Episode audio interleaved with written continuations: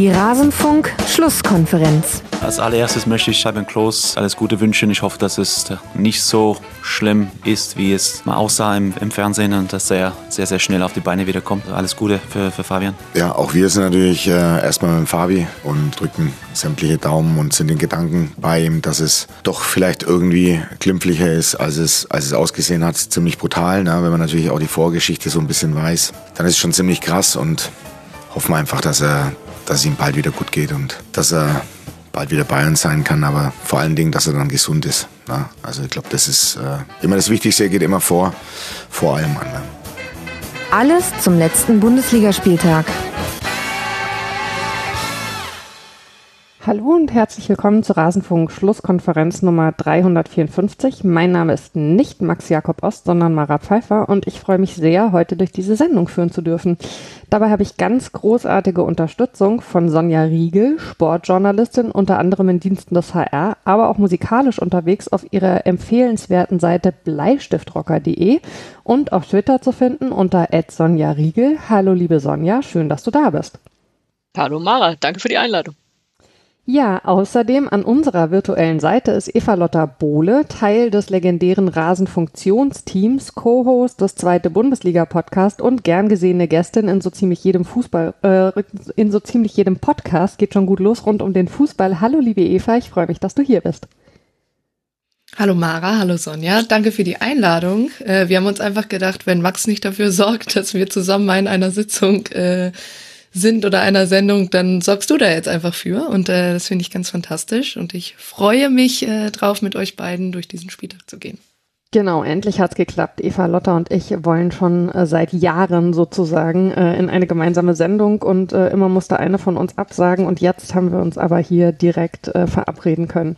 Ja, unser Schwerpunkt, ihr habt das sicher schon im Intro entnommen, äh, ist heute Arminia Bielefeld und äh, wir haben ehrlich gesagt am Wochenende ein bisschen rum überlegt, ob wir das so beibehalten sollen mit der Geschichte rund um äh, Fabian Klos. Und letztlich haben wir uns entschieden, den Schwerpunkt wie geplant zu machen, auch weil wir so viel tolles Feedback und so viel Input von euch bekommen haben äh, zu dem Schwerpunkt. Ähm, unsere Gedanken sind aber natürlich bei ihm und bei seiner Familie und wir wünschen ihm eine baldige und vor allen Dingen vollständige Genesung. Und das ist ehrlich gesagt heute auch wichtiger als alles, was ihr gleich noch von uns hört.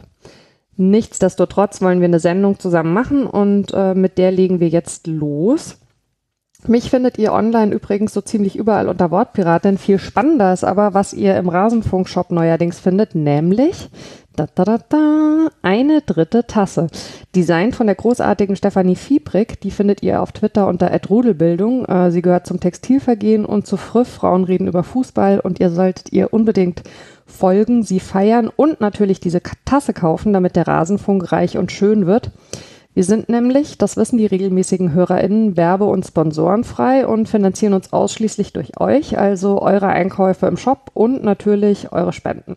Da hilft jeder Euro, das äh, wisst ihr auch schon vom Max und das ist auch keine Floskel, sondern ihr dürft das gerne als freundliche Aufforderung verstehen, regelmäßig was in den Topf zu werfen. Das tun unter anderem bereits Olli Sumoza, Christoph Fan der Eintracht Frankfurt, René Stechus Kaktus, Olaf Mitender, äh, Moment, Kasp4101, Ed unterstrich Mark, Jan und die Hörergemeinschaft Malte und Lukas. Vielen herzlichen Dank dafür und äh, erzählt es gerne weiter, dass äh, der Rasenfunk äh, sich über jeden Euro freut. Und eine Ankündigung habe ich noch, bevor wir dann tatsächlich in den Spieltag gehen können. Es wird diese Woche eine Kurzpass zum deutschen Frauenfußball nach der Vorentscheidung in der Liga und dem Champions League Viertelfinale geben. Äh, am Dienstag erscheint der und auch darauf könnt ihr euch schon mal freuen. So, damit aber rein in den 28. Bundesligaspieltag mit all seinen äh, wunderbaren und skurrilen Geschichten auf und neben dem Platz. Wir fangen an mit dem Spiel Eintracht Frankfurt äh, gegen die Spielvereinigung Kräuter Fürth, das äh, mit einem 0-0 äh, ausgegangen ist. Es gehört äh, zu den Spielen an diesem Wochenende, die zum ersten Mal seit langer, langer Zeit äh, unter Vollauslastung stattgefunden haben. Zumindest Sonja gehe ich mal davon aus, äh, dass das so ist. Also erlaubt sind äh, wohl 51.500. Laut Kicker waren 50.500 da. Ich würde mal vermuten, äh, dass da die äh, Gästeränge nicht äh, hundertprozentig voll waren, oder? Was ist deine Info zu den Zahlen? Alles richtig, so wie du es gesagt hast, ja. Fantastisch. Sehr schön.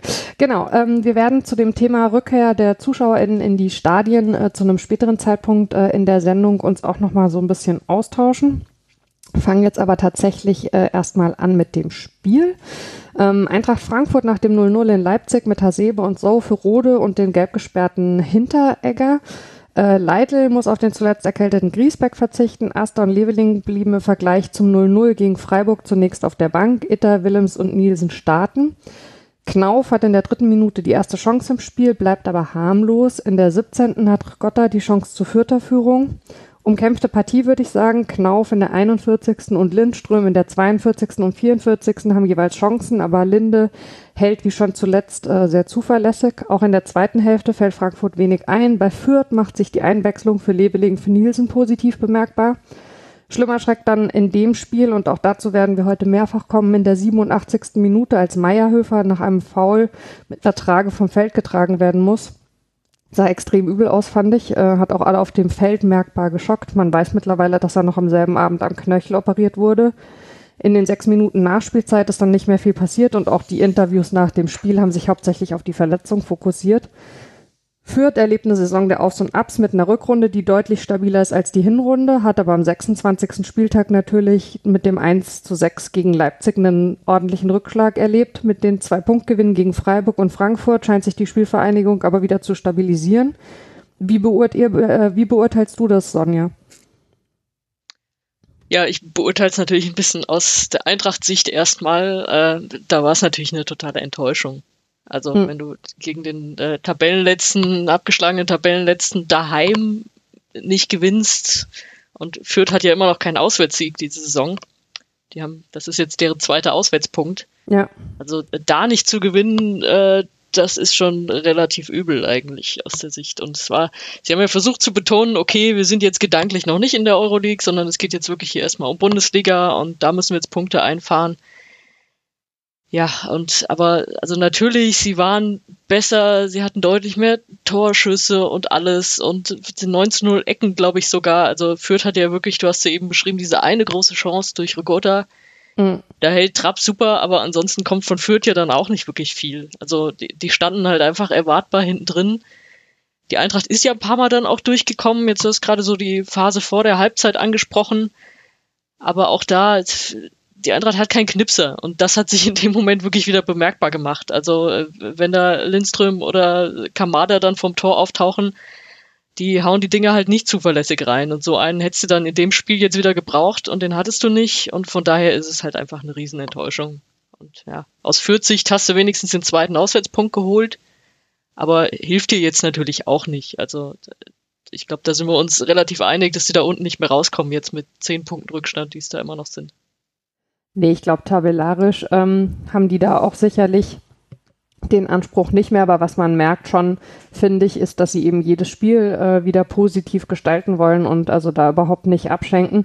Ich finde halt, also Eintracht Frankfurt ist diese Saison echt so ein bisschen äh, schwierig, ohne jetzt mit zu schrägen Bildern zu arbeiten, aber so ein bisschen wie wenn du mit äh, geschlossenen Augen in eine Box Celebrations äh, greifst und dann halt nicht weißt, ob du am Ende einen Twix in der Hand hast oder einen Milky Way runterwürgen musst. Ähm, wie würdest du denn sagen, äh, hat der Wechsel zu Glasner funktioniert? Würdest du das äh, zu diesem Zeitpunkt ja schon relativ gegen Ende der Saison äh, als was charakterisieren, äh, was ja passt zur Eintracht, was von Erfolg gekrönt ist und vielleicht dann äh, in der nächsten Saison ist ja auch immer eine Mannschaft mit einem Entwicklungspotenzial vielleicht auch wieder noch besser funktionieren kann oder bist du bisher eher enttäuscht? Also ich würde erstmal sagen, das Schlimmste, was du aus einer Celebration Box rausziehen kannst, ist ein Bounty. So viel Zeit muss sein.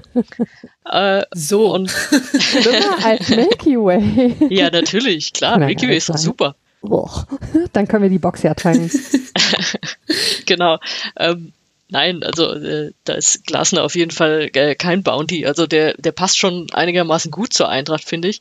Und äh, aber witzigerweise, da du es jetzt ansprichst, muss ich jetzt äh, erstmal ans Hinspiel denken. Also das Hinspiel war ja wirklich so ein Wendepunkt für die Eintracht in Fürth. Also vielleicht nochmal so, äh, um das nochmal zu beschreiben, also das war wirklich ein ganz, ganz grausames Spiel. Du hast gedacht, das sind zwei Mannschaften, die gewinnen beide einfach kein Spiel mehr, so wie die kicken. Und zu dem Zeitpunkt war Glasner zumindest so von, von außen schon einigermaßen angezählt. Also man dachte vielleicht, passt der jetzt doch nicht und so richtig läuft's nicht und ach, eigentlich rutscht man jetzt schon unten irgendwie so ein bisschen rein und ja, also äh, aus dem internen hieß es dann immer, ja, nee, nee, ähm, der sitzt schon hier fest im Sattel und den hauen die jetzt nicht raus, aber man hatte schon gedacht, na, vielleicht ist es wie bei Van Bommel, dass man sagt, okay, man hat jetzt einen Trainer getauscht, weil man in dem Fall ja auch musste, aber es passt nicht so richtig und dann gehen sie irgendwie 1-0 in Führung in diesem Hinspiel, kriegen in der letzten Minute das Gegentor von Fürth und kommen dann in der Nachspielzeit nochmal wieder und gewinnen das Ding.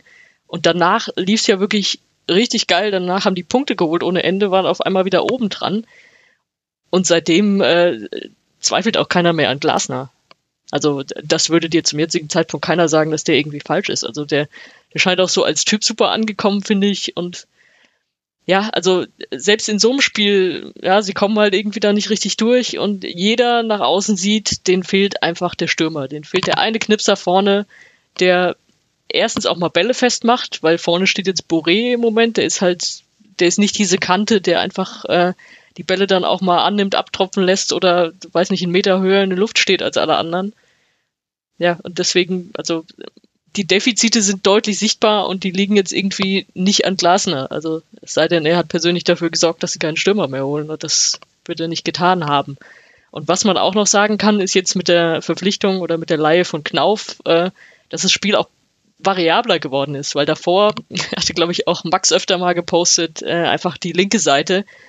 Das ist, also die linke Seite war einfach äh, krass überbetont mit Kostic. Und jetzt hat er da so auf rechts äh, einfach so ein Pendant mit Knauf, der halt auch ein bisschen Wirbel da macht und ja, man muss nicht mehr auf rechts dauernd irgendwas ausprobieren. Das ist auch mal beruhigend zu wissen. Aber äh, doch, um da auf deine Ausgangsfrage zurückzukommen, also an Glasner zweifelt da niemand und ich glaube auch, der ist der Richtige und der kann da auch noch was aufbauen und man, wenn man, wenn man sieht, wo die Schwächen sind, ist ja auch gut, dann kann man da relativ gut dran arbeiten. Ich wollte gerade sagen, lustigerweise hast du mir quasi die nächste Frage schon beantwortet, oh, bevor ich sorry. die gestellt habe, weil ich nämlich von dir wissen wollte, ob du es an einem bestimmten Mannschaftsteil festmachen würdest, dass es eben diese Schwankungen gibt. Hast du jetzt gerade schon mehr oder weniger beantwortet und ich wollte äh, noch hinzufügen, besonders hoch springt in Frankfurt tatsächlich auch Glasner. Also wenn der ähm, feiert, das ist immer sehr schön mit anzusehen. Zum Beispiel eben, als sie weitergekommen sind in der Europa League, ähm, würdest du denn sagen, dass das Spiel jetzt trotz allem ein Stück weit ein Dämpfer ist vor der Partie gegen Barcelona unter der Woche. Die haben ja gestern Abend also deutlich weniger überlegen als zuletzt im Classico, aber letztlich dann finde ich schon doch verdient äh, 1 zu 0 gegen Sevilla gespielt. Ähm, wie, wie beurteilst du das? Was für einen Einfluss hat das Spiel jetzt? Also ich würde es zweiteilen, glaube ich. Also ich denke erstmal auf die Stimmung in diesem Spiel und auf diese Vorfreude und so wird das jetzt keinen unmittelbaren Einfluss haben. Also das ist einfach, das schwebt über allem und ey, da kommt jetzt äh, Barca und das ist so ein so ein bisschen hatte man das ja davor schon, als es diese richtig geile Europapokalsaison da gab, mit äh, das dann am Ende kriegst du Chelsea im Halbfinale, hattest davor schon Inter oder so. Und bei Chelsea war es halt so, die hatten sie einfach, oh Gott, jetzt lass mich lügen, was weiß ich, zehn Jahre vorher oder so, mal eingeladen für eine Saisoneröffnung. Und da hat man quasi Geld dafür bezahlt, dass man freundschaftlich gegen die spielen darf. Und die haben irgendwie ihren dritten Torhüter mitgebracht, der, glaube ich, keine Fliege hätte fangen können. Und dann spielst du auf einmal im Wettbewerb gegen die. Und das ist jetzt nochmal eine Nummer krasser. Jetzt hast du halt echt Barca dann. Und es ist ja erstmal das Heimspiel. Also das, da wird ja nochmal drauf hingefiebert, die dann im eigenen Stadion zu sehen. Deswegen glaube ich, diesem Ding an sich wird das keinen Abbruch tun. Was aber so ein bisschen das Problem ist, wenn du jetzt auf die Tabelle guckst, dann merkst du, okay, mit äh, einem Sieg gegen Fürth hättest du halt nochmal richtig gescheit an die Europapokalplätze rankommen können. Und das ist dann wieder so der Twist, weil Du wirst am Donnerstag sehen, was du für geile Europapokalmomente kriegen kannst.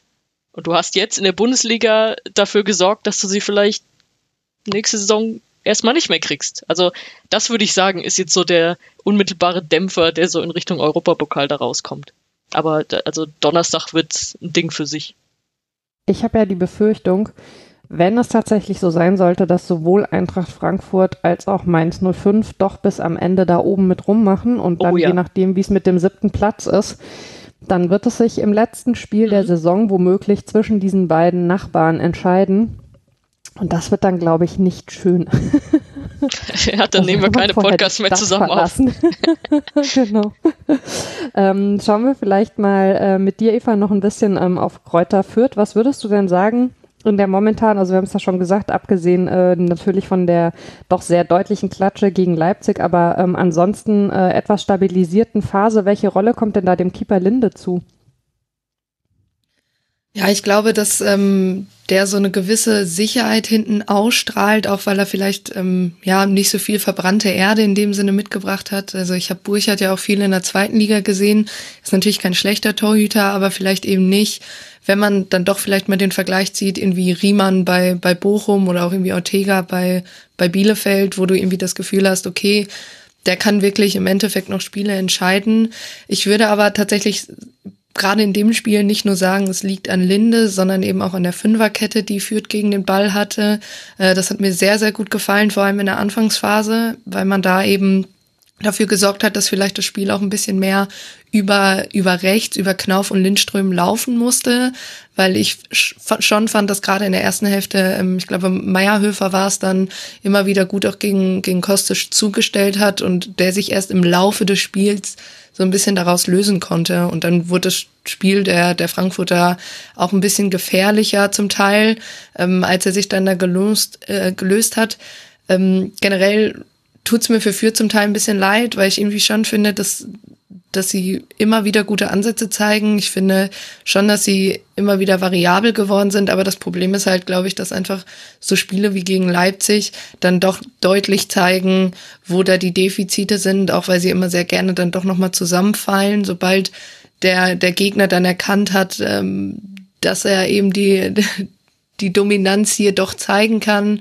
Ähm, was ich interessant finde, ich hab, durfte ja damals das Hinspiel auch analysieren hier im Rasenfunk. Ähm, und da war, weiß ich noch, äh, Noah Platschko, Luis Löser und ich waren uns eigentlich alle relativ sicher, dass eben dadurch, dass man Last Minute noch diesen Treffer bekommen hat, dass das immer so, man spricht ja immer so von bedeutenden Ereignissen oder auf jeden Fall so Fingerzeige und das, da haben wir uns alle ein bisschen drauf geeinigt, dass das damals so ein, ja, schon so, so wie so der erste Tropfen, also nicht Tropfen auf heißen Stein, sondern einfach ja so ein bisschen leider schon das Zeichen war, dass es für Fürth eben nicht reichen könnte, ähm, dass man vielleicht ein, zwei gute Spiele noch haben wird oder dass man immer wieder merkt, okay, eigentlich hat diese Mannschaft nichts mehr zu verlieren, aber es wird im Endeffekt eben nicht dafür reichen, dass man die Klasse hält, ähm, was natürlich dann ein bisschen bitter ist, wenn man sich anguckt, wie ja, wie zwischendurch dann Vereine auch immer wieder reinrutschen da unten drin, obwohl sie eigentlich schon dachten, man hätte es jetzt überstanden, ähm, dann ist es natürlich umso bitterer, weil man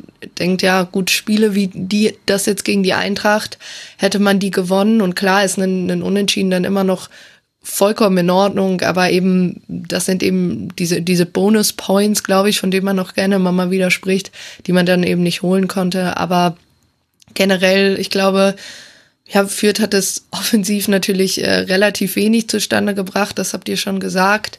Aber äh, defensiv fand ich das echt eine gute Leistung. Ähm, umso bitterer ist es natürlich, dass äh, mit Meierhöfer jetzt der nächste ausfällt. Und gerade bei, bei Fürth ist es natürlich gut, auf der einen Seite kann man sagen, es wird eben nicht mehr so viel um die gehen, aber trotzdem wünschen die sich ja gerade jetzt, wo die Fans dann auch wirklich zurückkehren, einen würdigen Abschluss. Ähm, aber ein Kräuter Fürth kann zum Beispiel natürlich nicht äh, Spieler ersetzen, die so einen wichtigen Faktor spielen. Und da muss man ja auch einfach mal sagen, damit hat Fürth auch in der Saison immer wieder kämpfen müssen, auch durch äh, Corona-Fälle. Von daher, ja, im Endeffekt ist es, glaube ich, echt bitter, weil man, glaube ich, so auf zwei, drei Spiele gucken könnte, wo man sagen kann, da wäre vielleicht noch ein bisschen mehr drin gewesen und dann wäre es hintenrum auch noch enger gewesen. Ähm, vielleicht auch, wenn, wenn Leute wie Fireva ähm, ja schon vorher in der Saison die Rolle gespielt hätte, dass man eben einige Spiele nicht so deutlich verloren hätte oder eben nicht verloren an sich hätte, weil ich persönlich den ähm, ziemlich stark fand, auch wieder in dem Spiel. Und ja, ich glaube, das ist einfach so ein bisschen ungünstig, äh, fand es aber generell, wie gesagt, auch ähm, defensiv eine, eine sehr, sehr gute Leistung der Fürther. Ich finde, du siehst an Fürth halt einfach äh, sehr deutlich, äh, dass du im Fußball keine Zeit hast. Also wie das ja immer so äh, schwarz-weiß-mäßig so heißt, aber es ist eben einfach so, weil die tragen natürlich die Last äh, der Hinrunde mit sich rum und äh, finde ich sind aber ein sehr gutes Beispiel dafür, dass man eben aus Dingen, die nicht gut gelaufen sind und die man vielleicht auch nicht optimal gelöst hat, eben seine Lehren zieht, aber äh, eine dann besser gestaltete Rückrunde mit immer noch natürlich eben den genannten Rückschlägen reicht dann eben leider nicht, äh, um so eine Hinrunde vergessen zu machen, sondern dann hängst du eben schon so weit drin da unten. Ja, dass es im Endeffekt tabellarisch um nicht mehr sehr viel geht, aber also wirklich möchte ich gerne nochmal betonen, man sieht Fürth immer an, dass es für sie auf dem Platz eben sehr wohl darum geht, äh, ihre Leistung zu bringen und dass sich da keiner denkt, naja, wir steigen ja eh am Ende der Saison ab. Äh, sie stehen aber mit ihren 16 Punkten natürlich weiter auf Rang 18. Frankfurt hat jetzt 39 Punkte und steht auf Platz 9. Die Spielvereinigung empfängt am kommenden Wochenende am Samstagnachmittag die Borussia aus Mönchengladbach. Frankfurt spielt, wir haben es schon angesprochen, unter der Woche zu Hause gegen Barcelona und am Sonntag geht es dann ebenfalls in einem Heimspiel weiter gegen den SC Freiburg. Und damit wollen wir das erste Spiel auch beenden ähm, und machen weiter mit Bayern 04 Leger Leverkusen äh, gegen Hertha BSC. Äh, das war tatsächlich ein Spiel, das nicht vor vollen Rängen stattgefunden hat. 23.500 ZuschauerInnen äh, waren da, maximal 30.500 wären möglich gewesen. Äh, Sioane muss auf Demirbay verzichten, der nicht die fünfte, sondern äh, die zweite fünfte, also die zehnte gelbe Karte hatte und deswegen aussetzen muss. Außerdem fehlt Atli verletzungsbedingt sogar für die restliche Saison. Ähm, Asmun saß nur auf der Bank. Für das Trio begann Arangis, der Doppeljoker äh, aus dem letzten Spiel Paulinho und Alario. Außerdem äh, bemerkenswert, dass Schick zum ersten Mal nach seiner Verletzung wieder auf der Bank saß. Der wurde im Verlauf des Spiels dann tatsächlich auch eingewechselt.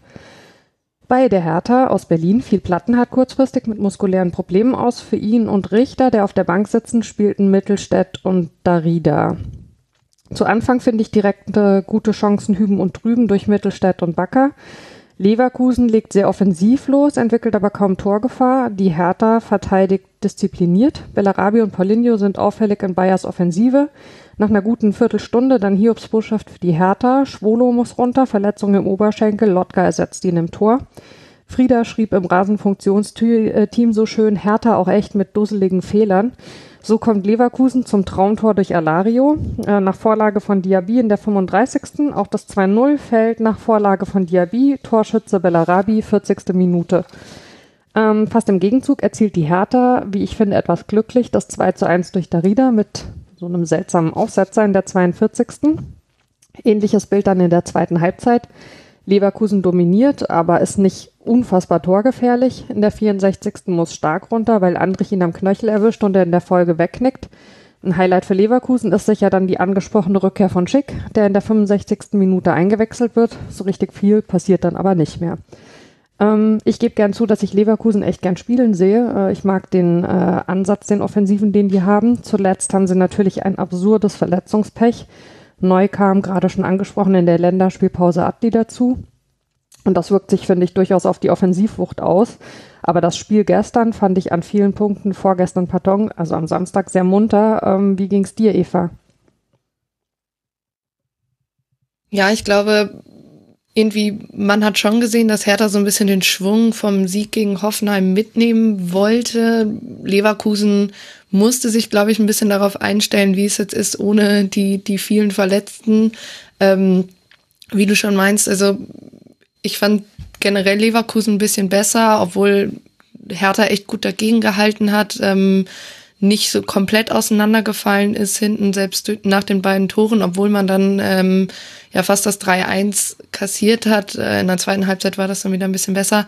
Was ich bei Hertha ja gerade in der, in der Anfangsphase beziehungsweise über weite Strecken der ersten Halbzeit bisschen bedenklich fand, war, dass die, die sowohl die Seitenwechsel bei der Hertha eigentlich kaum funktioniert haben, aber auch generell so die Flanken beziehungsweise Pässe in den 16er, denen fehlte irgendwie so ein bisschen das Ziel. Also bei, ich glaube, irgendwann mal wurde auch gesagt, ich glaube, es war sogar Tobi Escher, äh, Hertha ist immer, oder Wladimir Darida ist immer so der, ähm, da denkt man eigentlich so, jetzt muss man sich mal von dem lösen und Spiele wie die zeigen dann halt immer, dass man aber trotzdem eigentlich noch zu viel der Spielidee auf ihn lastet. Ich finde schon, dass der ja, der auffälligste Hertha-Spieler hier mit drin war, ähm, hatte, glaube ich, auch die meisten Torschüsse, aber generell fehlte da eben auch so ein bisschen die Durchschlagskraft am Ende. Ähm, persönlich habe ich mich auch gefragt, ob es nicht äh, schlauer gewesen wäre, da in irgendeiner Form Jovetic zu bringen, obwohl ich natürlich verstehe, dass man Selke so ein bisschen wegen der Körperlichkeit da vorne haben wollte. Ähm, hat mir im Endeffekt ein bisschen gefallen, äh, gefehlt, Entschuldigung. Ja, also ich, ich fand das Spiel gerade dann in der zweiten Halbzeit auch echt merkwürdig. Ähm, Asmun hat mir eigentlich ganz gut gefallen. Der kam aber da auch zwei, dreimal echt ähm, relativ frei zum Kopfball. Das hat Hertha wirklich überhaupt nicht gut verteidigt. Also sobald einer der Leverkusener Spieler im, im Strafraum war, hatte der ein, zwei Spieler, die aber erst so drei Schritte von ihm wegstanden, überhaupt gar keinen Zugriff darauf bekommen haben. Diaby, der immer wieder eigentlich machen konnte, was er wollte, egal ob er jetzt zwei oder drei Gegenspieler hatte. Und nach vorne hin war dann einfach zu wenig Idee da von der Hertha. Ich glaube, Mark Schwitzky hat für den RWB geschrieben, wenn Hertha Tore erzielt, dann sind es meistens Zufallsprodukte, wie du auch schon meintest, so ein bisschen das 2-1. Ähm, weil einmal das Spiel in den 16er dann funktioniert, meiner Meinung nach, ähm, und Leverkusen eben das nicht rausgeklärt bekommt. Aber also es, ist, es fehlt so ein bisschen der auch vielleicht der Spieler, der das dann doch noch mal in die Hand nehmen kann, äh, hilft natürlich auch nicht, dass äh, ein Kevin Pro Prince Boateng selbst dafür sorgt, dass er eigentlich nicht mehr eingewechselt werden kann, weil er auf der Bank die gelbe Karte sieht, weil er sich so darüber beschwert, weil er der Meinung ist, dass äh, vor dem 2-0 es einen Foul gibt, ähm, was ja eigentlich nicht der Fall war. Also wurde natürlich auch äh, vom VAR gecheckt, aber sich dann da so drüber auszureden und er soll ja dann natürlich nicht der sein, der 90 Minuten spielt, aber der, der im Prinzip äh, reinkommt, da so ein bisschen ja der Leader ist, wie man sagt, äh, dafür wurde er auch geholt, aber das hilft natürlich nicht, wenn wenn er sich selber äh, diese diese Einwechslung schon kaputt macht, weil er eben ähm, weil er eben diese gelbe Karte sieht. Ähm, ich glaube, Felix Magath hat nach dem Spiel gesagt, ähm, ihm ist eigentlich das Spielerische egal, er will mehr, mehr eine kämpferische Leistung sehen. Ähm, ob das mit dem Kader ehrlich gesagt auch so klappt, ist halt auch so eine Sache. Ich finde, der ist nicht dafür gebaut, dass man sagt, das geht hier vor allem irgendwie ums Kämpferische, um verhasste Worte, Mentalität. Ähm, daher, ja, ist natürlich auch ein bisschen ungünstig, weil Magath natürlich erst so spät in der Saison kommt, hatte natürlich nichts mit der Kaderplanung zu tun in dem Sinne. Aber ja, egal unter welchem Trainer, ich finde, Hertha fehlt so ein bisschen so irgendwie so die letzte Idee und auch irgendwie, ich fand einfach der Wille in dieser zweiten Halbzeit da wirklich nochmal zum Ausgleich zu kommen, obwohl bei Leverkusen auch einfach nicht viel zusammenlief, gerade zu Beginn der zweiten Hälfte und das hätte Hertha wirklich mal ausnutzen können und das haben sie hier verpasst. Was man also zum Kämpferischen natürlich sagen kann, äh, ist, dass sie unheimlich viel gelaufen sind, Hertha BSC, fand ich echt beachtlich, äh, so fast 125 Kilometer. Ähm, würdest du denn sagen, man sieht tatsächlich äh, seit Magath da ist schon Veränderungen, jetzt außer Interviews mit einem hohen Unterhaltungswert, die es in Berlin aber ja auch irgendwie immer gibt von irgendwem? Finde ich tatsächlich ein bisschen schwierig. Dazu muss ich sagen, ich habe das äh, Spiel, wo, ähm, wo Magath ja gefehlt hat aufgrund seiner Covid-Erkrankung, natürlich nicht gesehen. Aber ich finde es halt immer ein bisschen schwierig, nach zwei Spielen wirklich zu sagen, okay, hier sieht man, äh, einen klaren Input. Äh, wenn wir zum Beispiel, werden wir später noch äh, drüber sprechen, äh, über RB Leipzig und Domenico Tedesco. Ähm, ich finde, zwei Spiele sind einfach ein bisschen wenig, um da genau zu sagen, okay, hier sieht man den Unterschied. Und dazu muss ich noch sagen, ähm, ich finde, man hatte die Saison immer wieder Trainerwechsel, wo man nach zwei Spielen dachte, so jetzt geht's bergauf, aber danach ist man wieder in diesen Trott gefallen, weil es im Endeffekt ja doch irgendwie der gleiche Kader ist und wenn eben so ein Spiel wie hier, ich weiß halt nicht, ob das so, so, so hilft. Ähm, vielleicht ist der Vorteil tatsächlich, dass jetzt das, das Berliner Stadtderby folgt, wo man, glaube ich, eben sich auch einfach zu Hause vor den eigenen Fans nicht wirklich zurücklehnen kann und sagen, gut, hier sind wir dann mit einem Punkt auch zufrieden, weil es generell von der Tabellensituation natürlich voll in Ordnung wäre, unentschieden gegen Union Berlin zu spielen. Aber weil das, glaube ich, einfach äh, die Fans da nicht zulassen, da herrscht unglaublicher Druck. Ähm, und natürlich dann die Spiele, die danach folgen mit Augsburg und, und Stuttgart. Ich glaube, da sehen wir tatsächlich erst, welchen Input äh, Felix Magath tatsächlich hat, weil das sind dann ja wirklich mit Augsburg und Stuttgart direkte Konkurrenten im Abstiegskampf und das sind natürlich die Spiele, die man dann gewinnen muss. Ähm, ich glaube von vornherein dieses Leverkusen-Spiel da jetzt als, als Blaupause zu nehmen oder selbst das Spiel gegen Hoffenheim, wenn wir uns auch die Hoffenheimer Ergebnisse jetzt äh, oder das Ergebnis angucken in diesem Spieltag, tue ich mir tatsächlich ein bisschen schwer mit, das so zu bewerten. Hm. Frieda findet, äh, Frieda äh, ist at Frieda Elaine auf Twitter. Andrich sei Man of the Match. WhoScored.com vergibt den Titel an Bellarabi. Sonja, würdest du einem von beiden oder einer von beiden recht geben oder hast du jemand ganz anderen ausgemacht? Also ich würde im Zweifel immer mit Andrich gehen, weil ich es krass finde, wie der sich entwickelt hat. Also das ist, ich, hm. ich kenne den halt noch aus seiner Zeit in äh, Wiesbaden im SVW in der dritten Liga. Und da hat man schon gesehen, echt feiner Fuß und äh, auch nicht so schade für die Grätsche und äh, also wirklich extrem talentiert. Da war sogar noch U23-Spieler, also nicht in der U23 des Vereins, aber halt ist äh, unter diese Regel gefallen in der dritten Liga.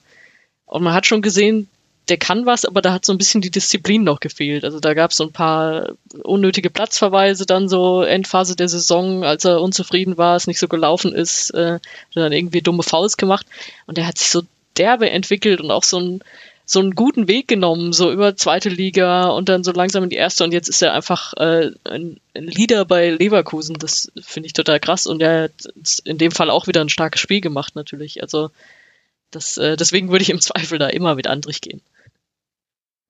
Sehr schön, äh, dann äh, nehmen wir das doch äh, gerne mal so mit.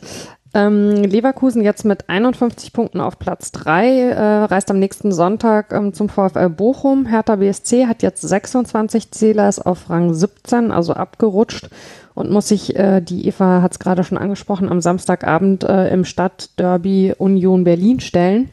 Äh, wir kommen damit auch schon zur darf dritten ich noch, Partie. Darf ich noch eine, Sa eine Sache zu dem Spiel sagen? Ich finde es wirklich immer noch absurd, dass da auf einmal jetzt wieder Felix Magath auf der Bank sitzt.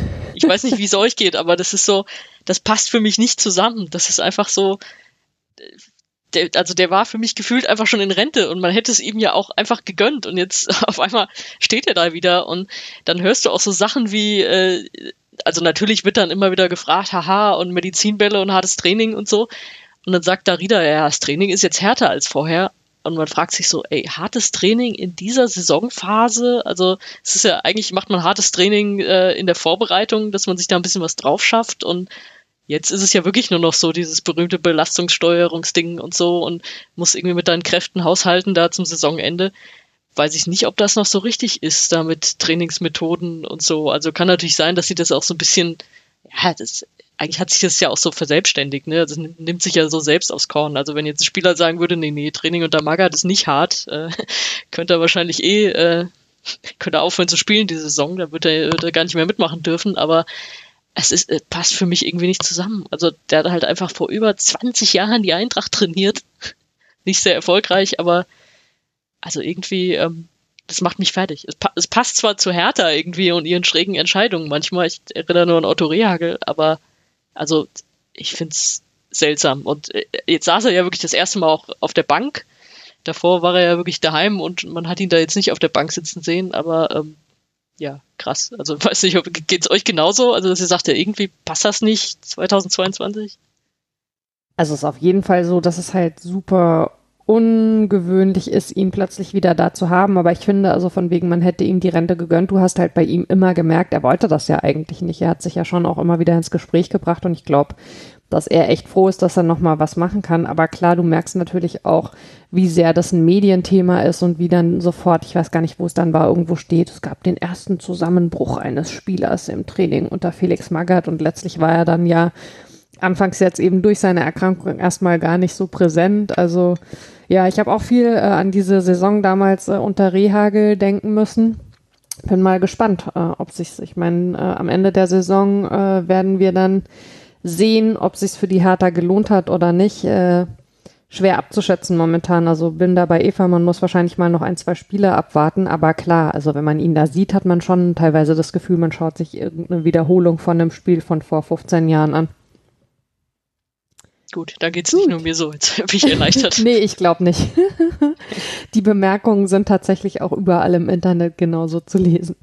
Gott sei Dann Dank. kommen wir jetzt zu unserem dritten Spiel äh, und damit auch schon zu unserem Schwerpunkt äh, Arminia Bielefeld. Die haben nämlich zu Hause gegen den VfB gespielt und sich äh, ein 1 zu 1 erkämpft, äh, das sich im Spiel nicht immer unbedingt so abgezeichnet hat im Vergleich zum 0 zu 4 in Mainz vor der Länderspielpause, das Eva Lotter und ich sicher in sehr unterschiedlicher Erinnerung haben, startet Bielefeld mit Nilsson, Brunner, Prietl, Krüger und Sera statt Vasil, äh, oh, lieber Gott, Vassiliades, Entschuldigung, Okugawa, Bello de Medina und Lasme. Ähm, beim VfB fällt Sosa mit Adduktorenproblemen aus. Ito verteidigt für ihn auf links. Ich fand zwar zunächst irgendwie eine schwer greifbare Partie. Der VfB kann den Schwung aus dem wichtigen 3 zu 2 gegen Augsburg irgendwie so überhaupt nicht mitnehmen. Bielefeld macht sogar mehr fürs Spiel, ist aber im Abschluss zu ungenau. Dann verursacht Wimmer einen sehr deutlichen Handelfmeter, wie ich finde. Ich mich dann immer frage, warum man da noch so albern rumprotestieren muss als Spieler. Den verwandelt Kalajdzic ohne Probleme in der 24. Minute. Und ab da ist es irgendwie ein anderes Spiel. Stuttgart ist deutlich mehr am Drücker als vorher noch, aber ohne echte Torgefahr. In der zweiten Hälfte hat unter anderem Thiago Tomasch eine gute Chance in der 54. Es trifft dann aber ehrlicherweise eher überraschend Bielefeld und das zum ersten Mal nach vier Spielen ohne eigenen Torerfolg. Eine Flanke von Schöpf verlängert Sera zu Krüger, der am zweiten Pfosten einnetzt. Da schreiben wir die 59. Minute. Stenzel in der 77. Mafropanos an den Pfosten und Karasor beide in der 78. haben unter anderem noch Chancen für Stuttgart, denen aber kein Tor mehr gelingt, obwohl man eigentlich das Gefühl hat, sie hätten noch drei mindestens schießen müssen. Und in der Nachspielzeit dann der Moment, der natürlich im Nachgang das Spiel komplett überschattet. Schöpf und Klos knallen mit den Köpfen zusammen. Klos muss vom Platz getragen werden. Der hat, was das angeht, auch eine Vorgeschichte, weil ihm vor neun Jahren schon mal 13 Metallplättchen mit 26 Schrauben eingesetzt wurden nach einer Fraktur des Gesichtsschädels mit Beteiligung der Stirn- und Augenhöhle bei einem Zweikampf damals mit Mohamedou Idrissou im Spiel gegen den FCK. Ich kann es nochmal sagen, ähm, wie auch schon zu Beginn der Sendung, wir wünschen Fabian Klos von ganzem Herzen alles, alles Gute und wir sind in Gedanken wirklich schon das ganze Wochenende bei ihm und bei denen, die ihn besonders im Herzen tragen. Das ist keine Floskel. Wir wollen das Thema aber hiermit gerne zur Seite legen, vor allen Dingen auch, weil wir uns nicht an Spekulationen beteiligen wollen, sondern abwarten, wie es weitergeht. Vielleicht greift Max das Thema in den nächsten Wochen nochmal auf. Eva, abgesehen von diesem Schock am Ende, du warst im Stadion, wie hast du das Spiel erlebt? Ja, ich muss sagen, gerade die Anfangsphase ähm, fand ich gar nicht schlecht, ähm, gerade defensiv gut. Ähm, man hat diesmal in nicht nach 30 Sekunden das äh, Gegentor bekommen. Ähm, ich glaube, Kramer hat es auch auf der Pressekonferenz gesagt, man, man war eigentlich so ein bisschen besser im Spiel als der VfB. Und dann ist es halt, sagt er eben auch, bekommt man einen Elfmeter in einer Situation, wo man keinen Elfmeter bekommen muss. Also nicht im Sinne von, dass es kein, kein Handspiel war, sondern einfach, dass aus der Situation kein Elfmeter entstehen muss, äh, wenn man den Ball vorher irgendwie vernünftig klärt. Ähm, und das war eben so ein bisschen gerade, also man hat jetzt in, in zwei Spielen vier Elfmeter verursacht. Das ist halt irgendwie extrem dämlich auf gut Deutsch gesagt, weil es einfach nicht sein muss und weil man sich da selber einfach äh, das Leben schwer macht. Das hat mich tatsächlich ein bisschen an das Augsburg-Spiel erinnert. Ähm, vor der Länderspielpause ähm, noch, also beziehungsweise das letzte Heimspiel davor, äh, wo man eigentlich auch so ein bisschen besser war. Augsburg hat es damals dann ganz gut geschafft, irgendwie Okugawa und Wimmer aus dem Spiel zu nehmen und dann auch irgendwie vorher hatte man selber das Spiel im Griff und dann erzielt Augsburg dann doch irgendwie das 1-0 und danach ging dann auch selber überhaupt nichts mehr nach vorne. Das fand ich in diesem Spiel ein bisschen anders. Also ich fand schon, dass man dann so ein bisschen gesehen hat, dass man sich nicht komplett hinten reingestellt hat oder irgendwie so ein bisschen in, in Selbstmitleid gesuhlt hat, sondern ich fand schon, ähm, dass es dann ein bisschen mehr nach vorne ging, ob und dass Bielefeld halt einfach eine Abschlussschwäche hat, ist tatsächlich nicht neu, nichts Neues. Ich möchte an der Stelle tatsächlich äh, auch Robin Hack mal hervorheben. Ähm, für mich persönlich war das das beste Spiel, was er bis jetzt ähm, im Trikot von Bielefeld gezeigt hat. Ähm, ich war erst ein bisschen skeptisch, äh, warum er denn jetzt spielt, weil man erst nicht so ganz wusste, warum Okugawa denn fehlt. Der hat wohl Magen-Darm. Warum der dann am Ende tatsächlich noch auf dem Spielfeld steht, ist dann wieder so eine andere Frage. Aber generell fand ich, dass er das gut gemacht hat. Ähm, er musste natürlich auch äh, immer so ein bisschen Andrade da zur Seite eilen. Der hat Andrade quasi immer selber mit gedoppelt. Äh, Gab es, glaube ich, immer mal eine Szene in der zweiten Hälfte, wo er dann quasi von links komplett äh, den Weg nach vorne sucht, ähm, hatte dann im Endeffekt keinen Ertrag. Aber den fand ich tatsächlich sehr, sehr au auffällig in dem Spiel. Ähm, mich hat tatsächlich auch für Nilsson und Pieper gefreut, dass das Innenverteidiger-Duo, was man eben auch schon aus der Ausstiegssaison kennt, was aber diese Saison immer wieder durchgemixt wurde, auch zum Schluss äh, aufgrund mehrerer Entscheidungen, die fand ich äh, in dem Spiel wieder sehr stabil. Ähm, und wie gut gemacht natürlich auch Ortega. Ähm, aber generell, ja, ist, ist natürlich klar, dass dass jetzt das eine Tor im Endeffekt nicht viel hilft. Und um das nur an einer Stelle nochmal zu, zu thematisieren, ist natürlich schon schwierig, wenn, wenn jetzt Klos vorne fehlt, der allein in 30 Minuten äh, sechs gewonnene Kopfballduelle hatte ähm, und damit äh, ja nur eins weniger als Anton und über 90 Minuten dass das natürlich ein Problem vorne ist, gerade wenn man irgendwie bei Bielefeld doch ja öfter mal dann irgendwann auf die langen Bälle ähm, zurückkommt, ist natürlich ein bisschen schwierig ist, wenn da dieser Zielspieler fehlt, der so gewisse Automatismen eben mitbringt, die ein Serra, die ein Lassme eben nicht haben, äh, vielleicht auch ein Krüger nicht haben. Ähm, ich hoffe tatsächlich so ein bisschen, dass durch dieses Tor von Krüger da ein bisschen ja selber er für, für sich selber da so ein bisschen äh, das Tore schießen entdeckt. Aber ähm, generell, ja, ich glaube, für, für, für den VfB war es dann im Endeffekt echt ungünstig, ähm, weil er wurde, also Pellegrino Matarazzo wurde auf der Pressekonferenz äh, gefragt, ob er sich denn jetzt freut, dass man so viele Torchancen rausspielt oder im Endeffekt sagt, naja, es bringt uns eben nichts, wenn wir daraus keine Tore schießen. Und also ich glaube, man muss an der Stelle mal ganz klar sagen, äh, der VfB hätte dieses Spiel gewinnen müssen, einfach aufgrund der Chancen. Äh, ich glaube vor allem die eine Chance, wo, wo Anton dann im Endeffekt wegbleibt, äh, weil er irgendwie denkt, er steht im Abseits, ist natürlich extrem ungünstig. Ähm, aber ja, also ich glaube, wenn man sich so ein bisschen die Vereine unten dran anguckt, äh, der VfB hat immer noch eine gute Chance auf den Klassenerhalt und ähm, ja, haben es eben in den nächsten Wochen auch in der eigenen Hand. Bevor wir dann gleich, wie angekündigt, äh, im Schwerpunkt uns noch ein bisschen intensiver mit äh, Bielefeld auseinandersetzen, würde ich gerne, äh, was das Spiel angeht, erst nochmal nach Stuttgart schauen nach den Ergebnissen zuletzt, also klar, speziell dem 3 zu 2 gegen Augsburg, äh, davor das Unentschieden bei Union Berlin und äh, dem Sieg gegen Gladbach, den vielleicht der eine oder die andere so nicht auf dem Zettel hatte, hatte ich eigentlich so den Eindruck, Stuttgart hätte so eine Talsohle durchschritten, zumal sich auch das Lazarett ja deutlich gelichtet hat. Das Spiel jetzt sicher vom Ergebnis her auch unglücklich, aber es ist schon so, dass dem VfB vorne nach wie vor Effektivität und Durchschlagskraft fehlen, oder wie siehst du es, Sonja? Ja, also wenn du die Chancen, die sie da teilweise hatten, nicht reinmachst, äh, musst du das natürlich so sehen. Also es gab ja, ihr habt ja eben eigentlich schon beschrieben, so nach dem 1-0 für Stuttgart waren die ja klar besser und hätten es einfach gewinnen müssen. Ich glaube, da sind wir uns ja einig. Und also was ich vor allem im Kopf habe, ist natürlich diese, diese Chance, der ja eigentlich schon drin war, so ganz kurz vor Schluss, so Ortega den noch irgendwie auch rauskratzt und sie den alle zusammen dann irgendwie wegkriegen aber natürlich auch in der ersten Halbzeit, äh, wie Mamouche einfach äh, frei und äh, ich glaube aus halbe Feld einfach äh, alleine auf den Torwart zurennt und den dann vorbeischießt. Also das äh, so Dinger darfst du halt eigentlich nicht liegen lassen und schon gar nicht in so einem Spiel, in dem du dich nochmal richtig absetzen kannst. Also, aber du hast es auch schon beschrieben, die sind im Moment ja eigentlich ganz gut drauf und äh, punkten gut und auch bei dem Spiel, ich meine, sagen jetzt ja, natürlich sind es irgendwie zwei Punkte zu wenig, aber ähm, also ansonsten würde ich mir da jetzt aus Stuttgart Sicht weniger Sorgen machen. Also einfach so weiter und dann, ja, also wenn du Bielefeld dominierst und Bielefeld ist ja jetzt nun mal der Verein, der gerade auf die 16 steht, dann bist du eigentlich auf einem guten Weg, äh, da auch den Klassenerhalt zu schaffen bin echt mal sehr gespannt, also weil ich finde, gerade klar, Misslintat äh, ist ja natürlich äh, im deutschen Fußball schon länger ein Begriff äh, und auch Thomas Krücken, der damals tatsächlich von, von Mainz äh, nach Stuttgart gegangen ist, äh, der da jetzt das Nachwuchsleistungszentrum leitet, ähm, merkt man schon auch so in den Aussagen, dass die ja einen gemeinsamen Plan jetzt mal nicht nur für diese erste Mannschaft, sondern generell für den Verein und für die Entwicklung von Spielern haben und äh, habe auch immer den Eindruck, dass gerade aus deren Sicht das mit dem Trainer ebenso passt.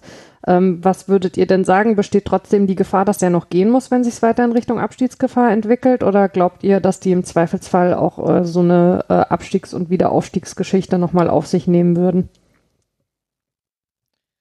Ich finde persönlich, ähm, also ich kann es mir tatsächlich nicht vorstellen, dass sie ihn jetzt vor dem Ende der Saison dann rausschmeißen in dem Sinne.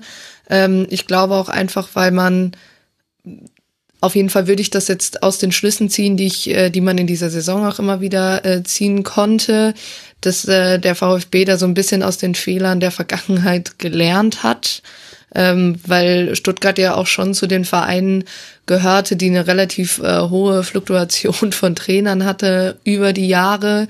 Ähm, ich könnte mir halt, wenn vorstellen, dass man überlegt, ob man sich, sollte man absteigen, also ganz, ganz großes sollte, ob man sich dann danach neu orientiert, also oder im Sommer sich nochmal zusammensetzt, vielleicht auch generell das Trainerteam an sich ein bisschen verändert. Ähm, ich glaube aber auch einfach, dass dem VfB Stuttgart klar ist, dass diese Saison auch einfach, was Verletzungen und Co. betrifft, nicht so gelaufen ist, wie sie hätte laufen sollen. Äh, Stichwort Kalajdzic, auch Sosa, der jetzt, der auch zuletzt immer wieder ausgefallen, also oder ausfiel in dieser Saison. Ähm, eben auch Silas, äh, also drei ziemliche Säulen auch des äh, Klassenerhalts des letzten Jahres oder der letzten Saison. Ähm, ich, ich hoffe, ich tatsächlich, also ich kriege dafür auch immer regelmäßig auf den Deckel. Ich finde, Pellegrino Matarazzo irgendwie passt einfach ganz gut zu Stuttgart. Ähm, ich glaube, über weite Strecken der Saison weiß der auch, was, was das Problem ist. Ich glaube, es war auch, man, er hat ja irgendwann den, den Kader auch so ein bisschen in die Pflicht genommen und hat gesagt, ja, äh, wir haben drei Kategorien von Spielern, ne? Also er hat dann nicht gesagt, wer genau gehört wo rein, aber man hat es dann auch ja so ein bisschen an der Kaderzusammenstellung für die Spieltage gesehen. Ähm, ich, ich bin mal gespannt. Ich finde halt immer noch den, den, die Stuttgarter Idee äh, sehr attraktiv ähm, finde schon, dass sie jetzt im Gegensatz zu, zu Jahren davor, wo man dann im Endeffekt ja auch wieder abgestiegen ist, doch viel richtig machen ähm, und wie gesagt, von allen Mannschaften da unten drin, glaube ich zum Beispiel auch im Vergleich zu, zu der Hertha, dass sie deutlich bessere Chancen auf den Klassenerhalt haben. Ähm, Gerade jetzt in den Spielen gegen Mainz und, und Hertha ähm, gehe ich schon davon aus, dass äh, ja, man da vielleicht auch nicht die gleichen Fehler wie gegen den DSC macht. Ähm, manchmal, Bielefeld hat es ja eigentlich ganz gut gezeigt, man braucht nicht immer 20 äh, Torchancen, um ein Tor zu erzielen, ähm, dass man da vielleicht ein bisschen mehr auf die Effektivität geht, bisschen weniger, also einfach ein bisschen schnörkelloser.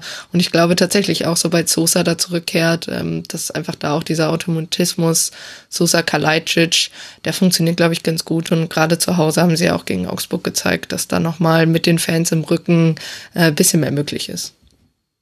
Ja, ich, ich würde auch sagen, also ich sehe da jetzt keinen Grund, da irgendwie einen Trainerwechsel vorzunehmen. Man weiß natürlich nie, wenn das jetzt so die allerletzten Wochen sich nochmal zuspitzt, da sind ja manche Vereine, die dann Panik kriegen und doch nochmal sagen, hier Feuerwehrmann für die letzten Spiele oder so. Das würde ich jetzt äh, von außen an Stuttgarts Stelle so auch nicht machen. Also, das ist, wie Eva schon sagte, eigentlich, das, das scheint ganz gut zu passen und es ist jetzt auch nicht Stuttgarter Anspruch, also generell vielleicht schon, aber nicht in dieser Saison mit, mit so einem Kader da deutlich weiter oben zu spielen. Und die Tendenz stimmt ja auch. Also deswegen kann ich mir jetzt nicht vorstellen, warum sie jetzt Trainer rausschmeißen sollten in nächster Zeit. Nö, also ich würde es Ihnen jetzt von außen auch nicht äh, raten, weil ich also diese Schnellschüsse sowieso immer schwierig finde, aber man weiß ja, wie das Geschäft dann teilweise spielt. Aber dann ähm, verlassen wir an dieser Stelle die äh, Stuttgarter Wohlfühl-Oase, die ihr beiden gerade so freundlich gebaut habt. Das wird die AnhängerInnen da draußen sicher freuen. Ähm, und äh, gehen jetzt mal in den Bielefeld-Schwerpunkt, liebe Eva.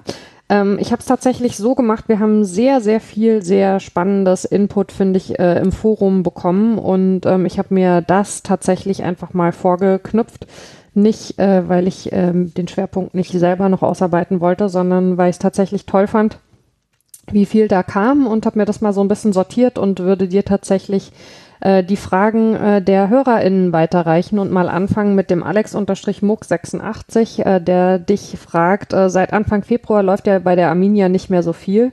Ähm, was glaubst du, äh, woran das liegt? Also ein paar deutliche Niederlagen, ein paar mal knapp, vor allem, aber du hast selber schon angesprochen, keine oder zu wenige Tore. Ähm, was macht noch Hoffnung, außer der Tatsache, dass die anderen Abstiegskandidaten auch nicht überragen? Ja, es ist so ein bisschen auch in Vorbereitung auf den Schwerpunkt habe ich so überlegt, ja, warum ist es eigentlich so? Weil wenn man sich jetzt irgendwie den Januar noch anguckt, äh, hat Bielefeld sechs Tore erzielt in den drei Spielen, gut auch vier kassiert, aber man hat zumindestens äh, nicht verloren, hat da tatsächlich mal an die an die Spiele davor auch angeknüpft gegen Leipzig und gegen Bochum, wo man jeweils auch zwei Tore erzielt hat. Und dann ging das ja irgendwie ähm, ja, kam ja die Länderspielpause, dann kam das 1-1 gegen Gladbach, wo man noch sagt, ist, ist in Ordnung.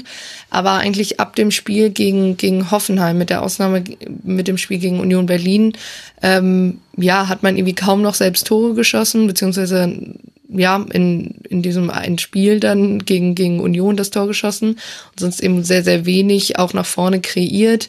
Und ich glaube, das größte Problem war so ein bisschen, dass man zurück in diesen Modus gefallen ist, den man vor dem Hertha-Spiel hatte. Also lustigerweise gab es ja nach dem Hertha-Spiel hier auch mal einen Schwerpunkt zu Bielefeld, mhm. ähm, wo der Paul versucht hat, das Ganze zu erklären und wo man irgendwie gesagt hat, oder sich vielleicht auch aus Bielefelder Sicht so ein bisschen gefragt hat, naja, gut, vielleicht geht's auch einfach nicht mehr, es ist ein junger Kader, es war ein großer Umbruch im Sommer, ähm, vielleicht muss man sich damit abfinden, dass es eben runter in die zweite Liga gehen muss, auch um, um den Spielern so ein bisschen die Chance zu geben, sich zu entwickeln.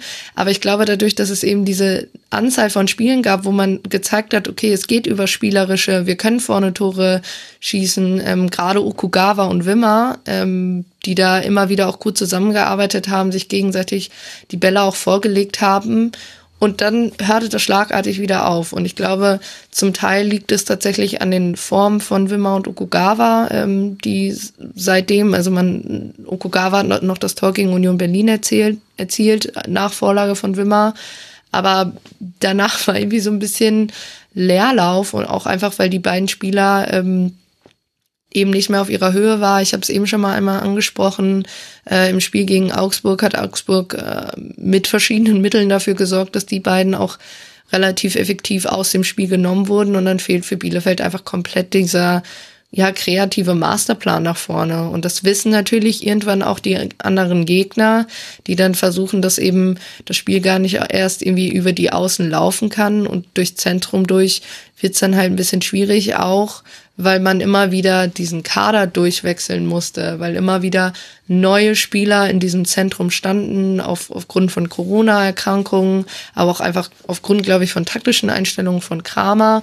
Ähm, für mich gibt es nicht die eine klare Antwort, warum es so ist. Also ich finde es sehr, sehr schwierig, an genau einem Punkt festzumachen, warum sind wir eigentlich wieder in alte Muster zurückgefallen. Ähm, ich glaube, das größte Problem ist, dass Bielefeld-Fans einfach zwischendurch gesehen haben, naja, es geht ja schon anders. Und das Problem ist eben, dass man mit Niederlagen gegen Augsburg, eben dieses Unentschieden gegen Stuttgart, äh, einfach so ein bisschen so das Gefühl hat, naja, das sind halt die Spiele, die wir gewinnen müssen. Ist ja alles schön und gut, dass wir irgendwann 2-0 gegen Frankfurt gewonnen haben. Aber also Frankfurt ist nicht unser, unser Mitkandidat im Abstiegskampf. So, das ist zwar schön, weil das sind Bonuspunkte, aber man hat eben es nicht geschafft, gegen Fürth zu gewinnen. Man hat es eben nicht geschafft, gegen Augsburg zu gewinnen äh, in der kompletten Saison. Und ähm, ja, auch gegen Mainz hat man es eben nicht geschafft, geschafft zu gewinnen, obwohl die natürlich schon ein bisschen weiter weg sind. Aber das ist natürlich ein großes Problem. Und klar ist es dann so, es ist, ist gut zu sehen, dass ähm, Mannschaften wie Hertha BSC, auch der VfL Wolfsburg eben auch ihre Probleme haben. Aber das, also, und vielleicht ruht man sich da auch aufgrund der Tatsache, dass man letzte Saison gesehen hat, dass eben mit Werder und Schalke zwei abgestiegen sind, die man am Anfang der Saison da vielleicht nicht unbedingt auf dem Zettel hatte, ruht man sich so ein bisschen darauf aus, dass da der Druck größer ist. Aber im Endeffekt, ähm, ja, finde es, halte es für schwierig, immer darauf gucken zu müssen, was denn die anderen Vereine machen, äh, wenn man selber dann die Aufgaben gegen die Mannschaften nicht selber löst und selber mit drei Punkten löst zumindest. Ja, das stimmt natürlich. Ähm, erwartest du denn, also je nachdem, ob natürlich Klassenerhalt ja oder nein, einen Umbruch im Sommer? Also ähm, Ortega äh, weckt natürlich äh, Begehrlichkeiten. Äh, dann ähm, jetzt nochmal äh, in einer ganz anderen Konstellation äh, naht eben der Abschied von Fabian Klos wo die Frage ist, ob der in der Kabine nicht vor allen Dingen auch eine sehr große Lücke hinterlässt und FC-Schneesturm fügt noch an äh, dazu der so gut wie sichere Abgang von Wimmer nach Wolfsburg. Was denkst du, was sich im Kader tun wird und wie sehr das äh, von der Frage Klassenerhalt ja oder nein beeinflusst sein wird? Ja, also das wird natürlich äh, ein, ein sehr, sehr großer Punkt. Also gerade nicht mal bei Ortega, ähm, das ist so einer der Spieler, wo ich der festen Überzeugung bin, die sind so oder so weg, tatsächlich mhm. am Ende der Saison. Ähm, interessanter wird's ja tatsächlich bei Spielern wie wie Pieper, wie Nilsson äh, oder eben auch Brunner, also drei der vier ähm, Leute aus der Viererkette am Wochenende ja. und ähm, drei sehr, sehr wichtige Spieler auch für Arminia Bielefeld. Und da hat das natürlich schon viel mit dem Klassenerhalt zu tun. Ähm, Wimmer würde ich da gerade einmal ein bisschen zur Seite packen, weil natürlich ist, ähm, wenn man selbst ausgeschrieben ein Ausbildungsverein sein will, ist natürlich klar, wenn man Spieler wie Wimmer scoutet und die sind in der ersten Saison schon so erfolgreich oder stechen so heraus, so zum Beispiel auch wie Ortega letzte Saison natürlich so der herausragendste Spieler dieser Bielefelder Mannschaft war, ist natürlich immer klar, es, es wird schwer sein, die zu halten. Wenn man natürlich dann, ich glaube, es alles zwischen fünf bis sieben Millionen, die da momentan kursieren, das ist natürlich für Bielefeld gar nicht mal so schlecht. Man hat um die 700.000 äh, in Firma vorher investiert oder hat für ihn gezahlt. Das ist natürlich schon das, wo, wo ein Arminia Bielefeld am Ende weg will, auf der anderen hin will, Entschuldigung. Auf der anderen Seite weil du es eben schon angesprochen hast, also Fabian Klos wird ja auf jeden Fall gehen, das war ja schon vorher klar. Ähm, ja. Ortega, wo man, wie gesagt, auch weiß, das Problem ist halt so ein bisschen, es, das folgt dann der zweite Sommer mit einem Umbruch, wo man nicht komplett was für kann, ähm, weil klar, was natürlich extrem bitter ist, dass Leute wie Ortega, wie Pieper, wie Nilsson, wie Brunner den Verein alle ohne Ablöse verlassen würden. Hm? Umso wichtiger wäre es natürlich wahrscheinlich Leute wie Wimmer tatsächlich noch, ja, dass man da so ein bisschen Transfereinnahmen hat. Ähm, ja, es ist natürlich ein Umbruch und daher war für mich auch immer so ein bisschen die Frage, da kommen wir ja wahrscheinlich gleich auch nochmal zu, Thema, hält man am Trainer fest oder nicht. Ähm, ich bin dann eine Person, die tendenziell sagt, wenn sowieso schon so viel Umbruch im Verein ist, muss es genau dann sein, dass ich dann auch noch den Trainer wechsle mitten in der Saison. Äh, der Trainer, der auch dafür gesorgt hat, dass bestimmte Spieler zum Verein gekommen sind, ergibt das so Sinn, gerade wenn man so einen jungen Kader hat. Ähm, das ist natürlich das sind dann so Punkte, die man da immer mit reinrechnen muss. Aber klar ist so oder so, Bielefeld steht schon wieder vor einem großen Umbruch ähm, im Sommer. Und da wird natürlich, also egal ob man jetzt absteigt oder nicht, aber klar ist natürlich auch einfach finanziell für einen Bundesliga-Verbleib enorm wichtig, äh, auch für den Rückhalt in der Stadt, weil natürlich ähm, Sami Arabi und Markus Rejek immer wieder betont haben, ähm, wir gehen auch mit Kramer in die zweite Liga. Und das ist dann natürlich so eine Sache, ähm, das muss man irgendwann vor dem Verein, vor den Fans, vor den Spielern natürlich auch irgendwann rechtfertigen. Und dafür ist natürlich äh, der Klassenhalt extrem enorm wichtig. Du hast das Thema Trainer jetzt gerade schon angesprochen. Ähm, Eisernes Fohlen schreibt im Forum, als Kramer Neuhaus ersetzt hat, ähm, wurde äh, im Rasenfunk unter anderem, äh, aber du hast es auch an anderen Stellen äh, vielfach erklärt, ausgeführt, das sei der richtige Schritt, obwohl viele Vereinsferne ihn erstmal nicht verstanden haben. Ähm, wenn man sich äh, DSC über die Saison hinweg anschaut, sieht aber dann aktuell doch wieder nach einer gewissen Stagnation aus. Ähm, er oder sie, weiß ich leider gar nicht, schreibt äh, in dem Fall defensiv im Schnitt sehr aufgestellt, aber offensiv gelingt wenig. Selbst Fürth hat mittlerweile mehr Tore. Wie sieht man das äh, in Bielefeld? Ist offensiv aus der Mannschaft nicht mehr rauszuholen? Ja, es ist, glaube ich, die Frage aller Fragen. Ich glaube, da auch Dann da wieder. An also, das Fohlen dafür, sie gestellt zu haben. ähm, ja, es ist ne, so wie bei so vielen Fragen bei Arminia, da gibt's halt nicht nur eine Antwort drauf. Ich glaube, da spielen immer mehrere Faktoren ein. Ähm, erstens, äh, das muss ich an der Stelle tatsächlich nochmal ansprechen, weil es immer wieder aufkommt, diese komplette, dieser Neujahrsvergleich. Ich weiß nicht, wie oft ich in dieser Saison gesehen habe, das hätten wir mit Neujahrs auch alles so geschafft und mit Neujahrs hätten wir zumindestens die Spiele gegen Mainz gewonnen und sowas. Ähm, man kann diese und letzte Saison nicht mehr, es tut mir leid, Mara, das war einfach gerade nur eins der Beispiele, weil ihr spielt noch in der Liga, Schalke nicht. So, ähm, das, diese, man hat in der letzten Saison immer gesagt, wir müssen als erstes die Spiele gegen die Kon Kontrahenten im Abstiegskampf gewinnen und dann gibt es eben die Bonuspunkte. Man hat aber unter Neuhaus eigentlich nie diese Bonuspunkte gesammelt. Ähm, man hatte da auch diese sieben, acht Spiele Niederlagenserie und dann hat man irgendwann halt gegen Schalke gewonnen, aber auch gegen Augsburg verloren, ähm, dann irgendwie doch mal gegen, gegen Mainz gewonnen, aber natürlich, und das wissen wir natürlich alle, äh, dass, dass Mainz 05 in dieser Saison ein ganz anderes äh, Mainz ist als noch zu, vor allem zur Hinrunde der letzten Saison. Genau. Und dann ist es natürlich so, ähm, man hat auch mit einem VfL Bochum einen Aussteiger, der extrem gute Arbeit leistet, der, und das meine ich gar nicht despektierlich, aber garantiert auch überperformt, ähm, was sie da viel auf den Platz bringen. Das, wie gesagt, äh, ich finde es immer noch sehr bemerkenswert, was sie auf den Platz bringen, aber trotzdem ist es, glaube ich, so, dass man nicht automatisch davon ausgehen kann, dass sie da auch an die nächste Saison anknüpfen. Und dann ist es eben so, wenn sowieso offensiv schon wenig geht. Ähm, das war natürlich auch letzte Saison so. Bielefeld war auch letzte Saison der, das, das Team mit den wenigsten Toren, aber hat eben auch mit so am wenigsten Gegentore kassiert. Ähm, dann hoffst du natürlich, dass, äh, jetzt kommt das gefürchteste Wort aller BielefelderInnen, äh, Standards, dass du durch Standards irgendwie da nach vorne hin mal ein bisschen was schaffst, weil das natürlich immer dafür sorgen kann, dass du in Spielen, wo es eben nicht gut für dich läuft, eben einfach da durch, durch eine Standardsituation doch noch einen Punkt mitbringen kannst oder das Spiel sogar gewinnen. Und das ist bei Bielefeld leider überhaupt nicht so. Ich kann noch nicht mal genau sagen, woran es liegt. Wir haben eigentlich mit Ilja Gruev sogar extra einen Trainer geholt, der für die Standards gekommen ist.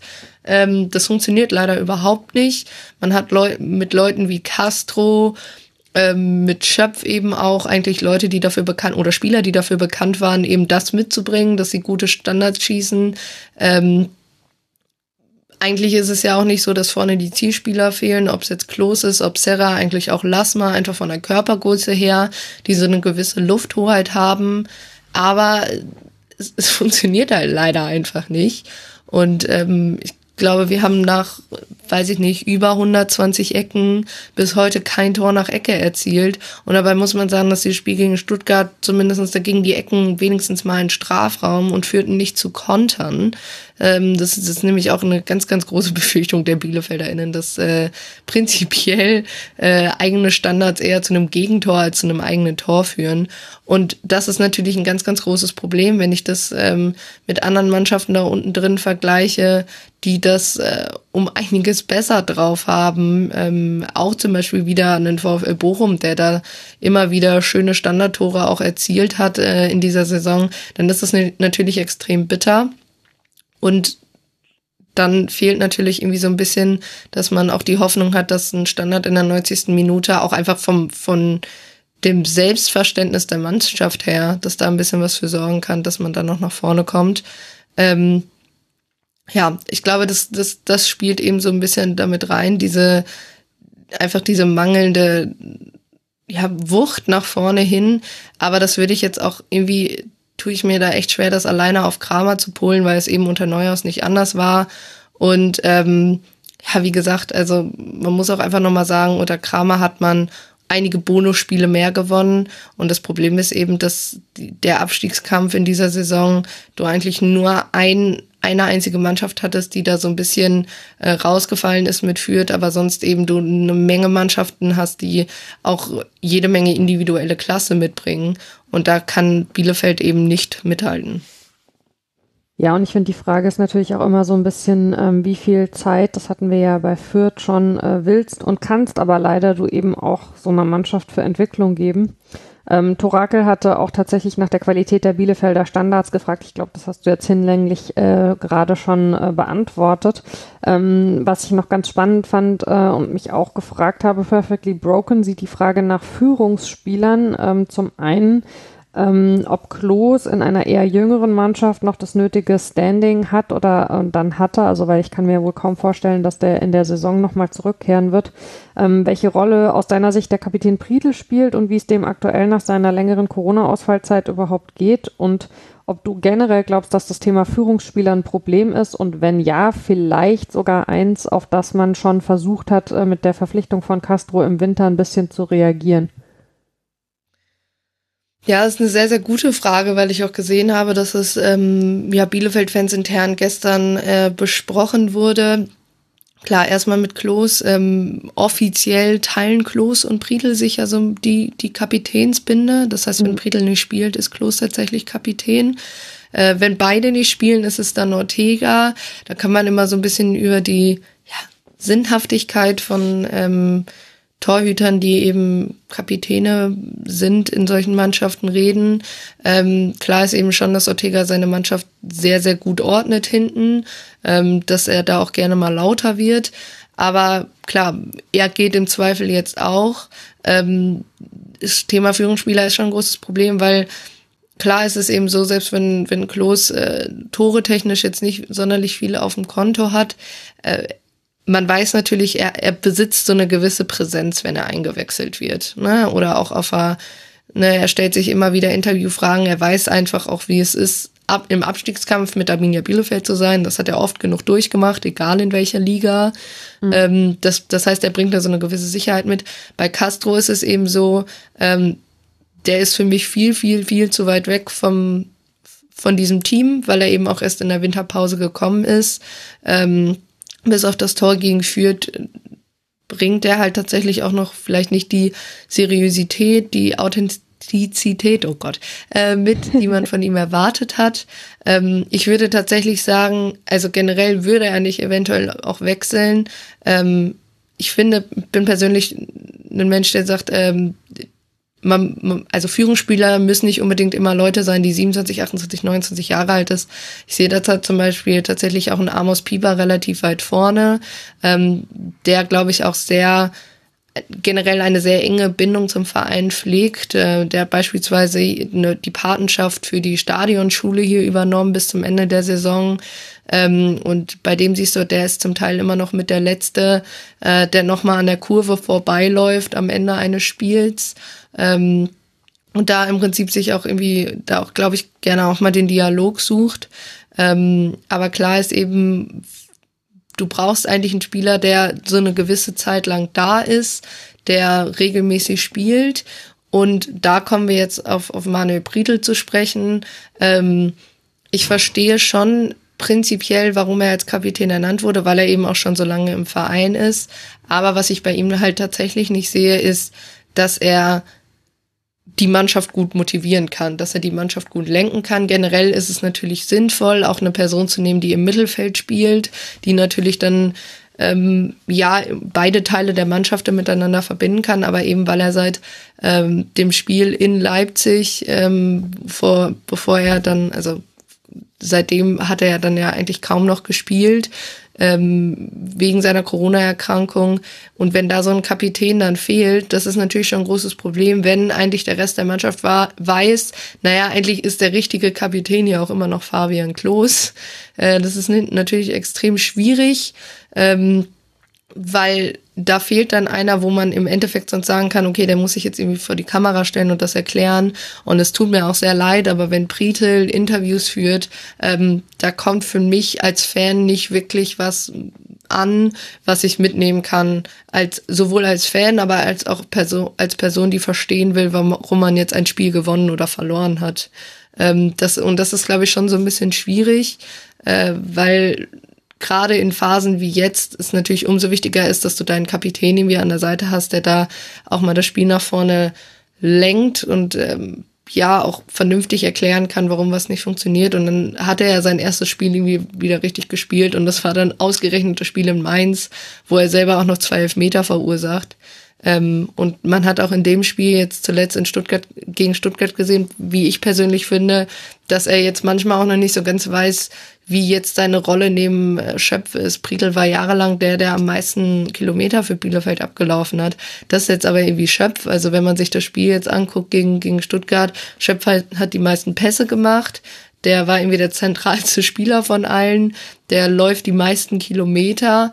Und das war vorher immer Priedels Rolle. Und es war immer wieder so, dass Priedel in diesem Spiel auf einmal weg war. Also dann kam Konter und Priedel war aber nirgendwo da, weil er irgendwie mit nach vorne gerückt ist, um da auf die zweiten Bälle zu gehen.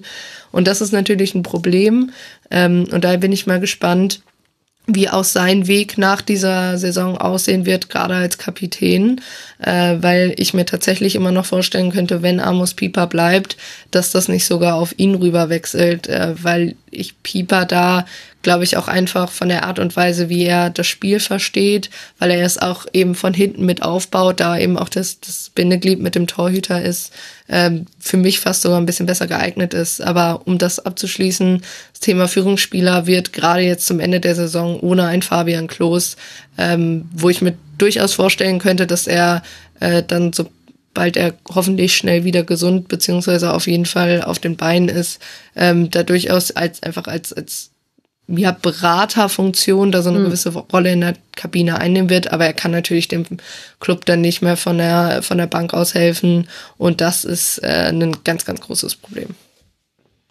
Ähm, Torage hat dazu noch gefragt, ob Serra perspektivisch der Nachfolger von Klos ist und was ich mich jetzt gerade noch auch gerade bei deinen Ausführungen zu Prietl und Pieper ähm, gefragt habe, ähm, glaubst du, dass die Personen, die man, wenn man von außen draufschaut, so wahrnimmt, immer genau auch die sind, äh, die in der Mannschaft eine Perspektive haben, um so eine Führungsspielerrolle aus, äh, einzunehmen? Oder vielleicht gibt es eben auch den einen oder anderen, von dem man das gar nicht erwarten würde, der in der Mannschaft aber eine, eine große, ein großes Gewicht hat, dessen Wort ein großes Gewicht hat, der eine wichtige Rolle spielt. Siehst du da jemanden in, in Bielefeld, der vielleicht jetzt uns, die wir weniger nah dran sind, äh, nicht auf den ersten Blick auffällt, über die hinaus, über die du jetzt schon gesprochen hast?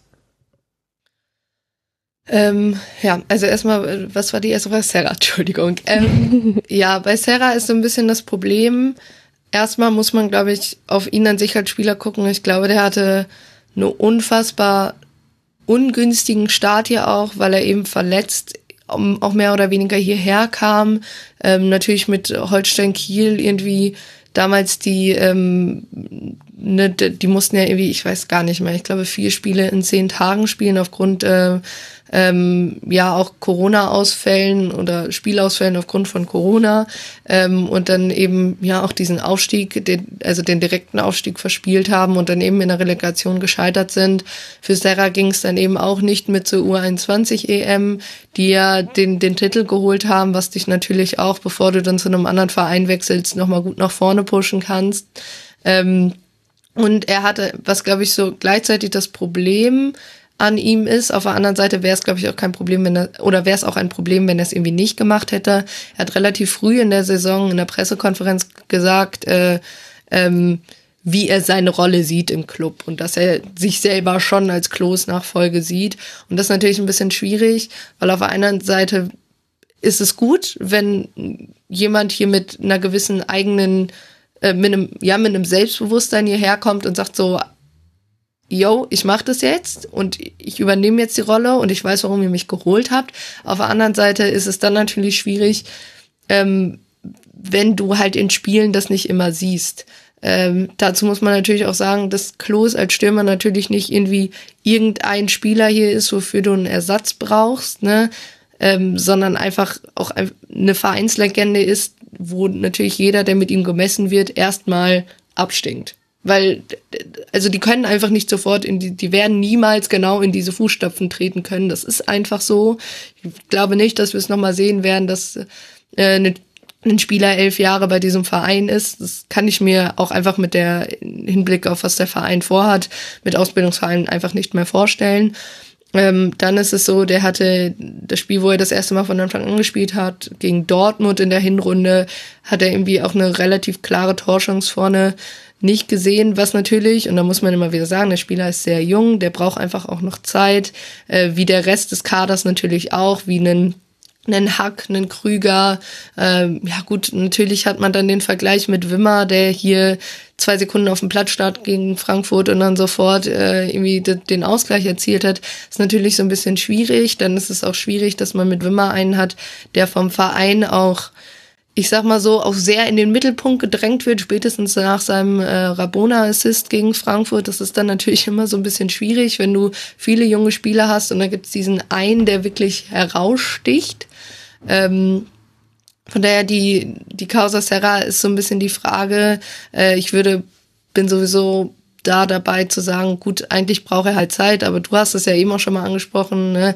Die Frage ist, wie sehr kannst du dir diese Zeit leisten? Gerade jetzt, also gerade jetzt wird's halt wirklich nochmal um einiges dringender, dass sowohl er als auch Lasme sich da einfinden in diese Position. Ähm, und dann, was Führung oder beziehungsweise Spieler von außen betrifft, ähm, dafür bin ich dann, glaube ich, auch zu sehr außen. Also ich sag mal so, man, man bemerkt als Fan so gewisse Dynamiken, auch äh, was vielleicht untereinander nicht so klappt äh, von der Kommunikation her. Ähm, das, das ist dann so eine Frage, wie das dann in Zukunft aussieht. Ähm, aber klar, also so Ortega, Pieper, ähm, das sind garantiert welche, die da auch ein bisschen was zu sagen haben. Man, man kann es ja manchmal auch so ein bisschen daraus absehen, wer wurde denn in den Mannschaftsrat gewählt. Das sind eben Leute wie Pieper und Brunner und Ortega.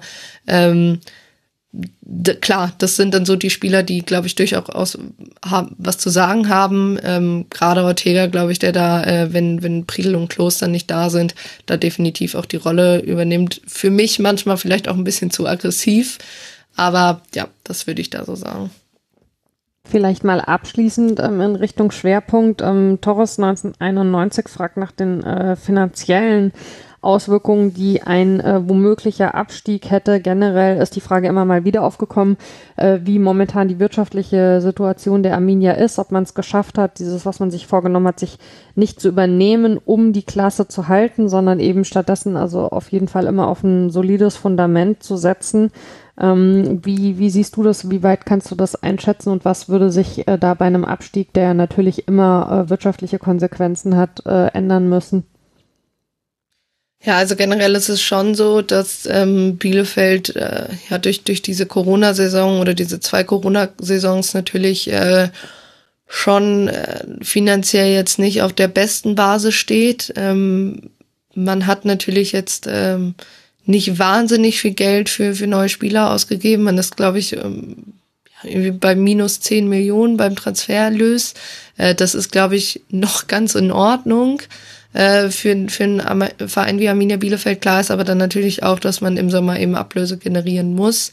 Ähm, es sah, glaube ich, zwischenzeitlich, also gerade so ja, Mitte, zum Mitte der, dieser Saison, natürlich auch Ende letzter Saison, ähm, gerade dadurch, dass die Zuschauer in den Einnahmen fehlten, ähm, schon relativ böse aus. Also gerade zu Beginn der Saison. Ähm, ich glaube, da konnte man jetzt sich so ein bisschen wieder rehabilitieren, ähm, obwohl gerade so, so, zwei, drei Spiele in der Vergangenheit, glaube ich, nicht so ausgelastet waren, wie man es sich gewünscht hat, was dann auch ein bisschen mit der sportlichen Situation zu tun hatte. Ähm, ja, das Ding ist natürlich, Bielefeld ist dann natürlich immer so ein bisschen der Sonderfall. Da ist, war die finanzielle Lage seit Jahren nie besonders gut.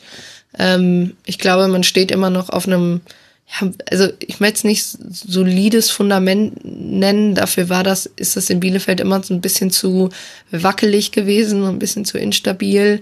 Aber ich glaube, es ist jetzt also kein Grund zur Sorge in dem Sinne. Ähm, aber natürlich verschlechtert sich, das habe ich eben schon mal, mal kurz angesprochen, einfach aufgrund der Tatsache, dass man dann auch weniger Transfereinnahmen im Zweifel generieren kann, wenn man absteigt ähm, und dann eventuell auch nicht sofort wieder den, den Ausstieg schafft. Einfach auch Stichwort Fünfjahreswertung, ähm, die, die ja, einfach die, die Schere zwischen erster und zweiter Liga ist nicht nur sportlich, sondern eben auch finanziell so weit auseinander. Ähm, da, da werden Abstieg, glaube ich, in dem Sinne vielleicht nicht fatal, aber auf jeden Fall Grund zur Sorge. Da sind wir mal sehr gespannt, wie sich die Darf weitere ich auch noch eine Saison Frage stellen? Ja, bitte. Beziehungsweise Du bist noch da. Ich hätte jetzt mal nach dir gefragt. Du bist immer im Schwerpunkt so Sonja, Sonja. ich habe super interessiert zugehört und ich habe äh, ja frag, vielleicht ist es auch eine These und ich bin dann gespannt, ob Eva das ähnlich sieht. Weil, ähm, wenn ich jetzt so zuhöre, ja, es ist klar, dass äh, Bielefeld jetzt, also da, wo sie stehen, hätte man sie ja jetzt auch ungefähr erwartet vor der Saison. Ich glaube, da sind wir uns einigermaßen einig. Also es ist nicht so wie Hertha, die jetzt auf der 17 stehen und äh, hoch, wir wollten doch eigentlich, was weiß ich, Champions League spielen, Zweifel in, in ein paar Jahren. Aber müsste man nicht als Bielefeld in so einer Saison gerade wirklich auch alles daran setzen, irgendwie diesen Klassenerhalt zu schaffen und vielleicht auch jetzt, du hast schon gesagt, ein Umbruch steht vielleicht eh an und behält man jetzt den Trainer oder nicht, ähm, kann man da nicht vielleicht sagen, irgendwie ein Impuls muss es noch mal geben, weil also jetzt ist es jetzt gerade nicht so gut gelaufen die letzten Spiele, also die Tendenz ist schlecht. Und aber auch wenn man dran denkt, es sind ja jetzt eigentlich nur noch anderthalb Abstiegsplätze zu vergeben, weil man hat die Situation, dass Fürth wirklich raus ist. Klar, andererseits sind da jetzt viele, die sich irgendwie knubbeln und auch immer mal wieder Spiele gewinnen, aber du hast ja den einen Absteiger schon weggerechnet. Das heißt, du hast ja schon vielleicht auch bessere Chancen drin zu bleiben als in anderen Jahren dann. Und dann musst du bedenken, je nachdem, wie es in der zweiten Liga ausgeht, kannst du eine krasse zweite Liga nächstes Jahr haben. Also mal angenommen, HSV ist jetzt eh schon weiter weg, aber es kann ja auch gut passieren, dass zum Beispiel Schalke und Bremen den Aufstieg auch nicht schaffen. Und wenn du dann runterkommst in so eine zweite Liga, da, da ist es ja auch, also da bist du ja gar nicht mehr mehr als Absteiger wirklich Aufstiegsfavorit. Also da drohst du ja dann auch irgendwie dann so in der zweiten Liga, ja, in Anführungszeichen zu versauern müsstest du es da nicht versuchen, wirklich mit, mit allem, was du irgendwie noch machen kannst, jetzt in diesem Jahr in dieser ersten Liga zu bleiben? Also jetzt eben nicht zu sagen, naja gut, dann steigen wir halt wieder ab. Das ist jetzt halt so unser Niveau zwischen erster und zweiter Liga, sondern halt wirklich auch im Hinblick auf, ja, kämen wir da überhaupt wieder raus aus der zweiten Liga? Also da wirklich nochmal alles zu tun und vielleicht auch nochmal zu überdenken, wenn man gesagt hat, ja, würden mit dem Trainer auch in die zweite Liga gehen. Also da vielleicht zu schauen, ob man es vielleicht doch nochmal anders macht. Äh, wie siehst du das? Ja, ist auf jeden Fall eine gute Frage. Ähm, Thema Impuls ist bei mir halt so, ja, ich finde halt einfach, dass gerade im Abstiegskampf ähm, in dieser Saison die Trainerwechsel nicht wirklich großen Einfluss hatte. Was heißt im Abstiegskampf? Also eigentlich gab es ja eigentlich nur wirklich die beiden Trainerwechsel bei Hertha.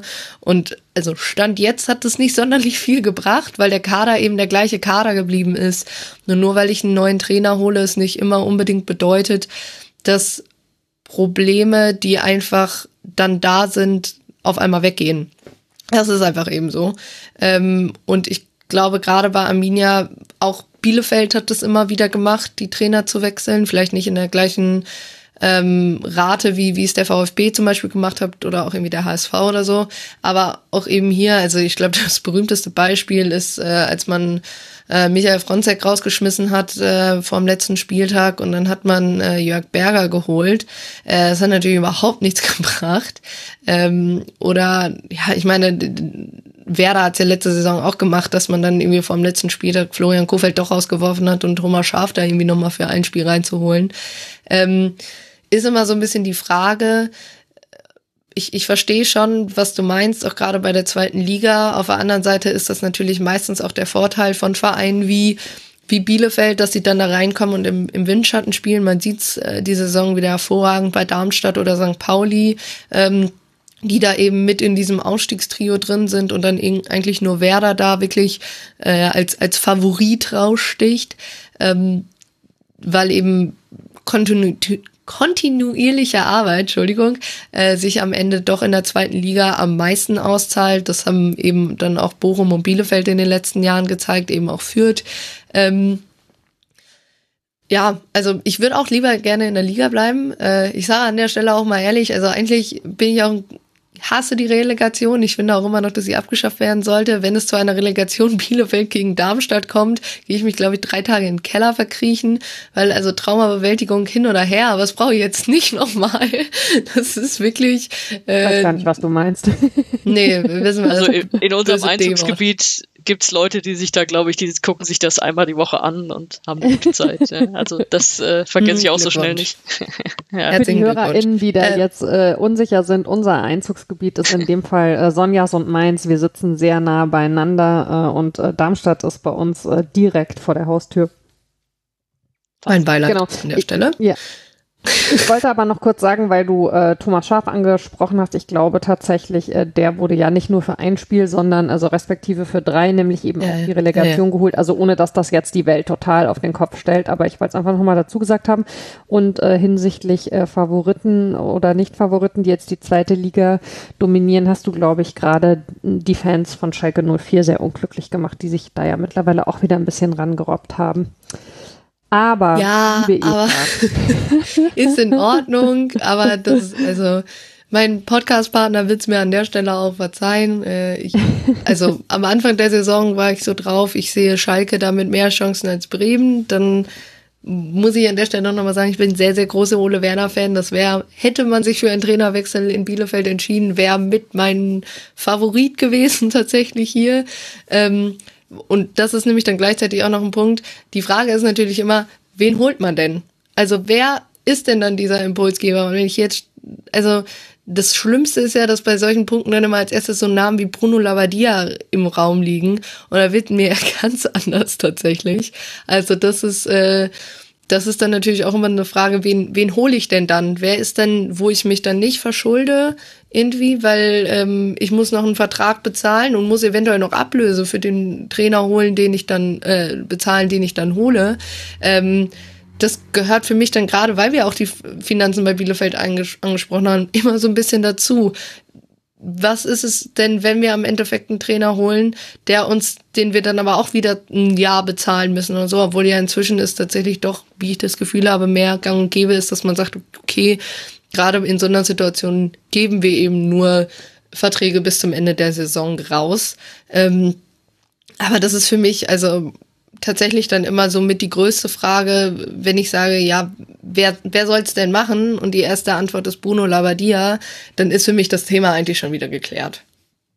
So, da grätsche ich jetzt mal rein und sage, bevor Bruno Labbadia, den ich sehr schätze, hier weiter gebasht wird, äh, machen wir mal den Bielefeld-Schwerpunkt äh, zu. Vielen lieben Dank äh, für deine spannenden Einblicke, Eva.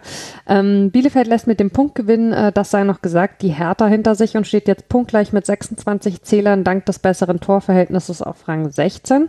Stuttgart wiederum kann sich keine weitere Luft verschaffen im Abstiegskampf und liegt mit 27 Punkten auf Platz 15. Für die Schwaben geht's schon am Freitag zu Hause gegen den BVB weiter und Bielefeld muss am Samstag nach Wolfsburg.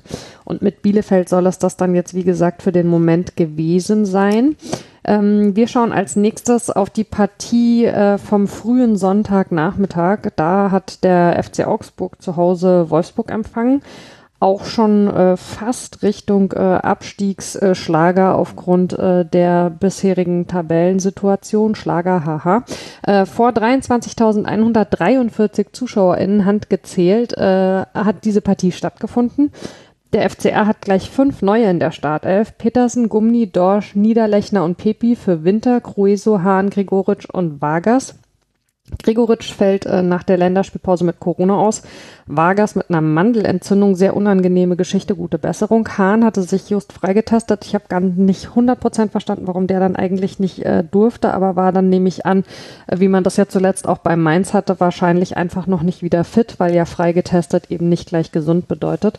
Gruiso hat muskuläre Probleme, Udo Kai fehlt verletzt. Ähm, beim VfL Wolfsburg ist Castells weiterhin nicht fit, was natürlich äh, für die Wolfsburger eine Schwächung bedeutet. Alle fünf Spiele ohne ihn hat Wolfsburg verloren. Perwan vertritt ihn und Arnold ist in Castells Abwesenheit Kapitän. Außerdem fiel krank Roussillon und verletzt Ottavio, was hinten links so ein bisschen Lücke reicht. Kofeld, wir sind immer noch bei äh, den Verletzten und Kranken, ist noch nicht freigetestet, auch er mit Corona sozusagen im Homeoffice.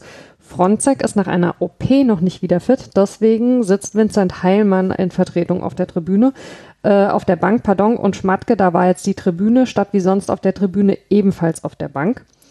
Nach nur 51 Sekunden fällt das 1-0 für Augsburg über links. Babu läuft Petersen hinterher, Jago schließt ab. Die nächste Chance kann, kann Babu dann klären, bevor in der sechsten Minute Gikiewicz Oxford erwischt, der neben dem Spielfeld behandelt werden muss. Wolfsburg wirkt ein bisschen geschockt. Es gibt eine minimale Gefahr durch Standards, beispielsweise einen Freistoß in der 13. und eine Ecke in der 16. Erst in der 23. kommen sie dann durch schnelles Umschalten über Schlager Nicher mal gut vors Augsburger Tor. Anschließend gibt es eine Handspielsituation mit Oxford, aber wohl nicht strafbar, wird zumindest nicht so gepfiffen. Nach etwa einer halben Stunde dann die beste Phase der Wolfsburger. Viel läuft über Schlager, da haben wir ihn wieder, aber letztlich ist es nicht zwingend kommen dann aber sehr gut aus der Kabine. Kruse ist dann auffälliger, sowohl im Spiel als auch in Sachen Meckern äh, allerdings. In der 61. ist es dann aber wieder der FCA, der den Ball fast schon hinter der Linie sieht.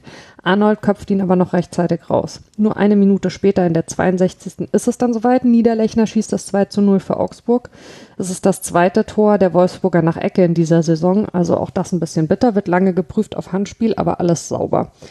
In der 69. schießt Augsburgs Petersen das 3 zu 0, wobei Perwan da nicht besonders gut aussieht. Nach 70 Minuten ist Wolfsburg, darauf hat uns äh, die liebe Becky at Genderbeitrag äh, hingewiesen, sechs Kilometer weniger gelaufen als der FCA. Am Ende waren es sogar zehn.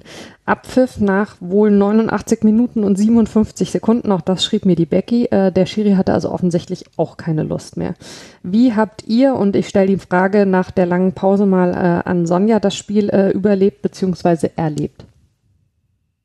Ja, überlebt habe ich es zum Glück, wie man hört. Ähm, ja, eigentlich äh, dann doch überraschend, wie klar es ausgegangen ist am Ende. Also so, ja, dass Augsburg das gewinnen könnte, ja, aber das ist, also Wolfsburg war halt wirklich eine krasse Enttäuschung.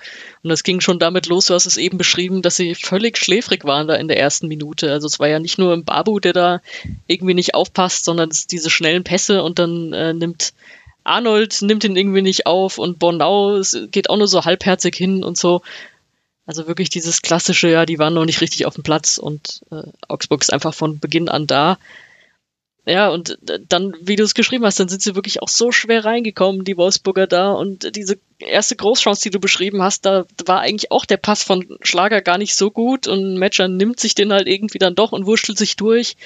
Also da war ich schon einigermaßen geschockt, wie, wie schlecht dann da auch Wolfsburg war. Also ja, ich weiß jetzt auch nicht, wenn ich so auf die Tabelle gucke, dann denke ich zwar immer noch, ey, Wolfsburg ist eigentlich viel zu gut, um da unten nochmal reinzurutschen, aber so ein Spiel wird mir dann doch ein bisschen Angst machen als Wolfsburg-Fan. Also da war jetzt wenig zu sehen. Okay, sie haben sich vielleicht nicht ganz aufgegeben und äh, trotzdem irgendwie noch probiert, dann äh, vor diesem Doppelschlag da nochmal ranzukommen, aber also das war schon ein total verdienter Sieg dann auch. Vielleicht müssen wir nochmal sagen, das, das 2-0 von Niederlechner, das war ja irgendwie auch sehr lustig. Das, das war so komisch, war es mit dem Knöchel, war es mit der Hacke, also so, so ganz seltsam mitgenommen und dann schießt er sich den selbst noch so halb gegen die Nase, wo ich gar nicht wusste, warum sie so lange kontrollieren, weil also dass es nicht die Hand war, fand ich, konnte man eigentlich ganz gut sehen an den Bildern, haben sie ja dann auch irgendwann festgestellt. Aber hat mich auch gewundert, aber manchmal ist das auch nicht nachvollziehbar, finde ich, was also wirklich gefühlt stundenlang geprüft wird und wo sie total schnell durch sind. Also weil das ja wirkte jetzt äh, am Fernseher nicht nach einer total kniffligen Situation, wie du gerade gesagt hast. Ja, habe ich, hab ich auch so empfunden, ja. Aber gut, hat ja dann auch gezählt und naja, ähm, ich weiß nicht, können wir jetzt gleich mal diskutieren, sind die jetzt wirklich fett im Abstiegskampf wieder mit drin oder nicht? Also die Leistung würde mir da echt Sorgen machen.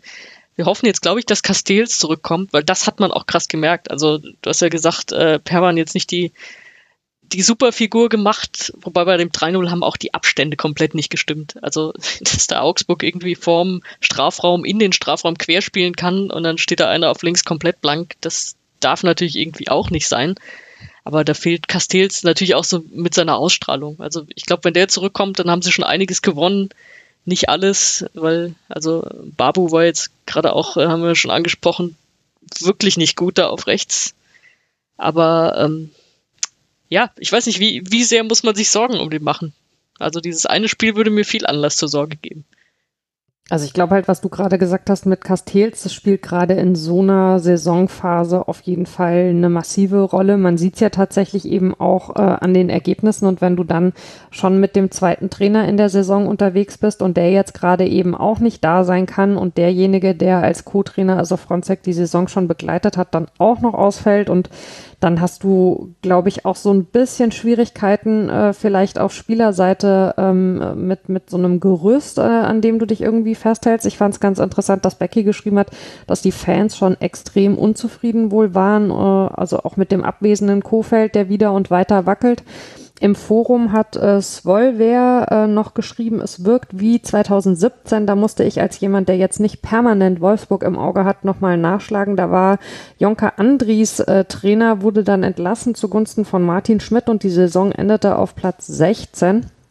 Also auch alles nicht so super äh, optimistisch stimmt. Und also ich muss tatsächlich sagen, ähm, ich, ich sehe äh, die brutale Entwicklung äh, unter Florian Kofeld nicht. Klar, also es gab äh, auch mal die kleine kurze Kurve nach oben.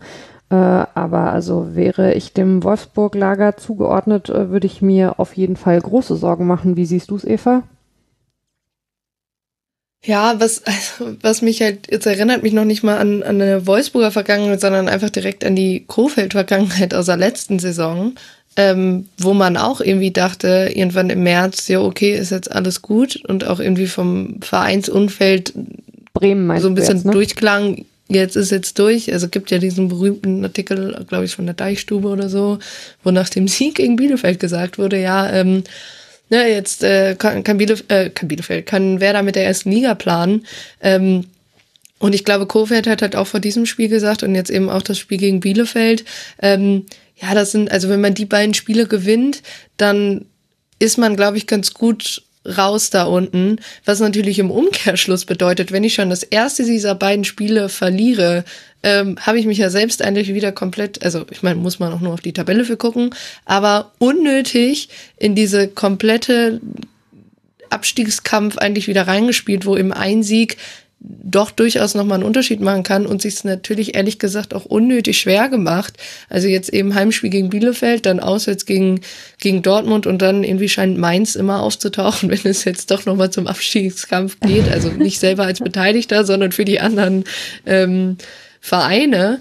Und also ich, ich finde auch einfach, gerade bei Wolfsburg ist klar, persönlich finde ich, dass da von Zusammenhalt in der Mannschaft, da muss, da muss ja schon ein Problem sein, weil es gab ja diese Szene in der ersten Hälfte, wo ich glaube, Ratcher dann, dann Kruse und Wind ignoriert und von den beiden auch zu Recht, ehrlich gesagt, auf den, ähm, auf den Deckel bekommt. Und das gab mhm. es dann ja trotzdem noch zwei oder drei Mal in diesem Spiel. Und das hilft natürlich nicht. Also wenn du dann schon einfach als außenstehende Person das Gefühl hast, also irgendwie auf dem Platz scheint das auch nicht alle so wahnsinnig gut zu funktionieren gerade. Ähm, und dann, also klar ist auf jeden Fall, die müssen dieses Spiel Biele gegen Bielefeld jetzt gewinnen, weil sonst sehe ich ehrlich gesagt auch nicht, weil Florian Kofeld hatte genau das gleiche wie Marc von Bommel meiner Meinung nach am Anfang der Saison. Man hatte vier oder fünf gute Spiele und danach ging es aber bergab.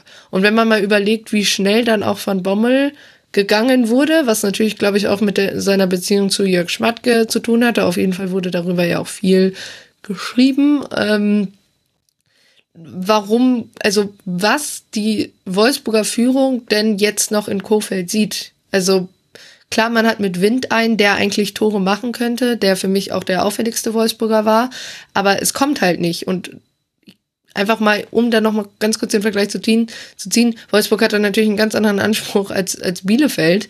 Ähm, und dann ist natürlich klar, für, für die wird dieses Spiel einfach vom Druck her im eigenen Stadion ähm, um einiges höher sein als bei Bielefeld. Und das ist, glaube ich, nicht gut. Und ich persönlich finde, dass Florian Krofeld noch nie besonders gut mit Druck von außen umgehen konnte. Und ähm, da, da wird man jetzt eben sehen, wie das am Wochenende wird. Und wie gesagt, äh, es sieht jetzt auch nicht unbedingt nach einem einfachen Restprogramm für die Wolfsburger aus. Nee, das definitiv nicht. Ähm, ich frage mich äh, bei all diesen Mannschaften, äh, die in diesem Teil des Karussells quasi mitgefangen waren, immer, was diese Rose, Hütter, Glasner Geschichte losgestoßen hat, wer davon eigentlich profitiert hat am Ende. Und so richtig, also ja, sehe ich eigentlich niemanden. Ich meine, äh, Sonja, du hast vorhin gesagt, Glasner und die Eintracht, ähm, das äh, hat sich mittlerweile ganz gut zusammengefunden, aber da gab es ja jetzt also äh, nicht in dem Sinne, äh, bevor eben Adi Hütter gesagt hat, er geht äh, einen Handlungsbedarf, sondern also das hat sich ja eben erst durch diese Verkettung ja äh, im Prinzip äh, ergeben und also Wolfsburg äh, sicherlich äh, hat äh, ganz äh, wenig bis gar nichts davon gehabt. Äh, ich finde es auch echt erstaunlich, wenn man sich die Qualität der Mannschaft und der Einzelspieler anschaut, wie wenig da oft bei rumkommt. Aber gut, ähm, wollen wir es auch Wobei, nicht unnötig Wolf, in die Wolfsburg, ja? sorry, ga, ganz kurz, Wolfsburg war ja in diesem Karussell auch so ein bisschen deswegen dabei, weil äh, Glasner auch nicht so richtig mit Schmatke konnte. Also es war jetzt nicht das so, ist oh halt mein immer Gott. der Punkt, ne? Ja, also, das genau, ist schon, das, das hört man da erstaunlich oft. Problem, ja. Ja, und wenn, Egal, genau, wenn, wenn er ist, sich, ja. wenn er sich jetzt noch mit auf die Bank setzt, ist ja, hat ja auch einen komischen Vibe, ne? Also, ja, aber, aber das war ja, also die Eintracht hat ja jetzt äh, den Glasner nicht weggenommen oder so, sondern da hat's ja auch einfach nicht gestimmt, was dann auch wieder die Frage ist, warum stimmt's dann da nicht, ne? Ja. Ja. Nein, aber ich meine nur, also das hat dieser, dieser Abgang von Rose in Gladbach hat ja dann eben so eine ganze Verkettung irgendwie hinter sich äh, Ja, hergezogen. Also klar, wo dann immer Menschen für sich eben äh, Entscheidungen getroffen haben, was sie als nächstes machen wollen. Und ja, also das Thema Schmatke, ich bin da, weiß Gott, viel zu weit weg von, äh, um das äh, näher zu beurteilen. Aber also sagen wir es mal so, es ist zumindest auffällig, dass also bei diesen Trennungen sein Name dann immer sehr prominent auftaucht. Aber genau, wollen wir es nicht unnötig in die Länge ziehen. So äh, begeisternd war das Spiel dann tatsächlich ja nicht. Ähm, Augsburg steht jetzt mit äh, 29 Punkten auf Platz 14 und muss äh, im Nachholspiel am Mittwoch zu Hause gegen Mainz 05 antreten bevor dann am Samstagnachmittag die Reise nach München ansteht. Wolfsburg steht auf Rang 13 mit 31 Punkten. Das ist also schon auch alles relativ nah beieinander da unten. Da können also auch die, die hinten dran stehen, mal mit einem Sieg äh, durchaus äh, sich gefährlich äh, annähern äh, und empfängt am Samstag dann ähm, Arminia Bielefeld. Und äh, wir machen jetzt weiter mit dem Spiel, äh, wo wir es gerade schon von Adi Hütte hatten, äh, Borussia Mönchengladbach gegen Mainz 05. Das war das letzte Spiel des Spieltages und endete 1 zu 1 vor 44.156 ZuschauerInnen, also auch äh, nicht ausverkauft. Äh, 59.724 gingen rein, hat mich etwas gewundert. Ähm, Bochum, ach, pardon, äh, Borussia Mönchengladbach hat zuletzt äh, 2 zu 0 im abgebrochenen Spiel gegen Bochum, da haben wir sie gespielt. Ähm, das war der zweite Dreier in Abwesenheit des erkrankten Hütter, der nun zurück ist äh, und Elvedi und Stindl für Netz und Tyram bringt.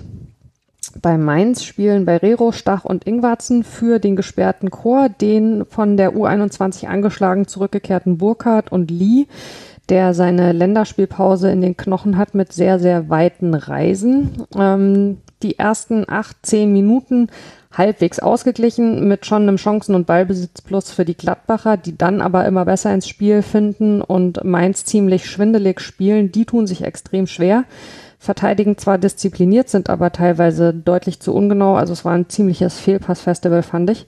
Nach 33 Minuten schießt Embolo das 1 zu 0 und Mainz sieht da nicht gut aus. Neuhaus zieht drei Mann auf sich. Embolo ist daraufhin völlig frei und also kann total unbedrängt äh, diese Führung erzielen. Gladbach bleibt bis zum Pausenpfiff überlegen kann das aber nicht in Tore ummünzen. In der zweiten Hälfte kommt Burkhardt für Ingwarzen. Äh, außerdem scheint Svensson in der Pause die richtigen Worte gefunden zu haben. Mainz ist extrem verbessert und viel gefährlicher. Gladbach kann sich kaum entfalten, ist sehr weit von dem entfernt, was sie in der ersten Hälfte gezeigt haben. In der 72. verwandelt Onisivo auf Vorlage von Lee, wie ich finde, herrlich, aber ich bin da natürlich äh, auch äh, nicht äh, unparteiisch. Anschließend drängen die 05er auf den Siegtreffer, aber Sommer, also muss man wirklich sagen, äh, hat einen absoluten Sahnetag ähm, und verhindert äh, einen äh, nicht völlig unverdienten Siegtreffer gegen Ende. Klar, Gladbach hat die erste Hälfte klar dominiert, aber äh, ich finde, Mainz gewinnt den zweiten Durchgang sozusagen mit noch ein bisschen mehr Dominanz. Ähm, Eva, du hast gesagt, du hast lediglich acht Stichpunkte zu dem Spiel, was deutlich unter deinem sonstigen Niveau liegt. Äh, erzähl mal, woran lag es denn? Ja, ich glaube, also gerade diese erste Halbzeit, ähm, gerade ganz, ganz zu Beginn, äh, du hast es ja schon angesprochen, ähm, dass eben im Mainz, glaube ich, auch einfach an sich so ein bisschen müde wirkte, irgendwie diesen, diesen Schwung aus dem, aus dem Bielefeld-Spiel nicht so ganz mitnehmen konnte. Ähm, also ich fand, sie sind bemerkenswert nicht wirklich über äh, die Mittellinie gekommen in irgendeiner Art und Weise. Äh, da zu Beginn, dass irgendwie da auch äh, ja, irgendwelche Automatismen nicht so richtig funktioniert haben. Ähm, wie du schon sagst, viel zu viele Ballverluste auch auf, auf beiden Seiten und ja, Gladbach dann schon äh, über weite Strecken nach dem Tor, die irgendwie die bessere Mannschaft war. Aber dann in der zweiten Hälfte eigentlich, äh, ja, eigentlich mit der Reinnahme von Lee und dann natürlich auch, äh, aber eben auch Burkhardt, wo Unisivo dann natürlich ein bisschen noch zurückgerutscht ist, ähm, hatte ich schon das Gefühl, dass Mainz jetzt ein bisschen mehr so den Plan hatte, wie man nach vorne spielen will. Ich finde dann auch, dass dass Anton Stach da wieder eine sehr, sehr wichtige Rolle eingenommen hat äh, bei den Mainzern. Ähm, ich finde das ja immer wieder bemerkenswert, äh, wie schnell der sich an die an die Bundesliga gewohnt hat gewöhnt hat äh, wirklich äh, ja hätte ich tatsächlich so auch nicht gedacht ich meine klar ich habe ihn bei Fürth gesehen letzte Saison aber sich so schnell dann doch ähm, ja, als einer der, der zentralsten Spieler oder auch irgendwie sehr, sehr wichtigen Spieler in so einer Mannschaft zu spielen, ist natürlich äh, schon sehr bemerkenswert. Ähm, ja, aber also ich fand dann auch, Gladbach ist dann wieder in das gefallen, was man schon so oft in dieser Saison gesehen hat, dass die es einfach nicht schaffen, 90 Minuten lang ihr Spiel durchzuziehen. Also dass man, entweder man hat es tatsächlich halbzeitenmäßig, also dass man eine Halbzeit hat, wo man dominiert, aber diese Dominanz vielleicht, man erzielt vielleicht sogar so ein Tor, ein Tor, aber man weiß eigentlich, das wird nicht reichen, weil zu irgendeinem Zeitpunkt in diesem Spiel wird man einbrechen und wenn dann da ein Gegner ist, der eine gute Antwort hat oder auf jeden Fall auf ihn erstmal einen Plan hat, wie man darauf antwortet, ähm, dann, dann wird es ein bisschen schwierig und sie hätten ja das Spiel sogar fast noch verloren, du hast es angesprochen. Ähm, Sommer da am Ende vor allem gegen Lee. Ähm, das fand ich dann, oder auch vorher, ne, bevor es überhaupt eins einsteht, diese gegen Burkhardt, äh, das fand ich schon sehr erschreckend und irgendwie habe ich auch bei Adi Hütter immer nicht so das Gefühl, dass der da die richtigen Worte hinfindet. Also, weil es eben schon so oft passiert ist. Ähm, ich finde, das ist immer sowas, das kann einem dann irgendwie in der Hinrunde öfter mal passieren, aber dann spätestens in der Rückrunde muss man da langsam mal eine Antwort für finden. Und es tut mir leid, aber das sehe ich bei Hütter einfach nicht. Und äh, ich finde gerade aufgrund äh, der letzten ja, 20 Minuten äh, ungefähr, wenn nicht sogar halbe Stunde, hat sich Mainz dann durchaus auch diesen Punkt verdient und hätte es fast sogar verdient, dieses Spiel sogar zu gewinnen, weil sie dann einfach, ähm, also gerade auch durch, durch Standards dann so ein bisschen gefährlicher waren. Da hat, also so hat es auf jeden Fall Between the Post gesagt, da hatte Gladbach einen ähm, ja, Expected Goals Wert von 0,08 und das ist sogar noch schlechter als Arminia Bielefeld und da will ich mir prinzipiell immer Sorgen drum machen. Und man hatte was halt, ähm, ja, man hatte halt drei Ecken, gut, ist jetzt auch nicht sonderlich viel, aber generell fand ich auch, dass dieses Spiel auch viel irgendwie über Zweikampfstärke ging ähm, und dann zwischendurch man irgendwie nicht so ganz wusste, wo denn die Mannschaft überhaupt hin will, aber prinzipiell glaube ich auch einfach ein Spiel von zwei sehr guten Torhütern im Endeffekt. Auf die würde ich gleich gerne nochmal kommen. Ich würde erstmal Sonja dich gerne noch fragen. Ähm, du hast ja Adi Hütter natürlich äh, in der vorangegangenen Saison äh, bei Frankfurt äh, intensiver mitbekommen. Ich finde es schon für ihn jetzt sicherlich auch ein bisschen frustrant, also dass äh, genau wenn er nicht dabei ist, äh, die beiden Siege kommen. Na klar, man weiß bei dem Bochum-Spiel nicht, ähm, da Gladbach äh, in der zweiten Hälfte durchaus auch mal federn lässt. Also wie das noch zu Ende gegangen wäre, wäre es bis zur 90. Minute gegangen. Ähm, aber was, was siehst du denn äh, für, für Schwierigkeiten bei ihm in Gladbach? Warum äh, ist die Mannschaft also ja sicherlich sehr weit bisher hinter dem zurück, was man sich erhofft hat für diese Saison? Ja, wenn ich das wüsste, also so richtig kann ich das ehrlich gesagt auch nicht greifen. Also ich meine, die haben ja eigentlich schon einen richtig geilen Kader, ne? Also die mhm. Müssten eigentlich viel weiter oben stehen. Er wird sich auch gedacht haben, dass sie viel weiter oben stehen. Er hat ja irgendwas darin gesehen, sonst wäre er da ja nicht hingegangen und hätte sich da so ja auf diese unschöne Art da irgendwie äh, hingestohlen ähm, ja, es ist, ich finde es auch irgendwie schwer greifbar und wahrscheinlich, was, was Eva sagt, so dass er irgendwie nicht die richtigen Worte findet oder so, dass sie immer so unkonstant sind, das ist ja wirklich auffällig, ne? Also, dass da irgendwie was, dass er die Mannschaft nicht zusammenkriegt für 90 Minuten. Und dann kommen noch so Sachen dazu, da muss ich jetzt auch wieder dran denken. Ich meine, äh, ihr habt ja beschrieben, das Tor von Gladbach, was Neuhaus da macht, ist halt auch sau stark, wie er das vorbereitet da in diesem ja. klatschenden Zusammenspiel und so. Und der war ja auch in der Vorsaison ein richtig starker Spieler. Und also ich bin da wirklich, bin wirklich Fan von ihm, wie er da im Mittelfeld wirbelt und auch die Angriffe dann initiiert und teilweise auch selbst dann Tore macht. Und der war ja zum Beispiel in der Vorrunde komplett raus. Der hat da irgendwie nicht ins System gepasst. Und wenn du so einen starken Spieler hast und der dann aber nicht reinpasst und wenn du den nicht spielen lässt, das, das ist halt auch komisch. Und wahrscheinlich sind da noch mehr so Entscheidungen, was irgendwie, also irgendwie müsste er ja mehr aus diesem Kader rausholen können, als er macht. Und da, das funktioniert irgendwie nicht. Und natürlich kommst du da auch mit Erwartungen hin. Ich meine, hat die Eintracht verlassen oder hat verkündet, dass er sie verlässt. Da waren die auf einem klaren Champions League-Kurs. Und was ähnliches wird er sich ja dann wahrscheinlich auch mit Gladbach gedacht haben, sonst wäre er da nicht hingegangen.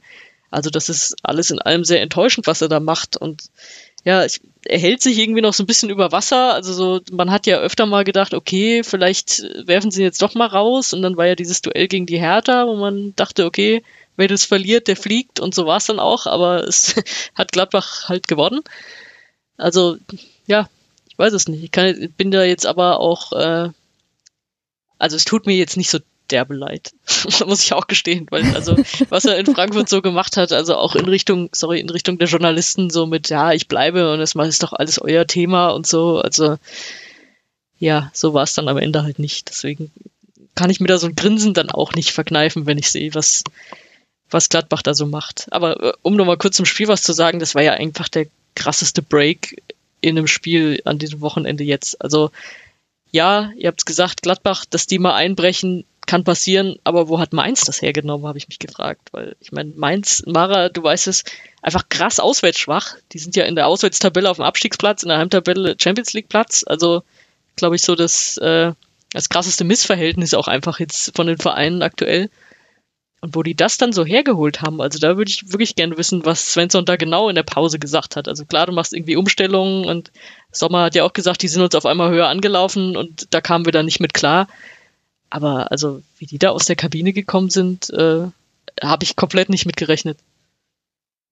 Ich glaube, ähm, also erstmal ganz kurz wollte ich noch zu Neuhaus was sagen. Wenn ich es nicht völlig falsch im Kopf habe, ähm, hatte der ja tatsächlich zu Beginn der Saison mit einer Verletzung zu tun ähm, ist dann wieder reingekommen und ich meine, es war tatsächlich im Hinspiel gegen Mainz, ähm, dass er das Tor geschossen hat. Das ist ja auch 1-1 ausgegangen und sich dann hinterher aber relativ deutlich, meine ich, beschwert hat über seine Rolle beziehungsweise Nicht-Rolle, wo ich mich damals schon gefragt habe, geht das jetzt, also weil es ging, wenn ich es richtig im Kopf habe, auch so Richtung, ähm, man hat ihm quasi eine andere Rolle irgendwie ähm, angedeutet, als er sie jetzt hat. Und ich habe mich damals schon gefragt, geht das jetzt eigentlich eher damals noch gegen Max Eberl, also wer hat ihm da was Podcast versprochen oder eben Adi Hütter. Und ähm, bin aber bei dir, dass das ein, äh, ein wahnsinnig ähm, starker Spieler in diesem Gladbacher äh, Verbund ist. Und ähm, was meinst du fünf und die Auswärtsschwäche angeht, ja, also die ist definitiv da. Wenn man sich die Spiele angeschaut hat, alle über die Saison hinweg, finde ich, ist es tatsächlich ähm, auch so ein bisschen so immer dieses, auf welcher Seite ähm, vom Netz fällt quasi der Ball runter. Also Mainz 05 hatte Spiele zu Hause, die gar nicht mal so überlegen waren, wo dann aber alles so funktioniert hat, dass sie sie eben tatsächlich gewonnen haben. Und umgekehrt gab es Auswärtsspiele, wo man eigentlich gedacht hat, also das ist unfassbar, dass die am Ende ohne Punkte dastehen, wo dann eben äh, gar nichts zusammengelaufen ist in diesen Momenten, wo du eben Glück oder Pech haben kannst. Ähm, ich hatte aber zuletzt den Eindruck, also zum einen, ähm, ist Burkhardt äh, ja noch mal ein bisschen stärker in der aktuellen Phase, hat sicherlich äh, auch davon ähm, äh, profitiert, dass er in dem ersten Spiel der U21, wo er ja Kapitän ist, eben so eine super Leistung gebracht hat, war dann jetzt eben äh, ein bisschen zurückgeworfen, aber bei dem hat man also ganz eindeutig gemerkt, wie der drauf gebrannt hat und wie der eben in der zweiten Hälfte ähm, auch was verändern und verbessern möchte. Das finde ich, äh, hat man unheimlich gemerkt im Spiel. Lee ist sowieso immer eine Belebung. Und dann glaube ich, dass Bo Svensson ja einer ist, dem gewisse Sachen dann schon auch stinken und äh, der die auch nur so mittelgut äh, ja also verbergen kann oder das vielleicht auch gar nicht möchte. Und ähm, genau diese diese Auswärtsgeschichte die nervt ihn langsam schon. Also die Tatsache dass man es überhaupt äh, zu einem Thema machen kann weil es eben auf dem Platz immer wieder so passiert. Insofern kann ich mir schon vorstellen dass der die Spieler da sehr gut angepackt hat. Und ja das äh, siehst du dann eben. Also es gibt glaube ich. Und vielleicht ist das äh, meine Sicht äh, durch eine gewisse, dann natürlich auch emotionale Nähe. Aber ich glaube, es gibt nicht so viele Trainer, die genau diesen Unterschied so machen können, auch durch das letztlich, wie sie mit einer Mannschaft umgehen. Also das finde ich bei Bo Svensson wirklich erstaunlich und auch was, was man ihm echt abnimmt, dass es ihm weniger um das jeweilige Ergebnis geht. Natürlich ist er ehrgeizig und will gewinnen, aber es geht ihm um eine Art und Weise und zwar auf dem Platz und neben dem Platz. Also wie geht man miteinander um? Und ich glaube einfach, und das hat man ja auch in dieser Rückrunde letztes Jahr gesehen, der hat dieser Mannschaft was gegeben, was auf eine Art und Weise funktioniert, wie du das nicht so oft hast. Und also äh, vielleicht äh, lehne ich mich da sehr weit aus dem Fenster, aber ich glaube, dass der einen, einen sehr, sehr großen Weg vor sich hat. Also ich glaube, da kann noch sehr, sehr viel kommen, weil der genau dieses, diese Art und Weise der Ansprache mit einer Mannschaft, die einen Unterschied machen kann, die hat er einfach. Und ich, ich weiß nicht, ob man das so gut lernen kann oder ob das auch so ein bisschen was ist, was eben intrinsisch ist. Aber ja, also das war ein Spiel, finde ich, wo man es auf jeden Fall gesehen hat. Aber nicht, dass es jetzt wieder ein Trainer wird, der Mainz dann abgeworben wird. Nö, aber ich meine, man muss ja sagen, also auch äh, die Trainer, die Mainz also in Richtung Weltklasse äh, hervorgebracht hat, sind ja dann natürlich immer Jürgen Klopp und Thomas Tuchel, ähm, die da äh, genannt werden äh, aus äh, offensichtlichen Gründen. Die haben ja beide in Mainz tatsächlich vorher eine Ära geprägt und also, dass du jemanden wie einen Bo Svensson nicht 20 Jahre da halten kannst, das ist, glaube ich, in Mainz auch jedem klar. Aber also fünf wäre so das, was ich anpeilen würde. Schauen wir mal. Ähm, was ich noch auffällig fand, ähm, ich weiß nicht, wie ihr das seht, was ein Thema ist, was mich unfassbar unfassbar nervt tatsächlich, sind diese Ringkämpfe, die mittlerweile im Fußball teilweise geführt haben. Also man hatte es äh, in einer Szene ganz krass äh, mit Bell und Ginter, wo dann also Ginter wahnsinnig gerissen hat äh, vorm, äh, ich glaube bei der Ecke war es. Man hat es aber auch umgekehrt und generell finde ich dieses am Trikot halten, ich weiß schon gar nicht mehr welches Spiel das war vor der Länderspielpause, wo echt auch ein Trikot komplett irgendwie zerrissen ist. Dieses Gezerre und dann gleichzeitig diese totale Theatralik, wie die Leute sich hinschmeißen und egal wo sie getroffen wurden, sie halten sich eigentlich am Ende immer das Gesicht. Ich weiß nicht, wie empfindest du das, Eva? Es ist sowas, so eine totale Unart, die sich auf einem Niveau eingeschlichen hat, also was ich echt erschreckend finde. Ja, vor allem, wenn man ja, also ich weiß nicht, zwischendurch hieß es ja mal, dass äh, die SchiedsrichterInnen das auch irgendwie konsequenter mit Gelb ahnden sollen. Äh, dann gab es, glaube ich, diese Szene, ich weiß gar nicht mehr, wer es war, ob es äh, Zweier war oder so, oder Brüch, da wo dann dieses Video umging, wo er irgendwie, wie jetzt wird er irgendwie, weiß ich nicht, in einem bestimmten Takt folgen, die Karten verteilt. Ähm, ich finde das sowieso irgendwie manchmal eine Sache, denn also zum Teil verstehe ich warum da gewisser Unmut aufkommt. Ich glaube, es kommt auch immer ein bisschen auf den äh, Schiedsrichter, die Schiedsrichterin. Gut, im, in der Bundesliga ist es ja leider so, dass wir nur männliche Schiedsrichter haben, ähm, die da auf dem Platz stehen. Ähm, das irgendwie, also ich glaube, die Spieler wissen zum Teil, bei wem sie es machen können und bei wem nicht. Ähm, ich finde, es gab Spieler an diesem Wochenende, wo man auch gesehen hat, dass ähm, ja der Re Referee da auf dem Platz das Ganze auch überhaupt nicht im Griff hatte. Also eigentlich fand ich es tatsächlich gut an der Stelle, wie es, glaube ich, Stegemann gegen äh, bei, bei Augsburg gegen Wolfsburg gemacht hat, weil uns kennen, ohne das jetzt sonderlich despektierlich zu meinen, aber man kennt ja schon die Augsburger Spielweise und sie ist schon sehr körperlich betont. Und eigentlich fand ich das gar nicht so schlecht, dass er Dorsch da äh, direkt irgendwie nach drei Minuten gelb gegeben hat, um zu sagen, so, ihr könnt das gerne machen, aber dann kriegt ihr halt auch eben ich lasse jetzt keine lange Leine und das blieb dann ja auch die einzige gelbe Karte in dem ganzen Spiel, weil danach dann auch die Diskussionen äh, relativ schnell nachgelassen haben. Ich glaube, dass da zum Teil von beiden Seiten, also sowohl von Spielenden als auch eben vom Spielleitenden so ein bisschen das Feingefühl fehlt. Ähm, aber generell ja, also was ich einen komplett ja, ehrlich gesagt, widerliche Geste finde, ist immer dieses, ähm, auch ganz am Anfang, als der Videobeweis eingeführt wurde, dass das Spieler irgendwie diesen, ne, diesen, dieses Viereck da auch irgendwie nachmachen. Das finde ich absolut albern. Und wie du eben auch zum Beispiel meintest, irgendwie bei, bei als Wimmer sich dann so beschwerte, ist halt einfach unnötig, äh, weil das einfach schon ziemlich klar Hand war. Aber also ich verstehe zum Teil, wenn man irgendwie sieht, der, der, der Schiedsrichter hat überhaupt gar keine klare Linie. Ähm, ja, ist halt zum Teil dann leider so, dass, dass die Spieler dann da irgendwann so eine gewisse Art von ähm, Trotz entwickeln, das natürlich nicht besonders erwachsen ist. Ich finde es auch in meisten Fällen ein bisschen nervig, aber wie gesagt, finde ich tatsächlich auch ganz persönlich, dass da immer zwei äh, Parteien dazugehören und das auch immer so ein bisschen ähm, damit zu tun hat, wie ähm, der Schiedsrichter oder im Zweifel dann eben auch die Schiedsrichterin das in dem Sinne dann moderiert von Anfang an. Und ich glaube, wenn die leider das einmal nicht vernünftig moderiert bekommen, dass äh, es dann einfach für das restliche Spiel so weitergeht, was super nervt, weil das den Spielfluss natürlich auch komplett zerstört. Aber ähm, ja, generell würde ich mir wünschen, dass man äh, dann nicht immer so ein wahnsinniges Theater ausmacht, auch wenn es irgendwie ein klares Foul war, wo man denkt so, okay, wir, also wir sehen es alle am Fernseher ähm, oder im Zweifel, also gerade als dann irgendwie äh, äh, durch Corona eben die die es Geisterspiele gab, wo ich mir dachte, so ihr, ihr braucht die Show halt nicht für irgendwelche Leute im Stadion abzuziehen. Wir sehen es halt sowieso alle vom vom Fernseher im Zweifel und es war halt einfach nur affig und äh, ja, ich glaube es ist natürlich im Endeffekt auch ein bisschen das, was äh, Fußball so ausmacht, würden sich alle an die Regeln halten und alle irgendwie ähm, ja da immer alles richtig machen, würden wir den Sport vielleicht auch eventuell nicht so lieben. Aber klar ist natürlich, dass es zum Teil ja abs absurde, ähm, gerade auch durch den Videobeweis, wo man eigentlich dachte, das wird das Ganze dann besänftigen, absurde Auswüchse hat. Ja. Das mit der Linie und mit der Verantwortung der SchiedsrichterInnen ist natürlich komplett richtig. Also ich finde, ähm, das äh, ist auch ein Punkt, äh, der immer mitgedacht werden muss. Ich finde eben tatsächlich diese Theatralik teilweise so affig. Ich fand es lustig äh, in dem Spiel ähm, am Sonntagabend, äh, was wir schon angesprochen hatten im Frankfurt-Segment, äh, also Barca Sevilla.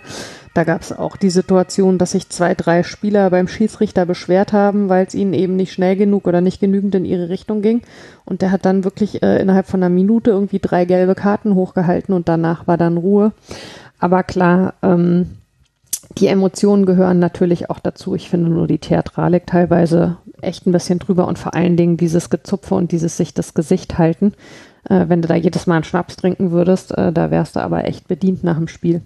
Aber gut, ich, ich finde es ähm, erstaunlich, dass, dass dir das jetzt irgendwie aufgefallen ist. Sorry, dass ich hier nochmal reingrätsche. Also, dass du, findest du das jetzt? Ich habe das Gefühl, es wird jetzt gerade wieder schlimmer, wo die, ja, ich hatte das Gefühl, dass es also an diesem Spieltag jetzt echt auch wieder extrem war und habe mich gefragt, ob es eben was damit zu tun hat, dass jetzt die ZuschauerInnen äh, zurück sind. Aber also dieses am Trikot reißen, habe ich das Gefühl, hat diese Saison echt nochmal ein neues Level erreicht. Vielleicht ist es auch einfach so, dass wenn einem eine Sache mal einmal aufgefallen ist, dann achtet man halt auch anders drauf. Aber also wie die sich mit den Händen bearbeiten, ich meine es doch immer noch Fußball. Ja, gut, also es gibt ja verschiedene Arten von Trikotreißen. Also du meinst ja jetzt eher dieses Ringkampf und weiß ich nicht, vielleicht, ja. weiß ich nicht, bevor die Ecke reinkommt oder so weil ansonsten das es gibt ja dieses andere Trikotreißen, das dann einfach ein klares taktisches Foul ist, was einfach auch so gewollt ist, ne? wenn du irgendwen stoppen willst, bevor der durch ist. Das, das ist ja dann eher ein, ein taktisches Mittel halt auch, natürlich eins, was zur ja, gelben klar, Karte führt, aber, also aber da sagt dir ein Trainer im Zweifel, nimm dir das, äh, damit der nicht durchläuft, aber du meintest da jetzt das andere. Ich, ich finde es gar nicht so gehäuft. Ich finde es einfach was, was einem so generell äh, also eigentlich begleitet mich das immer schon beim Fußball gucken. So ist jetzt mein Gefühl. Und klar, natürlich gehört irgendwie dazu, diese Zweikämpfe, was ihr angesprochen habt, äh, was mich auch mehr ärgert, ist wirklich diese Theatralik. Und da gehe ich auch mhm. mit, dass das dann meistens an der Linie des Schiedsrichters auch liegt, dass er das viel besser unterbinden könnte, wenn er denn ja wollen würde oder sich darauf konzentrieren würde. Ja. Ja, na gut, dann beenden wir auch dieses Segment mal. Äh, Gladbach steht jetzt mit 34 Punkten äh, auf Platz äh, 12 und muss am Samstag nach Fürth. Mainz hat unter der Woche, das haben wir schon angesprochen, das Nachholspiel in Augsburg. Danach geht's am Samstag nach Köln. Die stehen jetzt mit 38 Punkten auf Platz 10 und sind sicher ganz erleichtert, äh, dass äh, sie am Anfang dieser drei Auswärtsspiele Woche gezeigt haben, dass es auswärts also doch klappen kann. Wir schauen als nächstes auf das Spiel der TSG gegen den VfL Bochum, das 1 zu 2 ausgegangen ist, vor 15.014 ZuschauerInnen, also äh, auch weit weg äh, von Ausverkauf tatsächlich. Bei Hoffenheim starten im Vergleich zum 0 zu 3 bei Hertha BSC Bebu, Sameseku, Kaderabek und Grillitsch für Rutter, Geiger, Brün Larsen und Posch. Bochum beginnt mit Gamboa und Soares als Außenverteidigern, Leitsch in der Innenverteidigung sowie Pantovic und Asano auf den Flügeln, Bockhorn, Holtmann, Löwen, Antwi Acay sind zunächst auf der Bank und Bella Kotschap fehlt mit der fünften Gelben. Äh, Bochum hat in dem Spiel gleich zu Anfang äh, Chancen durch äh, Staphylidis und Soares. Äh, einmal pariert Baumann, einmal geht der Weitschuss am Lattenkreuz vorbei. Auf der anderen Seite versuchen es Baumgartner und Kramaric, ähm, aber Riemann hält da sicher, wie man es von ihm gewohnt ist, kann man an der Stelle, glaube ich, sagen. Der ist dann auch eine wichtige Figur beim Führungstreffer, Vorlage auf Asano, der ins kurze Eck trifft. Ist überhaupt erst die zweite Vorlage eines Torhüters in dieser Saison. Wüsste eine von euch, wer die erste gegeben hat? Oh ich deute das Schweigen mal als Nein. ich muss das tatsächlich nachgucken, aber es war Jan Sommer im Spiel gegen Wolfsburg im Oktober, das 3-1 durch Scully. Ähm, Pantovic hatte kurz vor Abpfiff der ersten Hälfte auch noch eine sehr gute Chance. Hoffenheim kommt dann eigentlich ganz gut aus der Pause, fand ich. Grammarisch köpft aber erst vorbei und scheitert dann am wieder hervorragenden Riemann, bevor er Raum die Vorlage zum 1 zu 1 liefert in der 54. Dann wiederholt sich fast die Szene vom 1 zu 0, wieder Riemann auf Asano. Diesmal zählt es allerdings nicht als Assist, weil der Ball noch abgefälscht war. Die TSG ist bemüht, aber überhaupt nicht effektiv. Das vermeintliche 3 zu 1 nach einer Ecke zählt dann nicht wegen Foul an Polter. Ähm, Hoffenheim verliert zum zweiten Mal in Folge. Bochum ist im Klassenerhalt jetzt sehr nah. Äh, Sonja, ich würde gerne mal äh, vielleicht dann anknüpfen tatsächlich ja an das Thema, was wir eben hatten, äh, fragen, wie beurteilst du denn die Szene mit Polter? Für mich war es kein Foul. Also das, man sieht so, sein Arm geht ja irgendwie so ein bisschen raus, aber ähm, da ist es mir auch äh, viel zu viel, da äh, zu fallen und zu reklamieren. Äh, na gut, äh, am Ende hat's geholfen, zu fallen und zu reklamieren, aber ähm, ich hätte das nicht als faul gepfiffen. Also ich habe mich da auch gewundert. Also ich hatte das eigentlich schon hier aufgeschrieben und als Tor verbucht. Äh, mich sehr gewundert, dass das zurückgenommen wurde. Also ich weiß, dass du sofort äh, geschrieben hast, so, hä, was? Äh, das kann man doch nicht pfeifen. Und so habe ich es auch gesehen. Also das ist mir viel zu wenig. Gut, es hat am Ende zum Glück das Spiel dann nicht mehr entschieden. Abgesehen davon, dass halt Asano seinen Dreierpack bekommen hätte. Den hat er jetzt nicht bekommen, aber mhm nee, habe ich auch, äh, habe ich gesehen wie du. Also das, das darf man eigentlich nicht pfeifen. Ich finde es echt erstaunlich, ähm, wie, also zumindest für meinen Eindruck, wie unterschiedlich diese Szenen halt einfach gewertet werden. Also ähm, es war am Sonntag auch die Situation in dem Zweitligaspiel äh, beim HSV, dass es die Frage eben gab, äh, ob es einen äh, Elfmeter gibt äh, für einen Foul an Glatze wo dann aber umgekehrt die ganze Zeit so von leichtem Handauflegen und so gesprochen wurde. Am Ende gab es den Elfmeter dann, aber also sowohl, klar, die spielen natürlich da auch eine Rolle, die KommentatorInnen, als eben auch die Schiedsrichter schauen da, finde ich, also sehr verschieden auf diese Situation und gerade bei den SchiedsrichterInnen sollte es halt wünschenswerterweise eine klarere Linie geben. Zumindest geht mir das oft so beim Schauen. Ähm, Eva, was würdest du denn sagen? Wie empfindest du da die Kommunikation auch und vor allen Dingen, also wie die Kommunikation gespiegelt wird? Weil äh, in dem Fall hat es einen ganzen Moment gedauert, finde ich, bis man überhaupt gemerkt hatte, was jetzt äh, der Schiedsrichter, in dem Fall Daniel Siebert und der VAR besprochen hatte und so richtig aufgelöst, wer jetzt welcher Meinung war, wurde es ja dann auch nicht, oder? Ja, gut, das ist irgendwie so ein bisschen das leidige Thema, wo man halt auch immer wieder nochmal drüber sprechen kann. Ähm, wenn dieser Twitter-Account der DFB-Schiris irgendeinen Sinn haben sollte, dann eigentlich ja diese Kommunikation aufzuklären. äh, das ist das altbekannte Leid. Ähm, ja, ich, also für mich ist tatsächlich, meinetwegen behaltet den VRR aber wenn man halt immer wieder sagt, äh, es misst sich daran, dass er den Fußball fairer machen soll, dann finde ich halt auch wieder an diesem Spieltag kommt das irgendwie nicht so ganz bei mir durch. Es ist natürlich klar, dass äh, auch SchiedsrichterInnen sind nur Menschen, ähm, dass die natürlich auch Fehlentscheidungen fehlen können. Alles gut. Ich meine, kommen wir ja nachher auch noch zu einem anderen, etwas größeren Thema in dem Bezug. Aber natürlich ist auch irgendwie immer schwierig, wenn dann äh, ähm, ja, Colinas Erben dann irgendwie einen 19-teiligen Thread darüber machen müssen, warum die Regel denn jetzt so ist.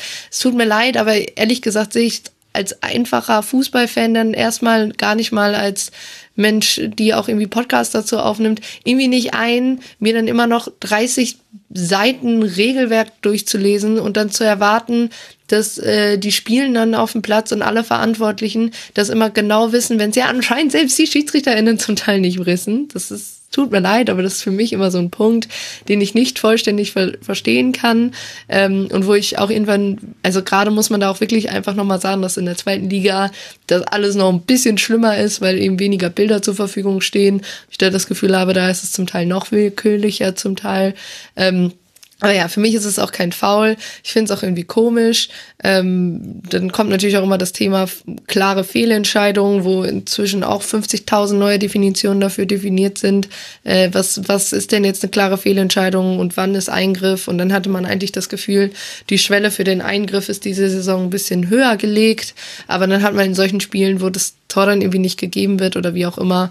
Ähm, und das finde ich schon sehr merkwürdig. Und mein Punkt ist halt tatsächlich auch, wie zum Beispiel beim, ähm, beim Handspiel in, von Wimmer. Erstens finde ich es merkwürdig, dass der Schiedsrichter auf dem Platz das nicht sofort sieht, weil es doch sehr offensichtlich war. Und dass es dann doch, dass er sich das dann irgendwie nochmal anguckt. Weil dann denke ich mir so, naja, entweder Hand oder nicht Hand. Und gerade in der Situation war es ja doch relativ klar, also warum dauert es dann doch noch mal so lange und warum fehlt dann eben die Kommunikation? Ähm, und damit meine ich nicht, dass auf den weiß ich nicht, äh, Videoanzeigen im Stadion, da steht, ja, kein Strafstoß, Strafstoß, was auch immer. Äh, ich meine, gerade Mara, du und ich standen da vor zwei Wochen und ja. wussten überhaupt nicht, äh, was denn jetzt eigentlich los war, weil dann auch irgendwie hieß, dass zwei ja nie auf Tor entschieden hätte, wo dann die Frage ist, naja, aber warum gibt's denn eine dreiminütige Review dann? Ähm, was dann auch irgendwie mit Technikfails natürlich zu tun hat. Aber das finde ich dann einfach schwierig. Das finde ich als Fan im Stadion dann noch schwieriger, weil man eben nicht die Möglichkeit hat, sich das zu Hause noch fünfmal anzugucken in dem Moment. Ähm, und da würde ich mir tatsächlich einfach wünschen, dass das, äh, ich, ich brauche ja noch nicht mal eine Dauer, also Beschallung, was da, was die da kommunizieren. Das soll ja auch gar nicht so sein. Aber ich fände es halt einfach schön, ähm, wenn es dann auch irgendwie nicht ist, dass ich Zweier dann abends irgendwie im, im Sportstudio mir angucken muss, der mir dann erklärt, warum dieser Wechselfehler bei Bayern dies, das. Das finde ich einfach ziemlich anstrengend und das finde ich, äh, also das überanalysiert mir den Sport auch ehrlich gesagt ein bisschen zu sehr. Ich wollte gerade sagen, aber das äh, Zweier ist ein Okay, äh, ja? sorry, nee, mach, mach, mach du erst. ich will aber dazu noch nee, gleich eine Klammer machen. Genau, ähm, klammern wir mal beide noch. Also ich wollte sagen, äh, Zweier ist ein guter äh, Stichpunkt, äh, ein Satz, von dem ich so auch nicht gedacht hätte, dass ich ihn mal sagen würde. Der war nämlich eh, eben abends im Sportstudio, warum auch immer. Ähm, der jetzt so viel Sendezeit bekommt, wäre nochmal das Thema für eine äh, andere Aufarbeitung vielleicht. Aber ähm, was ich da halt interessant finde, ist, dass er zu diesem Thema dann wieder sagt, ja, natürlich, also die SchiedsrichterInnen sind total für Offenheit äh, und wollen über alles sprechen und alles kommunizieren.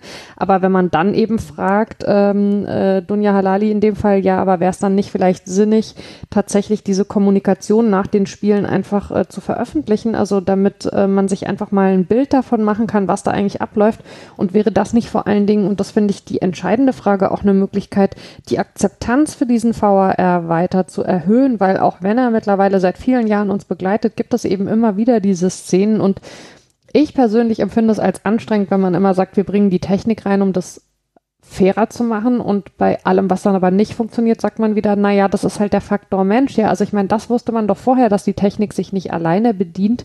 Von daher gesehen, also ja, ich persönlich habe immer noch den Eindruck, es würde helfen, wenn man da noch mehr Kommunikation zumindest also zugänglich machen würde und Menschen dann für sich entscheiden können, äh, möchte ich mir das anschauen oder nicht und verstehe nicht so ganz, äh, warum es da so eine Sperre dagegen gibt, weil also wenn man das machen würde und damit auch zeigen würde, dass man mit den eigenen Fehlern transparent umgeht, glaube ich, hätten wir deutlich weniger Diskussionen dazu. Aber Sonja, du wolltest auch noch eine Abbinde zu dem Thema machen, bitte sehr gerne.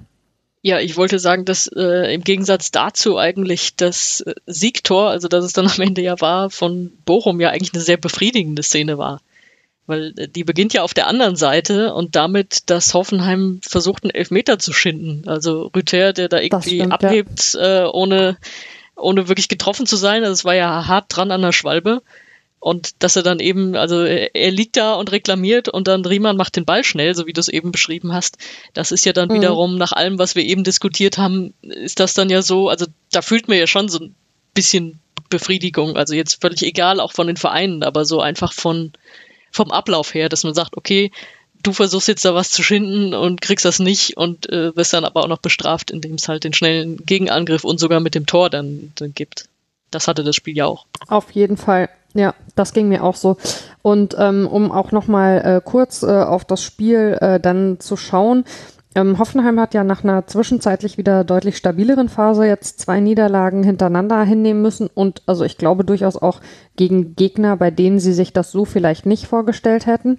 Ähm, Sonja, was würdest du denn sagen? Warum fehlt denen diese Stabilität über die Saison gesehen? Ja, gut, wenn ich das wüsste, dann würden sie meine Expertise wahrscheinlich teuer einkaufen. Aber ähm, ja, also ich, die sind ja jetzt auch nicht schlecht. Ich meine, die, die sind gerade auf dem Europa League Platz. Ne? Das ist wahrscheinlich auch da, wo man sie einordnen würde. Also das ist, ich glaube, mit dem Kader ist es auch völlig okay da, wo sie jetzt stehen. Und ja gut, vielleicht äh, Hoffenheim äh, wenig Tradition, aber vielleicht die Tradition, die sie sich jetzt irgendwie erarbeiten, ist, dass sie die vermeintlich einfachen Spiele auch mal verkacken. Also, dass da vielleicht irgendeine Spannung fehlt oder so. Also, ich meine, legendär ist ja wirklich aus der letzten Saison, dass sie einfach diejenigen waren, gegen die auf einmal Schalke gewonnen hat. Man dachte, das passiert oh, einfach ja. nie. ähm, weiß nicht, vielleicht ist das so ein bisschen das Hoffenheim-Ding dann auch. Also, dass sie in diesen vermeintlich einfachen Spielen dann doch ein bisschen was liegen lassen und dass es deswegen dann auch nicht für ganz vorne reicht am Ende. Mm, und umgekehrt, äh, Eva Bochum, hättest du die vor der Saison so stark erwartet? Und ähm, welche Rolle spielen da aus deiner Sicht zum einen der Trainer und zum anderen aber auch der Torhüter? Hm, ja, also äh, ich möchte gleich auch noch was zur TSG sagen, aber das sage ich gleich erst. Ähm, zu Bochum erstmal, äh, ja, ich habe es ja eben schon mal kurz angedeutet. Ähm, wie gesagt, ich habe äh, durchaus Respekt davor. Ähm, natürlich ist deren Vorteil auch ein bisschen, dass äh, sie natürlich aus ähm, einem guten Publikum schöpfen können. Jetzt klammern wir an der Stelle einfach mal das Gladbach-Spiel aus. Ähm, dass da natürlich, äh, ja, es ist einfach ein Traditionsclub, der da wirklich auch viel durch die Fans natürlich rauszieht. Äh, gerade zu Hause ist ja eine sehr, sehr stabile Mannschaft. Äh, ich muss gerade sagen, also bevor wir, bevor ich zu Reis und Riemann komme, ähm, möchte ich tatsächlich auf Asano zu sprechen kommen, weil der für mich am ganz zu Beginn der Saison ähm, ein sehr merkwürdiger Faktor irgendwie in diesem Team war. Ich wusste irgendwie nicht so ganz, äh, was der also klar, Schnelligkeit, da hatte man eben mit Holtmann auch schon jemanden, wo man wusste, dass äh, der bringt das mit. Und ich hatte so ein bisschen Schiss, dass äh, Bochum sich damit ein bisschen verzockt. Also zu viele Spieler im ähnlichen Profil, dass dann eben auch noch, ähm, äh, oh Gott, Simon Zoller ausfiel furchtbar hier. Ähm, dass, dass, dass man so ein bisschen Angst hatte, okay, jetzt, jetzt hat man die schnellen Außen, aber die bringt halt auch nichts, wenn die dann irgendwie nur nach vorne laufen und dann kommt irgendwie nichts. Ähm, da finde ich gerade Asano stellvertretend ähm, sehr, sehr bemerkenswert, wie der das ausspielt, ähm, wie der ja einfach auch seine Schnelligkeit nutzt und trotzdem eigentlich, wie ich finde, relativ bemerkenswert auch seinen Körper reinstellen kann, um den Ball eben zu behaupten. Ähm, dass eben zweimal dieser Abschlag kam, also wurde ja auch schon oft genug verglichen, ne? Riemann eben im Prinzip da eine ähnliche Rolle wie, wie Ortega bei Bielefeld, äh, sieht man halt wieder, wie wichtig das ist. Eben auch was, was Fürth gefehlt hat, äh, haben wir ja ganz zu Beginn drüber gesprochen, dass man eben dann als letzten Mann jemanden drin hat, der eben auch dirigiert, aber der eben auch mit einem einzigen Abschlag dafür sorgen kann, dass sich da gewisse ja, Automatismen einfinden, die eben die, gegen die die andere Mannschaft eben nichts kann, tun kann in dem Moment, weil es einfach was ist, was, äh, egal wer da da vorne steht, dass das einfach funktioniert. Ähm, und das finde ich gerade bei Bochum äh, sehr bemerkenswert. Eigentlich ist egal, wer diesen Ball da bekommen kann. Ob das Pantovic ist, Holtmann, Asano, auch ein Polter, ähm, einer steht da immer in irgendeiner Art und Weise und dann wird's immer sehr, sehr schnell gefährlich. Äh, ich glaube, man kann schon äh, noch darüber sprechen, dass man fast so ein bisschen Schiss hatte, äh, nachdem Pantovic dann kurz vor der Halbzeit diesen Ball am Tor vorbeischießt, aber auch in einer, also so ein bisschen kunstvoll wirklich an dem Tor vorbeischießt, dachte man so, ja, hoffentlich rächt sich das dann nicht. Zehn Minuten später dann ja. der der, der Ausgleich. Aber ich finde es wirklich sehr bemerkenswert, wie, wie Bochum sich davon nicht zurückstecken lässt. Ähm, und dann dann einmal äh, nochmal zu, zur Hoffenheim zwei Punkte. Ähm, Hoffenheim war tatsächlich, äh, als ne, ich in der Hinrunde darüber gesprochen habe, Schwerpunktthema. Und äh, liebe Grüße an der Stelle auch nochmal an Luis Löser. Ich glaube, er könnte viele Dinge, die wir damals besprochen haben, auch wieder sagen. Und auch in einem Schwerpunkt davor. Ich, irgendwie bin ich immer da, wenn es äh, Hoffenheim-Schwerpunkte gibt. Ähm, es sind immer wieder ganz, ganz wiederholende Muster bei Hoffenheim, die immer so ihre Saison eigentlich in verschiedene Phasen einteilen müssen, was es natürlich auch äh, für Sebastian Höhnes relativ kompliziert macht, einzelne Phasen in der Saison zu bewerten ich erinnere mich, die haben, äh, als sie 2-0 gegen Bielefeld gewonnen haben, dachte man, okay, jetzt geht's ja wirklich vernünftig bergauf. Ging's auch, aber eben nur für ein paar Spiele. Und eigentlich dachte man jetzt nach der Niederlage gegen Hertha haben sie sich erholt. Stattdessen holt man sich in diesem Spiel ehrlich gesagt auch komplett unnötig dreimal die fünfte gelbe Karte ab. Ähm, bei Vogt, Raum und eben Akpoguma. Äh, das macht natürlich dieses Spiel gegen, gegen Leipzig nicht unbedingt einfacher, gerade weil David Raum natürlich wirklich einer der wichtigsten Spieler in diesem, in diesem Kader ist. Und wenn man sich dann anguckt, warum ja, warum sie dann gelbe Karten, also wofür sie diese gelben Karten bekommen hat. Ich glaube gerade bei Vogt und Raum einfach nur, weil sie meckern, das ist das ist so unnötig und das wird mich, glaube ich, als Trainer auf Fuchsteufelswild machen, weil Absolut. du dir dann einfach gegen in einem sehr, sehr wichtigen Spiel eben einfach selber so gewisse Kräfte einfach raubst, was überhaupt nicht hätte sein müssen und das ist natürlich extrem bitter. Ja, das ist sicherlich so. Ähm, die TSG hat nach dem Spiel jetzt äh, weiterhin 44 Punkte und liegt damit auf Rang 6. Bochum steht mit 35 Punkten auf Platz 11 und also äh, ist, wie haben es schon angesprochen, dem Klassenerhalt sehr, sehr nahe gekommen. Natürlich mit diesem Sieg. Hoffenheim spielt am kommenden Sonntag im Spätspiel um 19.30 Uhr in Leipzig. Bochum eröffnet den Sonntag mit einem Heimspiel gegen, gegen Bayern 04 Leverkusen. Und äh, damit äh, kommen wir zur nächsten Partie.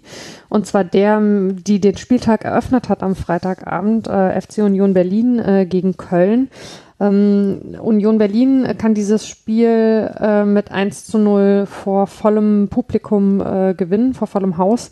Ähm, die kam mit der Hypothek des 0 zu 4 in München, das aber eigentlich für meine Begriffe zu hoch ausgefallen ist ähm, und für meinen Geschmack Köln zuletzt zu Hause mit einem 1 zu 1 gegen den BVB, auf den wir dann auch noch zu sprechen kommen später. Ähm, bei Union kehrt Taraguchi zuletzt mit Corona ausgefallen, gegen die Bayern eingewechselt, nach der Länderspielpause zurück in die Startelf, hat sich mit Japan gerade für die WM in Katar qualifiziert und wird da auch gegen Deutschland spielen. Außerdem stand Renault für Lute äh, im Tor, der mit muskulären Problemen ausfiel. Bei Köln ersetzt Anderson den erkrankten Modest. Der hat am letzten Spieltag noch Modest Vorlage den Treffer gegen Dortmund erzielt. Verletzt fehlt äh, Benno Schmitz und gesperrt André Duda mit der fünften Gelben. Niklas Hauptmann, äh, Bright Arim B, ich hoffe, ich spreche den halbwegs richtig aus. Matthias Köbbing und Kingsley Schindler ähm, sind ebenfalls nicht dabei. Ähm, Ljubic, Kein Sektor und Esibue starten für Duda, fünfte Gelbe, Schmitz, Oberschenkelverletzung, Jannis Horn und Schaub. Äh, außerdem vielleicht ganz interessant, äh, Jonas Urbig, äh, erst 18 als Ersatz für den erkälteten Timo Horn auf der Bank. Gleich in der ersten Minute hat Union eine gute Chance, weil Kilian wegrutscht. Entschuldigung, ich habe jetzt langsam einen Knoten in die Zunge geredet nach zwei Stunden. Ähm, Abonni kann das aber nicht ausnutzen. Schwebe hält seinen Schuss. Köln erstmal weniger drin im Spiel, erst gegen Ende der ersten Halbzeit mit Chancen durch Hector und Uth. Die zweite Hälfte startet dann mit einem Fehler von Hector, der einen ganz schlechten Rückpass spielt. Avoni nutzt das diesmal aus und verwandelt zum 1 zu 0, was auch das einzige Tor im Spiel bleibt. Köln in der ganzen Partie finde ich mit relativ wenig Biss. Eva, was ist dir besonders aufgefallen am Spiel und hast du vor allen Dingen eine Erklärung für die Harmlosigkeit der Kölner? Ja, also ich dachte Freitagabend, Sonja und ich hatten ja schon drüber geredet, wir hatten beide gerade, äh, glaube ich, zweite Liga geguckt und war dann etwas, ja, ich sag mal, freundlich gesagt, nicht wirklich begeistert von diesem Spiel, äh, weil ich es sehr, sehr schwierig äh, zu greifen fand. Also tendenziell war, war Union schon die bessere Mannschaft, aber ich finde irgendwie so alles, was, was Köln eigentlich ausgezeichnet hat, hat in diesem Spiel gefehlt. Ähm, es, also ich, für mich war tatsächlich irgendwie so ein bisschen die Frage der Zeit, ob äh, oder oder ja, ob jemand hier ein Tor schießt und wenn war eigentlich klar, es wird eher äh, Union sein. Ich fand's ähm, ja, irgendwie auch, also generell einfach ein sehr, sehr merkwürdiges Spiel. Ähm, und gerade von Köln doch, also ich finde persönlich hat so ein bisschen an die letzte Saison zurückerinnert, auch gerade bevor man äh, dann Funkel geholt hat, ähm, dass man auf einmal so einen, also auch Baumgart für Baumgart Fußball komplett äh, untypisch irgendwie so gar nicht das Gefühl hatte, da, da geht jetzt irgendwie nach vorne noch mal was. Klar ist natürlich, äh, du hast es schon angesprochen, Modest hat gefehlt, aber trotzdem erwarte ich fast von diesem ähm, Team, dass da doch ein bisschen mehr als nur Modest dann die Antwort auf die Probleme ist oder auch auf die Fragen. Und ich glaube gerade irgendwie diese diese Auswechslung dann zum Schluss, äh, Horn für Uth war irgendwie so ein bisschen, auf jeden Fall haben es die Köln-Fans, glaube ich, so beschrieben, ziemlich ja negativ eindrucksvoll. Also weil das Horn einfach da auch, glaube ich, defensiv äh, ein ne, defensiver Mann auch in dem Sinne ist als Uth und das hat irgendwie, also man hat ja kein, kein Unentschieden dann verteidigt oder so eine Führung, sondern man lag 1 zu 0 zurück. Und gerade in der zweiten Halbzeit äh, ging, kam von Köln irgendwie überhaupt nichts mehr, äh, vor allem nicht nach dem Tor. Ähm, von Avonie und ähm, ich fand dazu aber nochmal, wenn wir nochmal kurz über Schiedsrichter reden dürfen, äh, Bart Stübners äh, äh, Kartenentscheidung ähm, zum Teil sehr, sehr grenzwertig. Also irgendwie die erste gelbe Karte von I Isibue an Gieselmann, die habe ich überhaupt nicht verstanden. Im Endeffekt hätte er dann aber durch das zweite Foul, was er dann begangen hat, nachdem er schon gelb verwarnt war, ähm, eigentlich meiner Meinung nach hätte vom Platz fliegen können. Ähm, dann gab es eine gelbe Karte an Trimmel, was überhaupt gar kein Foul war. Ähm, ja, also irgendwie fand ich ein sehr, sehr merkwürdiges Spiel. Ähm, was, also was eigentlich irgendwie tatsächlich nur einigermaßen eindrucksvoll war durch die beiden Fanszenen, die da ordentlich Stimmung gemacht haben. Sonst fand ich es aber tatsächlich kein gutes Fußballspiel. Da kommen wir ähm, gleich noch tatsächlich dazu in diesem Segment. Ähm, Sonja, vielleicht vorher mal noch die Frage, also ich hatte den Eindruck, dass es vielleicht sogar das Spiel, äh, in dem Union Berlin gezeigt hat, dass es auch ohne Max Kruse wieder effektiv sein kann. Ähm, hast du den Eindruck auch, dass die sich jetzt tatsächlich von diesem Abgang in der Winterpause vielleicht mit der Partie so ein bisschen erholt haben? Ja, wenn man sich's schön redet, wahrscheinlich schon. also, ähm, aber Avonie ist ja da vorne jetzt äh, wirklich kein schlechter und äh, auch ein durchaus guter Knipser, ja. Aber im Grunde war das ja schon, also natürlich hatte Union doch Vorteile und Köln hatte nicht nach der nach dem Rückstand hat die, hatten die nicht mal einen Torschuss. Also das war ja wirklich krass, aber ansonsten wäre das auch ein klassisches 0-0-Spiel gewesen. Also wenn Hector einfach diesen derben Fehler nicht macht, äh, weiß ich nicht, ob die noch so viele Chancen dann kriegen und den irgendwann machen.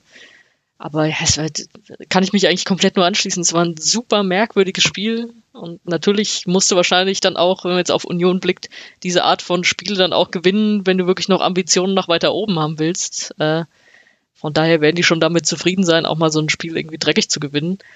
Aber äh, ja, da kam, glaube ich, auch viel dadurch, dass Köln auch sehr enttäuschend war an dem Tag. Und ja, es lag schon auch mit an Modest, glaube ich, weil äh, Urs Fischer hatte auch vorher schon gesagt, ähm, die sind einfach bei Flanken so gefährlich mit Modest dann als Zielspieler und genau das ist ja auch nicht passiert. Also keine, ich kann mich an keine gefährliche Flanke von Köln erinnern.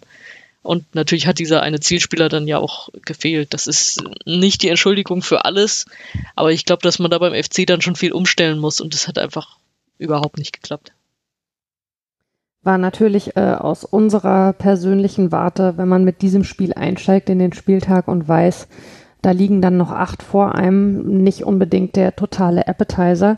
Äh, was aber, und ich fand, äh, man hat es auch am Fernseher äh, extrem mitbekommen, ähm, natürlich, äh, wir haben es schon ein bisschen angesprochen, bei den bisherigen Partien eben stattgefunden hat, äh, war die komplette Zuschauerinnenrückkehr. Äh, in vielen Stadien waren die Ränge wieder komplett gefüllt, in allen relativ gut, also wo eben keine Vollauslastung war.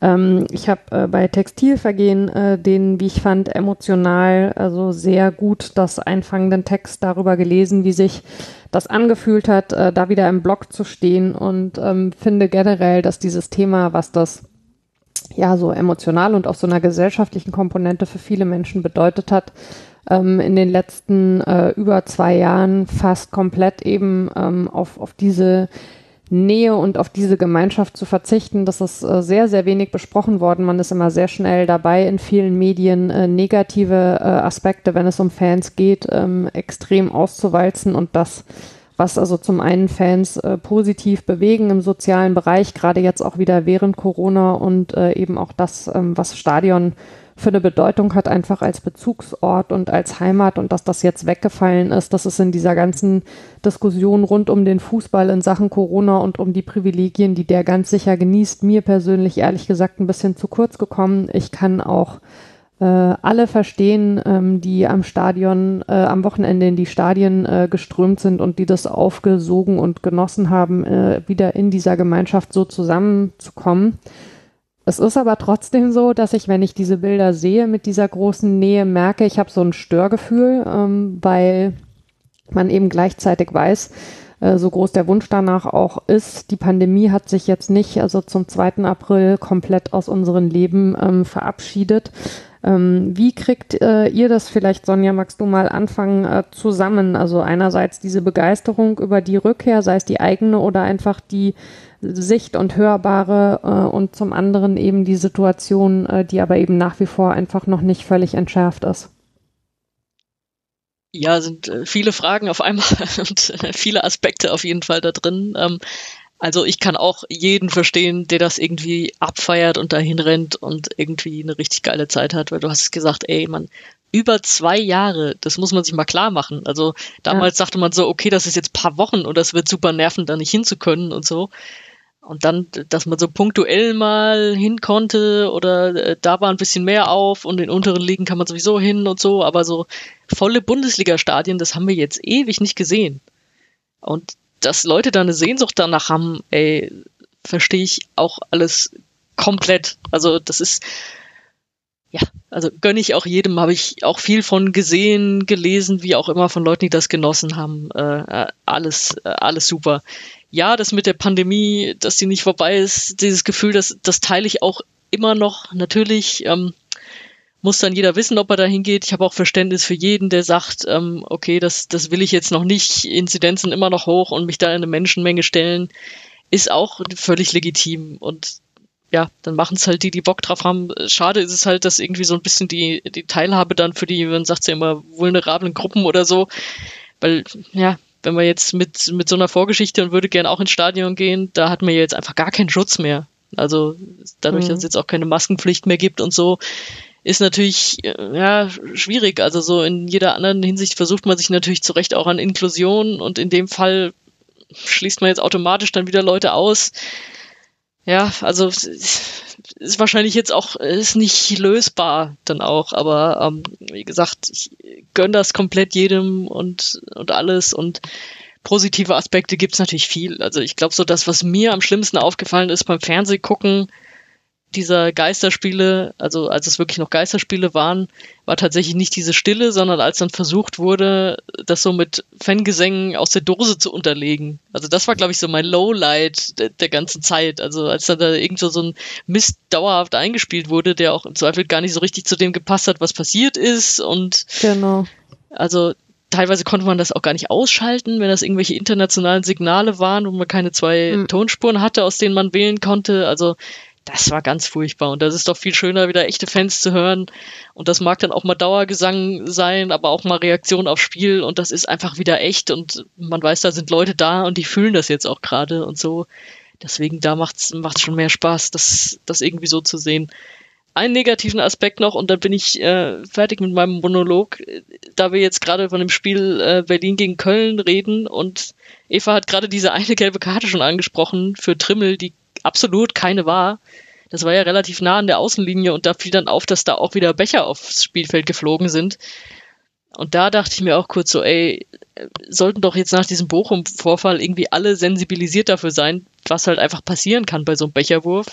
Ja, mag sein, es fliegen in jedem Spiel Becher, ist halt eigentlich auch immer scheiße, aber man hat jetzt gesehen, was man da seinem eigenen Verein damit antun kann. Und ich glaube, einige Spieler haben dann auch gleich direkt böse in Richtung Fanblock gebrüllt, was das soll. Und ja, warum sowas nach dem Vorfall jetzt gerade den noch alle präsent haben sollten, dann passiert, weiß ich nicht. Also ja, Fans werden oft so negativ dargestellt, aber in so Momenten denke ich mir dann auch, ja, Mann, wie blöd seid ihr eigentlich manchmal. Also Einzelne dann natürlich, aber trotzdem. Es gab ja tatsächlich, ich habe gerade gar nicht mehr im Kopf, bei welchem Spiel ähm, auch ein Feuerzeug, was da Richtung Torhüter geflogen ist. Ähm, ich habe schon den Eindruck, War das nicht sogar, äh, sorry, war das nicht sogar Bielefeld ähm, bei dem Elfmeter? Eva? Äh, also ich weiß nur, da ist, äh, es ist eine ähm, Jägermeisterflasche, glaube ich, auf den Platz geflogen. Ähm, also wo ich mich erstmal frage, wie kommt die da überhaupt rein? Und die ist dann, ja. glaube ich, am Pfosten zerschellt oder so. Ich, ich, wir wussten tatsächlich überhaupt nicht, was da war. Das muss die 62. gewesen sein, weil es nämlich die Kloseinwechslung war. Und es wusste keiner bei uns, was hier jetzt überhaupt gerade passiert. Dachten irgendwie so, hä, irgendwie elf Meter, ist irgendwie VR, weil der, ne, da irgendwie, das sah sehr, sehr komisch aus. Aber ja, also ähm, ich verstehe das sowieso nicht, äh, warum man das macht. Äh, davon abgesehen, dass ich sehr, sehr schlecht werfen kann. Das wird bei mir sowieso immer sehr nach hinten losgehen. Aber ähm, also ich finde, es ist ja nochmal ein Unterschied, ob du irgendwie äh, innerhalb eines Blocks dann irgendwie bei einem Torjubel dir da der Becher aus der Hand fliegt oder du tatsächlich ähm, zielgenau auf den, auf den Rasen wirst. Bielefeld hat ja tatsächlich da auch diese Kampagne gestartet. Äh, ich glaube, ähm, Bier, Bier in der Kehle oder so. Äh, das das halt, ja, also ich, ich verstehe es tatsächlich auch irgendwie, irgendwie nicht so ganz und warum das jetzt auf einmal, also mir ist tatsächlich aufgefallen, dass das gerade bevor die Fan, äh, organisierten Fanszenen zurückgekehrt sind, dass das also gerade auch in Bielefeld super Überhand genommen hat äh, und das fand ich irgendwie sehr merkwürdig. Ich habe tatsächlich aber deswegen ein bisschen die Hoffnung, dass das jetzt mit der Rückkehr der organisierten Fanszenen sogar wieder besser werden könnte, weil ähm, während ja eben medial gerne die besonders negativ in den Fokus genommen werden und es dann auch wiederum Leute gibt im Stadion, die sich über Dinge wie Dauerschleifen und so weiter beschweren, ist es gleichzeitig so, dass die aber schon so einen ordnenden Charakter an der einen oder anderen Stelle haben. Zumindest nehme ich das so wahr und also ich muss tatsächlich auch sagen, ich bin ja auch bei vielen Spielen im Blog und ich habe es in dieser Phase mit, mit wenigen äh, Fans, also wo man dann eben mit, mit Abstand und Maske im Stadion war, deutlich mehr als jemals zuvor in all den Jahren, in denen ich ins Stadion gehe, erlebt, dass wirklich auch hinter mir im Blog irgendwelche Leute, die du dir so anguckst und denkst, sag mal, geht's noch, anfangen, also die ganze Zeit ihre Bierbecher da durch die Gegend zu knallen. Und ähm, ja, ich hoffe, dass das äh, jetzt einfach in, in diesen gefüllten Fanblocks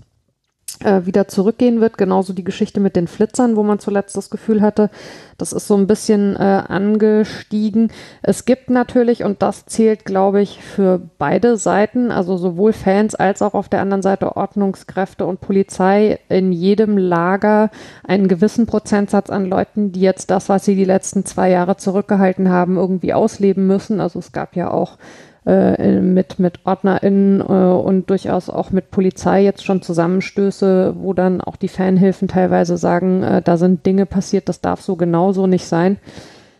Wir wollen es nicht äh, ins Unendliche auswalzen, sondern ich würde es einfach mal mit dem Appell an alle beschließen, äh, die Getränke zu trinken, äh, mit Respekt miteinander umzugehen, äh, und zwar von beiden Seiten und äh, die Spiele so zu genießen, wie es jetzt wieder geht. Es wird genug immer ähm, im, im, Stadion und an Fans, äh, ja, ich sag mal, ausgetestet in Sachen, äh, wie weit kann man mit bestimmten Themen gehen und man sollte dem sicherlich nicht auch noch Nahrung liefern und man sollte sich immer dessen bewusst sein.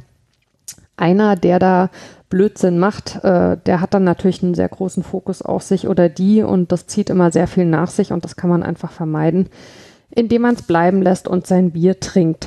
So, ansonsten freuen wir uns natürlich sehr, dass die Fans zurück sind im Stadion. Ähm, und bei dem nächsten Spiel, das wir uns jetzt anschauen, der, dem vorletzten für die heutige Sendung, äh, waren es so viele Heimfans wie noch nie, die ihre Mannschaft anfeuern konnten. Äh, ihr ahnt es sicher schon, wir sprechen über den SC Freiburg äh, gegen Bayern München. Äh, es ist das erste voll ausgelastete Spiel im neuen Stadion gewesen äh, für Freiburg. Ähm, 34.700 Fans konnten sich das äh, Spektakel ansehen, das leider aber nicht zugunsten der Freiburger sich entwickelt hat. Denen viel, fehlte Demirovic mit einem Infekt. Haberer sitzt im Vergleich zum 0-0 gegen Fürth vor zwei Wochen zunächst auf der Bank. Für die beiden starten Lienhardt und Höfler. Bei den Bayern gibt es das Startelf-Comeback für Goretzka. Außerdem ist Kimmich wieder dabei. Ähm, mit der Kicker glänzt mit der wunderschönen Formulierung, äh, die Geburt seines Kindes verzögert sich, was auch immer das heißt. Wir hoffen, bei der Mutter ist alles in Ordnung. In der Viererkette ersetzt Pavard diesmal Stanisic. Äh, Nianzou vor der Länderspielpause gegen Union sein erstes Tor für die Bayern steht in der Viererkette wieder neben, äh, wieder neben Upamecano in der Innenverteidigung. Freiburg startet mit einer Dreier- respektive Fünferkette, steht kompakt und macht die Räume eng. Die Bayern kommen anfangs kaum durch. Nach vorn sind die Breisgauer bemüht, aber wenig zwingend. Bayern insofern schon mit sichtbarem Übergewicht, aber das Spiel bleibt, finde ich, lange offen. In der 58. schießt Kimmich dann einen Freistoß, den Goretzka aufnimmt und per Kopf im Tor unterbringt, wobei Flecken aber nicht gut aussieht. Also solche Aktionen ist man von ihm eigentlich nicht gewöhnt. Nach einer guten Stunde dann Wechsel auf beiden Seiten. Goretzka und Lewandowski machen Platz für Musiala und Tolisso, sicherlich auch mit Blick auf das Spiel unter der Woche, das da ansteht. Auf der anderen Seite kommt Petersen für Salai. Petersen ist dann nur 17 Sekunden später auch tatsächlich äh, für die Freiburger für einen Moment der Man of the Match. Er trifft, es ist sein hundertstes Tor für die Freiburger, bei denen er außerdem unter der Woche seinen Vertrag verlängert hat. Das ist schon eine sehr beeindruckende Geschichte, finde ich, die er da seit Jahren schreibt. Gar nicht beeindruckt sind denn, dass die Bayern, äh, der mittlerweile ebenfalls eingewechselte Nabri schießt in der 73. Minute das 2 zu 1, wobei diesmal Schlotterbeck nicht wirklich gut aussieht. Der rutscht so komisch weg. Ähm, in der 82. erhöht Coman auf 3 zu 1. Diesmal sieht erneut Flecken nicht wirklich gut aus. War ein ganz komisches Spiel von ihm, fand ich. In der Nachspielzeit, also 90. plus 6, kann außerdem Sabitzer mit seinem ersten Tor für die Münchner noch auf 4 zu 1 erhöhen, was aus meiner Sicht dann deutlich zu viel des Guten war. Vorher war es aber schon kurios, weil zwischendurch zwölf Bayern auf dem Platz standen. Beim Doppelwechsel Süle und Sabitzer kamen für Coman und Tolisso wurde für Coman, und das hat sich erst im Nachhinein aufgeklärt, die alte Rückennummer tatsächlich hochgehalten. Von der fühlte er sich nicht angesprochen und blieb auf dem Feld. Letztlich waren es nur knapp 20 Sekunden, bis Schlotterbeck, also einem Freiburger, die Sache auffiel, er den Schiedsrichter informierte. Julian Nagelsmann sagte nach dem Spiel, ihm war es zu diesem Zeitpunkt auch schon aufgefallen, weil er umstellen wollte und sich gewundert hat, hä, wieso spielt, äh, wieso steht denn da ein Spieler? Eigentlich müsste da ja gerade eine Lücke sein.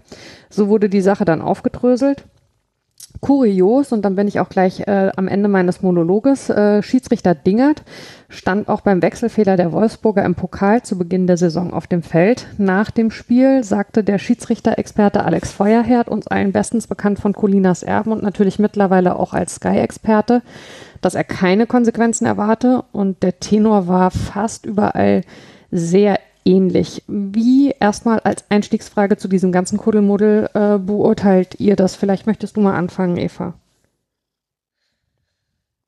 Ja, also ich finde halt erstmal, ich verstehe, warum äh, dann auch gesagt wird, dass es in ein, keinerlei Hinsicht äh, mit dem Wolfsburg-Spiel zu vergleichen, weil es da halt ja irgendwie mehr den klaren Fehler gibt.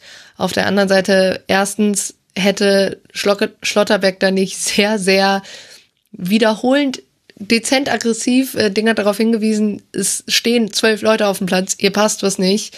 Ähm, weiß man nicht so ganz, wie das äh, ja angedauert hätte. Es gab ja immer wieder äh, auch von Colinas Erben ähm, den ja, und keine Ahnung, das Argument, es seien ja nur 15 Sekunden gewesen und Coman hatte auch keinen äh, Ballkontakt in der Zeit, beziehungsweise äh, es sei ja auch kein Tor gefallen oder so. Für mich ist es halt trotzdem eine Unsportlichkeit. Ähm, wo dann ja auch gesagt wurde, äh, Dinger setzt es im Endeffekt auch falsch vor, weil es Schiedsrichterball gibt und nicht indirekten Freistoß, glaube ich. Weil wenn es, glaube ich, sogar irgendwie im äh, Strafraum stattfindet, wenn da das Spiel unterbrochen wird, kann es sogar äh, Strafstoß geben im Endeffekt. Ähm, fand ich ähm, ja irgendwie so ein bisschen chaotisch. Habe ich jetzt auch irgendwie nicht gedacht, dass das heutzutage irgendwie noch möglich ist, dass auf einmal zwölf Leute auf dem Platz stehen. Wo ich es mir selber so ein bisschen ähm, mit herleite, ist, dass es ja, glaube ich, jetzt seit zwei oder drei Saisons diese Regel gibt, dass äh, die Spieler ja an der nächstliegenden Außenlinie rausgehen. Äh, da bin ich ja mal tatsächlich gespannt, ob das jetzt eine Auswirkung darauf hat, äh, ob man mhm. sich das dann mal überdenkt, weil ehrlich gesagt, das Rausschleichen von Spieler äh, innen ähm, ist jetzt nicht, hat jetzt nicht wirklich abgenommen durch diese Regelung. Auf jeden Fall kommt es mir persönlich so vor, äh, dass das eben was damit zu tun hat, weil man eben nicht mehr diese klare ähm, ja, Staffelstabübergebung hat äh, in, in dem Sinne. Ähm, trotzdem finde ich es äh, ja von mehreren Seiten dann auch ein bisschen merkwürdig, ähm, wie es dann gelaufen ist. Erstens, dass es dann irgendwie zehn Minuten dauert gefühlt, bis diese Sache dann mal aufgeklärt ist, äh, was wo wie wir eben schon mal besprochen haben, der ganze Faktor Kommunikation durchaus eine Rolle spielt. Die restlichen zehn Minuten waren ja auch wirklich sehr, sehr merkwürdig des Spiels in diesen acht Minuten Nachspielzeit. Ähm, ja, also ich finde halt, auf der einen Seite glaube ich tatsächlich auch nicht, dass Freiburg äh, hier einen Einspruch erhebt, ähm, weil es halt auch relativ wenig Aussicht auf Erfolg hat. Äh, was ich mir aber mich tatsächlich frage, ob irgendwie die zu sagen, ja, ist halt so, äh, hat halt kein, keine große Auswirkung, weil es ist ja erstmal ein Schiedsrichterfehler. Ähm, weiß ich naja, auch nicht. Aber wenn man die falsche Rückennummer hochhält, ist ja, nicht nur ein Schiedsrichter. Ja, eben, das ist für mich eben auch eine Sache. Also Entschuldigung, aber gerade so ein professioneller, wir sprechen ja nicht von irgendeinem Kreisligaverein, der das erste Mal irgendwie DFB-Pokal spielt oder so, sondern wir spielen vom SC Bayern München. Es ist ja vorher noch nie passiert, dass da auf einmal die falsche Rückennummer hochgehoben, äh, hochgehoben wurde. Mein Gott. Gut, wir hatten da schon, dass Musiala die falsche Rückennummer, glaube ich, diese Saison hatte. Äh, wo ich mich tatsächlich immer so ein bisschen frage, bei so einem eigentlich hochprofessionellen Fußballverein wie Bayern München, wie das möglich ist. Ähm, aber ja, also für mich ist es eine sehr, sehr merkwürdige Situation. Äh, natürlich ist es immer so, dass hier der Faktor noch ein bisschen stärker ist, weil es natürlich um Bayern München gilt und Gut, ich möchte mich da selber aus der ganzen äh, Gleichung nicht rausrechnen. Das ist natürlich schon immer, da ist das Ungerechtigkeitsgefühl immer so ein bisschen höher da, als wenn es vielleicht jetzt keine Ahnung äh, irgendwie in der zweiten Liga Sandhausen gegen Darmstadt gewesen wäre oder so, äh, weil einfach der Fokus ein ganz anderer ist. Ich finde es trotzdem ähm, ja, also mir ist es auch zu einfach, da den, die Verantwortung nur auf den Schiedsrichter abzuwälzen und dann zu sagen, ja gut, weil es ein Schiedsrichterfehler war, kann es halt keine Konsequenzen geben, beziehungsweise wenn wäre, glaube ich, die Konsequenz nur eine Spielwiederholung und eben keine Spielwertung, weil eben kein einzelner Verein schuld ist. Aber ähm, ja, also dass diese Spielwiederholung dann überhaupt nicht im Raum steht, weil es auch nur 15 Sekunden war und äh, Coman dann in dem Sinne keinen Vorteil erarbeitet hat, das ist, ist mir ehrlich gesagt auch ein bisschen zu einfach. Ähm, es gibt, also ich habe äh, mehrere Sachen noch äh, dazu. Ähm, zum einen, ähm, ob es eine Spielwiederholung oder tatsächlich eine Spielwertung gegen die Bayern gibt, das läge ein bisschen daran, ähm, auf was quasi die Freiburger hin Einspruch erheben würden. Da gäbe es zwei verschiedene Möglichkeiten. Was ich ähm, hinsichtlich des Pokalspiels damals noch ganz interessant finde, natürlich ähm, ist also von der, von der, vom ganzen Ablauf her das nicht miteinander vergleichbar, aber was ich trotzdem ganz interessant fand, Ähm, Preußen Münster hat ja damals Einspruch eingelegt, dem wurde auch stattgegeben in erster Instanz. Wolfsburg ist dann wiederum dagegen angegangen und das wurde abgewiesen mit der Begründung, ich lese das mal gerade ab, die nicht erlaubte Einwechslung eines sechsten Spielers war grob fahrlässig, da dem VfL Wolfsburg alle notwendigen Informationen zum geltenden Fußballrecht zur Verfügung standen. Dass die beiden Trainer davon möglicherweise nichts wussten, beruht auf einem gravierenden Organisationsverschulden des Vereins, das Kraft geltenden Fußballrechts zu der Spielumwertung führt, die das Sportgericht vorgenommen hat. Und also ich meine, ein Organisationsverschulden könnte man bei einer falschen Rückennummer halt äh, durchaus, äh, also für mein Verständnis auch anbringen und äh, die grobe Fahrlässigkeit, hm. Ja, also ich bin mal sehr gespannt. Äh, das, was jetzt natürlich erstmal entscheidend sein wird, Freiburg kann bis heute Abend, das ist jetzt Montag, äh, 12.30 Uhr gerade während der Aufnahme noch, ist nichts passiert, Einspruch erheben. Sonja, was mich mal noch interessieren würde, sind zwei Punkte. Zum einen fand ich es echt eigentlich sehr eingängig, dass Christian Streich gesagt hat, sein Rechtsverständnis wäre so, dass es überhaupt nicht notwendig sein dürfte, dass man in so einer Situation Einspruch äh, erheben muss, sondern da müsste es einfach äh, eine klare Regelung geben, wie mit sowas umgegangen wird, ähm, ohne einen Vereinseinspruch, was dann nämlich auch so ein bisschen so diese guter SC Freiburg, böser SC Freiburg Rolle von ihnen wegnehmen würde. Ich meine, äh, wenn es eine rote Karte gibt in einem Spiel, dann muss ja auch nicht irgendein Verein beantragen, dass geprüft wird, für wie viele Spiele wird der Spieler gesperrt. Und zum anderen, also das wäre die eine Frage, wie du das beurteilst. Und was ich zum anderen echt erstaunlich fand, war, wenn es jetzt um das Thema Fairness geht, wie viele Leute zwar auf der einen Seite sagen, ja, man dürfe da jetzt keinen Freiburg, äh, keinen Einspruch einheben, weil halt nur so eine kurze Zeit und aber gleichzeitig, ohne dass ihnen dieses Missverhältnis, was ich zumindest sehe, auffällt, sagen, ja, Schlotterbeck hätte einfach ruhig sein müssen, weil dann wäre es vielleicht länger so gegangen und dann wäre vielleicht was Entscheidendes passiert und dann stünde man jetzt irgendwie nicht vor diesem, in Anführungszeichen, Problem. Das habe ich ein bisschen schwierig bei mir zusammenbekommen.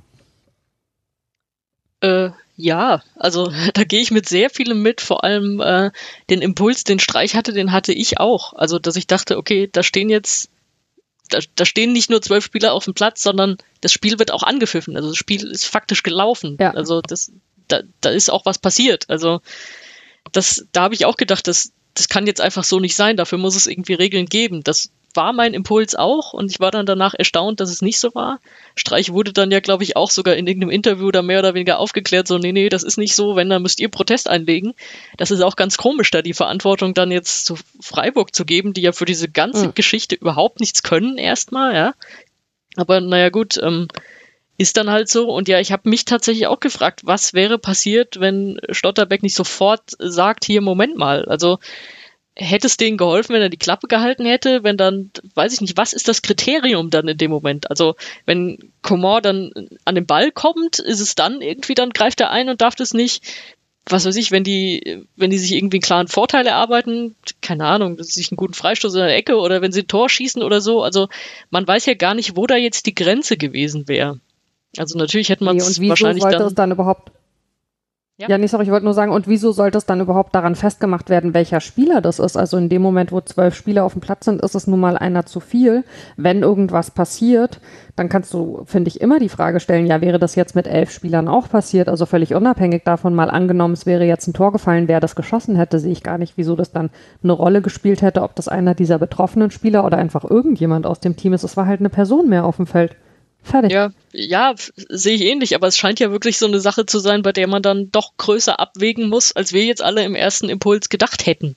Also deswegen, deswegen betone ich das so. Und jetzt Freiburg, ich meine, dass dann Leute oder was ich von irgendwie Experten dann gehört habe, die sagen, ja, Freiburg soll da jetzt keinen Protest einlegen, weil es ist ja nichts passiert in der Zeit, das, das sehe ich halt auch nicht so. Also ich meine, da kannst du auch sagen, warum soll Preußen Münster jetzt Protest einlegen, weil so viel hat die Einwechslung nicht gebracht oder also sowas. Ist, das ist ja einfach äh, rechtlich und Regelung und natürlich, ich meine, wir gucken jetzt drauf, als Bayern ist. Für Bayern machen die drei Punkte mehr jetzt wahrscheinlich gar nicht so viel aus. Die werden eh Meister, also nach allem, wie es aussieht.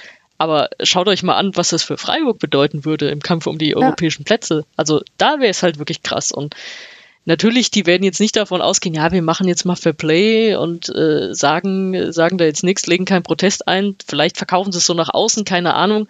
Aber die werden für sich überlegen, hat das Erfolg oder hat das Erfolgsaussichten oder nicht. Und danach werden die vorgehen. Und das ist komplett ihr Recht und, und legitim auch. Und das noch das, äh, was du gesagt hast mit der Tafel, dass das ja auch irgendwie ein grobes Versäumnis ist, äh, ja, durchaus. Also finde ich auch ein Orga-Versäumnis, aber da habe ich mir jetzt auch nochmal durchgelesen, was äh, Lutz Wagner gesagt hat. Lutz Wagner ist ja der Schiri-Lehrwart. Mhm. Kann ich übrigens für alle Journalisten, Journalistinnen, Kollegen empfehlen, da mal eine, eine Schulung von ihm zu besuchen. Ist sehr lehrreich. Man muss mit ein paar Herrenwitzen klarkommen, aber ist ansonsten äh, total spannend, was er da erzählt. Da kann man super viel lernen. Und der hat ja auch relativ klar gesagt, das ist einfach ein Schiedsrichterfehler. Also diese Tafel ist eine Unterstützung und ein Hilfsmittel, aber was dann am Ende passiert, dafür ist der Schiedsrichter oder in dem Fall vielleicht auch das Schiedsrichterteam dann verantwortlich mit, mit dem Hauptschiedsrichter als verantwortlich für alles. Also das scheint relativ unzweifelhaft zu sein, ob wir das jetzt so sehen oder nicht, aber das scheint so erstmal Fakt zu sein, es ist ein Versäumnis des Schiris und fertig, ja. Sehr interessant auf jeden Fall. Wir sind gespannt. Äh, wenn ihr die Folge hört, wisst ihr vielleicht sogar schon, äh, ob Freiburg nun Einspruch eingelegt hat oder nicht. Ihr hört sie hoffentlich, bevor es dann zu einem Ergebnis kommt, weil ihr natürlich montags äh, sofort zu euren Podcatchern flitzt, um euch den aktuellen Rasenfunk anzuhören. Die Bayern stehen mit jetzt 66 Punkten, zumindest um mal aus der alten Frankfurt-Geschichte zu zitieren, stand jetzt weiterhin auf Platz 1. Der SC Freiburg mit 45 Punkten, aktuell auf Rang 5. Für den SC geht es am kommenden Sonntag gegen die Eintracht weiter. Die Bayern spielen am Mittwoch in der Champions League gegen Villarreal, bevor nächsten Samstag dann, wir haben es schon angesprochen, der FC Augsburg nach München kommt. Und apropos kommen, wir kommen jetzt zum letzten Spiel. Und zwar äh, war das das Samstagabendspiel. Äh, der BVB äh, empfängt Rasenballsport Leipzig vor vollem Haus. Alles war angerichtet äh, für eine Party, die dann aber äh, die Leipziger feiern äh, in Dortmund.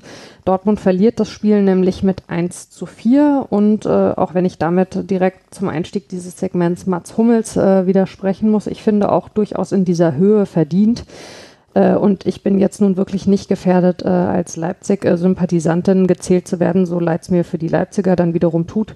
Dortmund vor der Länderspielpause mit einem knappen Sieg im Nachholspiel gegen Mainz und einem unentschiedenen Köln. Ähm, Reus ist zurück in der Startelf, dafür Hazard etwas weiter hinten als zuletzt und Trainer nur auf der Bank. Hummels, Can, äh, über den wir sicher noch sprechen werden, und Akanji als Dreierkette. Leipzig zuletzt zu Hause nur mit einem 0 zu 0 gegen Frankfurt, spielt mit Mukiele für Henrichs, der mit einem Magen-Darm-Infekt ausfiel. Mats Hummels hat in einem, äh, ja, wie ich finde, mal wieder und nicht im positiven Sinne legendären Interview nach dem Spiel gesagt, als es 1-0 steht für Leipzig, weiß eigentlich niemand so genau wieso. Marco Rose meinte in der PK nach der Partie, Rasenballsport würde nichts machen außer verteidigen und kontern. Ich bin ehrlich gesagt ein bisschen überrascht, dass der BVB-Coach offensichtlich davon überrascht war. Also weil wie viele Spiele kann man dann gesehen haben von Leipzig? Ja, der BVB kann in Führung gehen, wenn Reus es in der siebten Minute selbst versucht, statt auf Haaland zu passen. Und Haaland selbst sowie Guerrero haben in der ersten Viertelstunde weitere Möglichkeiten. Aber, und man muss das eben leider so sagen, wie so oft beim BVB, BVB lassen sie eben einfach alles liegen. Dann stellt sich Chan, auch das ist nicht ganz neu, leider nicht wirklich geschickt an. Er verliert den Ball an Leimer, der läuft schnell weiter. Ein Kunku passt ihm in den Laufweg und es steht 1 zu 0 für Leipzig, 21. Minute. Und ich finde schon, dass man dann weiß, wie das passiert ist. Nach einer halben Stunde lautet die Kombination wieder ein Kunku Leimer, wieder hilft Chan unfreiwillig, diesmal indem er abfällt, steht 2 zu 0 für Leipzig. Mega effektiv, muss man einfach so anerkennen. Beim 3 zu 0 legt dann Leimer mit der Hacke für einen Kunku vor oder eher zurück. Das passiert in der 57. Minute. Der BVB hat, und das kann man sicherlich positiv festhalten, nicht aufgesteckt, aber was die Leipziger an Effektivität brachten, ging den Dortmundern umgekehrt komplett ab.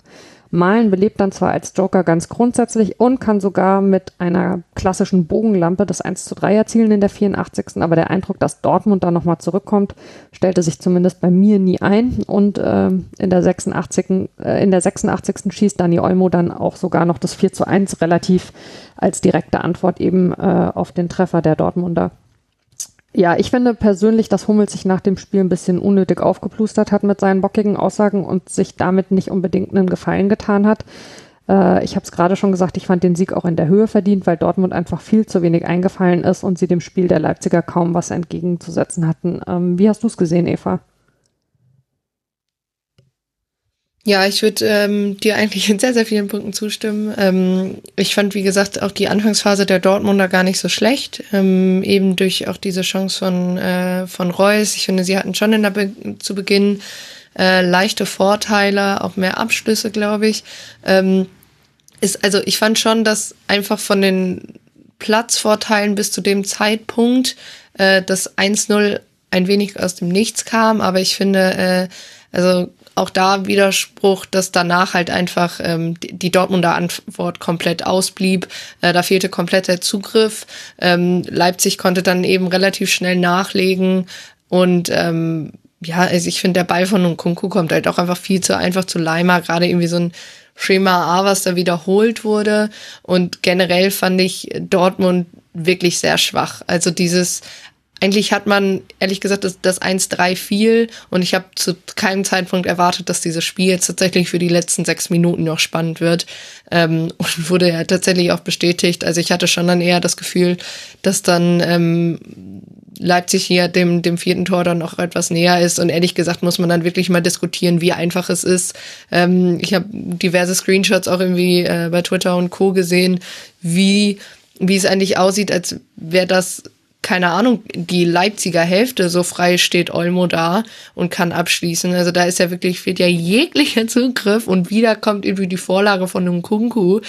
Und das ist ehrlich gesagt auch alles nichts Neues. Ähm, wie du eben auch schon gesagt hast, also es verwundert dann schon, was, was Rose dann da kritisiert. Und ich meine, also ich finde sowieso dann als Borussia Dortmund immer ein bisschen schwierig, eine andere Mannschaft zu kritisieren im Sinne von, ja, die machen ja nur das und das. Ähm, wenn das mein, mein Kritikpunkt dann nach dem Spiel ist, wo ich mir so denke, ja, die Frage ist ja, warum macht's Dortmund denn nicht? Also muss man dann vielleicht im Endeffekt sogar so fragen. Ähm, und ich finde halt auch einfach, dass Leipzig das sehr, sehr gut verteidigt hat. Ähm, sie haben Haaland extrem gut aus dem Spiel genommen. Der hing da, da vorne eigentlich nur in der Schwebe rum. Ähm, und ich fand halt generell, also ich habe mir ein Interview angehört äh, nach dem Spiel von Archie Ryan Tunt auf, äh, auf Twitter, ähm, auf Englisch eben, wo, wie er mit äh, Domenico Tedesco drüber spricht, auch wie, ähm, wie er im Prinzip die jungen Innenverteidiger auf dieses Spiel eingestellt hat. Das fand ich relativ interessant, weil ähm, Tedesco da auch sagt, man hat schon zu Beginn so eine leichte Unsicherheit gemerkt bei denen, ähm, dass man sich erstmal eben auf diese Atmosphäre einstellen musste, weil es eben auch durch die letzten zwei Jahre und auch durch die vielen Wechsel in der Leipziger äh, Innenverteidigung ähm, auch was Neues für die war. Und ich finde, das, ähm, das hat, hat er gut beschrieben, dass er, äh, wie er das im Prinzip die die darauf vorbereitet hat, äh, auch einfach was die Kommunikation untereinander betrifft. Und dann hat er eben auch erklärt, äh, er hat dieses 3-4-3 gewählt, ähm, weil Dortmund irgendwie den, den einen Sechser dann wirklich da hatte und ähm, also einen klaren Sechser und er äh, für ihn das dann einfacher war, das zu spiegeln. Ähm, sehr interessantes Interview an der Stelle oder Post-Match-Gespräch, wie immer man es auch sagen möchte, äh, kann ich an der Stelle sehr empfehlen. Ähm, ja, also generell fand ich es einfach, ich meine, die meisten Abschlüsse für Dortmund hat halt Guerrero und äh, das finde ich dann auch schon relativ äh, ja, bezeichnend und davon ging auch nur einer wirklich aufs Tor von vieren. Ähm, ja, also im Endeffekt äh, finde ich das, also den Sieg für Leipzig auf jeden Fall verdient. In der Höhe weiß ich es nicht so ganz, ob es dann wirklich den, äh, den Begebenheiten auf dem Platz äh, die korrekt widerspiegelt, aber einfach von der Art und Weise, wie Dortmund da zu Hause überhaupt nicht drauf reagiert hat. Ich glaube, Stefan Ürsfeld hatte dazu auch einen, einen ganz interessanten Artikel geschrieben, der eben im Prinzip gerade nochmal das betont, also wie man nach dem 2-0 eben so eine Nicht-Antwort oder im, in einem gewissen Maße schon Antwort, aber äh, nicht Reaktion zeigen kann. Äh, das ist schon sehr bedenklich. Und es ist eben so, auf der anderen Seite wundert es einen eben nicht, weil ehrlich gesagt muss man an der Stelle auch sagen, es passt zu Dortmund auf der anderen Seite wieder, dass man so ein Spiel, was für die Fans äh, durchaus von Bedeutung ist, dass man das dann äh, so dermaßen in den Sand setzt. Ähm, das passt leider dann doch irgendwie wieder in diese in dieses Dortmunder Auftreten, nicht nur unter Rose, aber glaube ich einfach generell in den letzten Jahren. Ich finde es immer schön, wenn bei whoscored.com am Ende steht, äh, Team has no significant strength, ähm, was tatsächlich also äh, nach diesem Spiel die Bewertung äh, für die Dortmunder war. Und du hast gerade schon angesprochen, die Schwierigkeiten, die die gerade in diesen entscheidenden Spielen und oder Saisonphasen haben, wiederholen sich ja jetzt schon seit Jahren unter wechselnden Trainern. Es gab zwischenzeitlich einen so einen Schuss äh, auf Edin Terzic, der da auf der Bank saß äh, und sich in seinen Pulli von innen offensichtlich verbissen hat. Ich mich auch gefragt habe, ähm, ob eigentlich bei Dortmund vielleicht jetzt nicht mehr zum Ende der Saison, weil also im Prinzip ist die ja gelaufen, man ist aus den anderen Wettbewerben raus, man müsste sich jetzt schon also äh, super bescheuert anstellen, um den zweiten Platz äh, noch loszuwerden. Aber klar, möglich ist alles. Aber äh, ich frage es mich schon, ob man nach der Saison äh, eigentlich äh, sich nochmal zusammensetzt und überlegt, ähm, was hat uns das jetzt eigentlich gebracht mit Marco Rose und äh, bleiben wir dabei. Wie schätzt du das ein, Sonja? Also zusammensetzen und nachdenken werden sie ganz sicher, sonst wären sie ein schlechter Verein. Also das, das macht, glaube ich, irgendwie jeder. ähm, ja, bei dem Ergebnis, das ist, das finde ich tatsächlich schwierig. Also es ist ja jetzt, also so kennt man ja die Dortmunder jetzt auch so die, die letzten Jahre, oder? Also ich glaube, dass ja, die aber immer das noch. umso frustrierender. Ja, natürlich ist es frustrierend. Als Fan aber, musst du doch ähm, ausrasten. Ja, natürlich musst du das, aber ich glaube, dass die tief in sich drin, und das wirst du als äh, 05-Kennerin wahrscheinlich auch gut verstehen, die haben tief in sich drin einfach diese Sehnsucht zurück zu Jürgen Klopp und wissen, das wird einfach nicht passieren. Und da ist, da ist eigentlich erstmal egal, welcher Trainer kommt. Ich glaube, diese Sehnsucht hat vor allen Dingen Aki Batzke. Deswegen Ja, gut, holt er ja das- auch immer Leute. Also ich meine, Rose ist ja auch genau das. Rose birgt ja wieder für die DortmunderInnen das Versprechen, äh, emotional wieder an das ranzukommen, äh, was, was Klopp eben äh, gebracht hat. Aber ich glaube, also wenn sie es nicht endlich mal schaffen, sich davon zu lösen, auch bei der Auswahl ihrer Trainer, ich weiß nicht. Also Ja, aber ob, ob sie das so zeitnah irgendwie schaffen, weiß ich nicht. Und ob es dann jemand gibt, der da wirklich auch mal ja, ein bisschen mehr Nachdruck in die ganze Sache bringt, dass sie jetzt auch mal wirklich an Bayern rankommen, weil so ein bisschen die Tür offen gelassen hat Bayern dann ja ab und zu mal und äh, Dortmund verkackt das ja eigentlich super regelmäßig. Und gerade jetzt bei dem Spiel fand ich, hat man ja gesehen und ihr habt es ja jetzt eben auch schon beschrieben, dass äh, Tedesco ihn ja auch einfach ja mehr oder weniger ausgecoacht hat. Also Dortmund hatte ständig den Ball und konnte mit dem Ball überhaupt nichts anfangen, weil Leipzig einfach äh, so kompakt stand und dann so gut auf die Fehler gelauert und die ausgenutzt hat. Und wenn Rose dann das noch moniert danach, ist es natürlich irgendwie bedenklich, ne? Also wie ihr es gesagt habt, so ja, das ist völlig legitim, dass Leipzig so spielt. Es ist auch nicht überraschend, dass Leipzig so spielt. Es ist nicht überraschend, dass Tedesco so spielt. Unter Marsch haben sie noch anders gespielt, aber also das ist ja jetzt alles keine Überraschung gewesen. Und deswegen, ja, äh, ach, ich weiß es nicht, aber da muss man ja auch wieder die Überlegung anstellen, wer wäre denn jetzt eine Traineralternative? Ich kann nur sagen, Finger weg von Bo Svensson. Und, ähm, genau, wir, genau, deswegen habe ich vorhin gesagt. Wo wir gerade aber bei den Trainern sind, äh, Norman hat im Forum zu Leipzig gefragt, ähm, ob äh, Tedesco mit Leipzig den Verein gefunden hat, mit dem er sein volles Potenzial ausschöpfen kann, was ich interessant fand, also die Frage tatsächlich so rum zu stellen. Und ähm, aus unterstrich LE schreibt dazu, ähm, definitiv ja, Jesse Marsch hatte es zwar geschafft, dass ein Kunku seine Stärken auf der besseren Position zu verbessern, äh, hängende Spitze, aber das Team vergessen und vor allem Ballbesitz. Tedesco wiederum hat die Strukturen der letzten Saison wieder aufgegriffen und dabei ein Kunku mit Marschrezept verbunden. Es sind halt manchmal die kleinen Räder, die ineinander greifen, äh, die ineinander greifen müssen und natürlich auch Matchglück sowie Kaderoptionen. Ähm, Grüße und danke für den Input an dieser Stelle. Und dann würde ich sagen, ähm, auch mit Blick auf die Uhr, so schön das ist, äh, den Tag mit euch zu verbringen, äh, würden wir es mal ähm, äh, zusammenführen an dieser Stelle. Ähm, der BVB muss am Freitag nach Stuttgart. Äh, ich bin mal gespannt, wer aus diesem Spiel für sich dann am Ende tatsächlich äh, was rausholen kann für den restlichen Saisonverlauf. Äh, Roses Truppe bleibt natürlich auf Rang 2 mit weiterhin 57 Punkten. Leipzig steht mit 48 Punkten äh, auf Platz 4, spielt schon am Donnerstag äh, dank Freilos in der Europa League gegen Atalanta Bergamo und danach muss das Team am Sonntag gegen Hoffenheim ran. Damit haben wir tatsächlich alle Spiele besprochen und kommen für heute zum Schluss. Ähm, ich möchte mich am Ende bei ganz vielen Menschen bedanken und zwar zunächst bei allen, die sich im Forum so eifrig beteiligt haben. Das war wirklich spannend und hilfreich und äh, wir haben das sehr genossen, da so in den Austausch gehen zu können. Vielen, vielen Dank dafür. Außerdem ein großes Dankeschön an Becky und Christelle von Früff, die für uns äh, auf Wolfsburg und Augsburg ein bisschen mitgeschaut haben.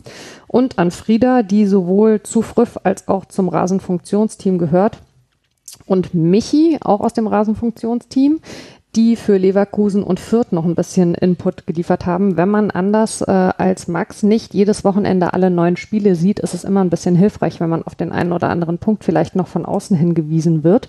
Und äh, das geben wir dann auch gerne ähm, euch mit. Ähm, außerdem an der Stelle ein großes Dankeschön an Max, der mir sein Baby anvertraut hat, es aber selbst gleich noch in Jacke und Schuhe steckt, äh, sprich die Sendung zusammenfährt, bevor ihr sie hören könnt.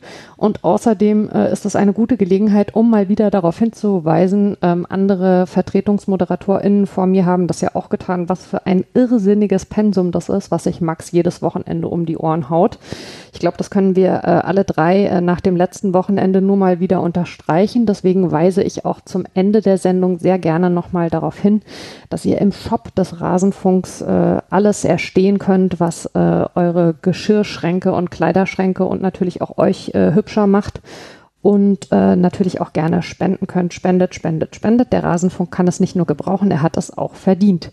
Außerdem gibt es an dieser Stelle wie immer Podcast-Empfehlungen. Zum einen möchte ich euch die neue Folge von Mittags bei Henning mit Tuba Tekal ans Herz legen. Der Podcast ist sowieso komplett unterschätzt. Er ist übermäßig großartig und diese Folge ist mal wieder ein sehr gutes Beispiel dafür. Hört sie euch unbedingt an allerwärmste Empfehlung außerdem für die neue Folge von Lottes Erbin. Äh, ihr habt es schon gehört, ähm, auch äh, im Fußball, Klammer auf, F, Klammer zu, geht es jetzt in eine ganz entscheidende Phase.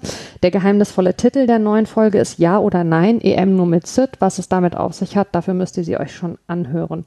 Und noch mehr Dank zum Abschluss, nämlich an meine beiden wundervollen Gästinnen, ohne die ich heute natürlich völlig verloren gewesen wäre. Eva Lotta Bohle auf Twitter at eva-bohle sowie Sonja Riegel auf Twitter at Sonja Riegel. Vielen, vielen, vielen Dank euch beiden. Ihr seid die Größten. Ja, danke, danke dir. Hat Spaß gemacht. ja, für die fantastische Moderation. Das war perfekt. Sehr schön, vielen Dank. Jetzt reden wir zum Schluss endlich mal noch alle durcheinander. Ja, und natürlich auch vielen lieben Dank euch allen da draußen fürs Dabeisein. Zum Ende bleibt nur zu sagen, passt auf euch und aufeinander auf und am nächsten Spieltag empfängt euch hier wieder Max. Bis dahin, alles Tschüss. Liebe. Ciao.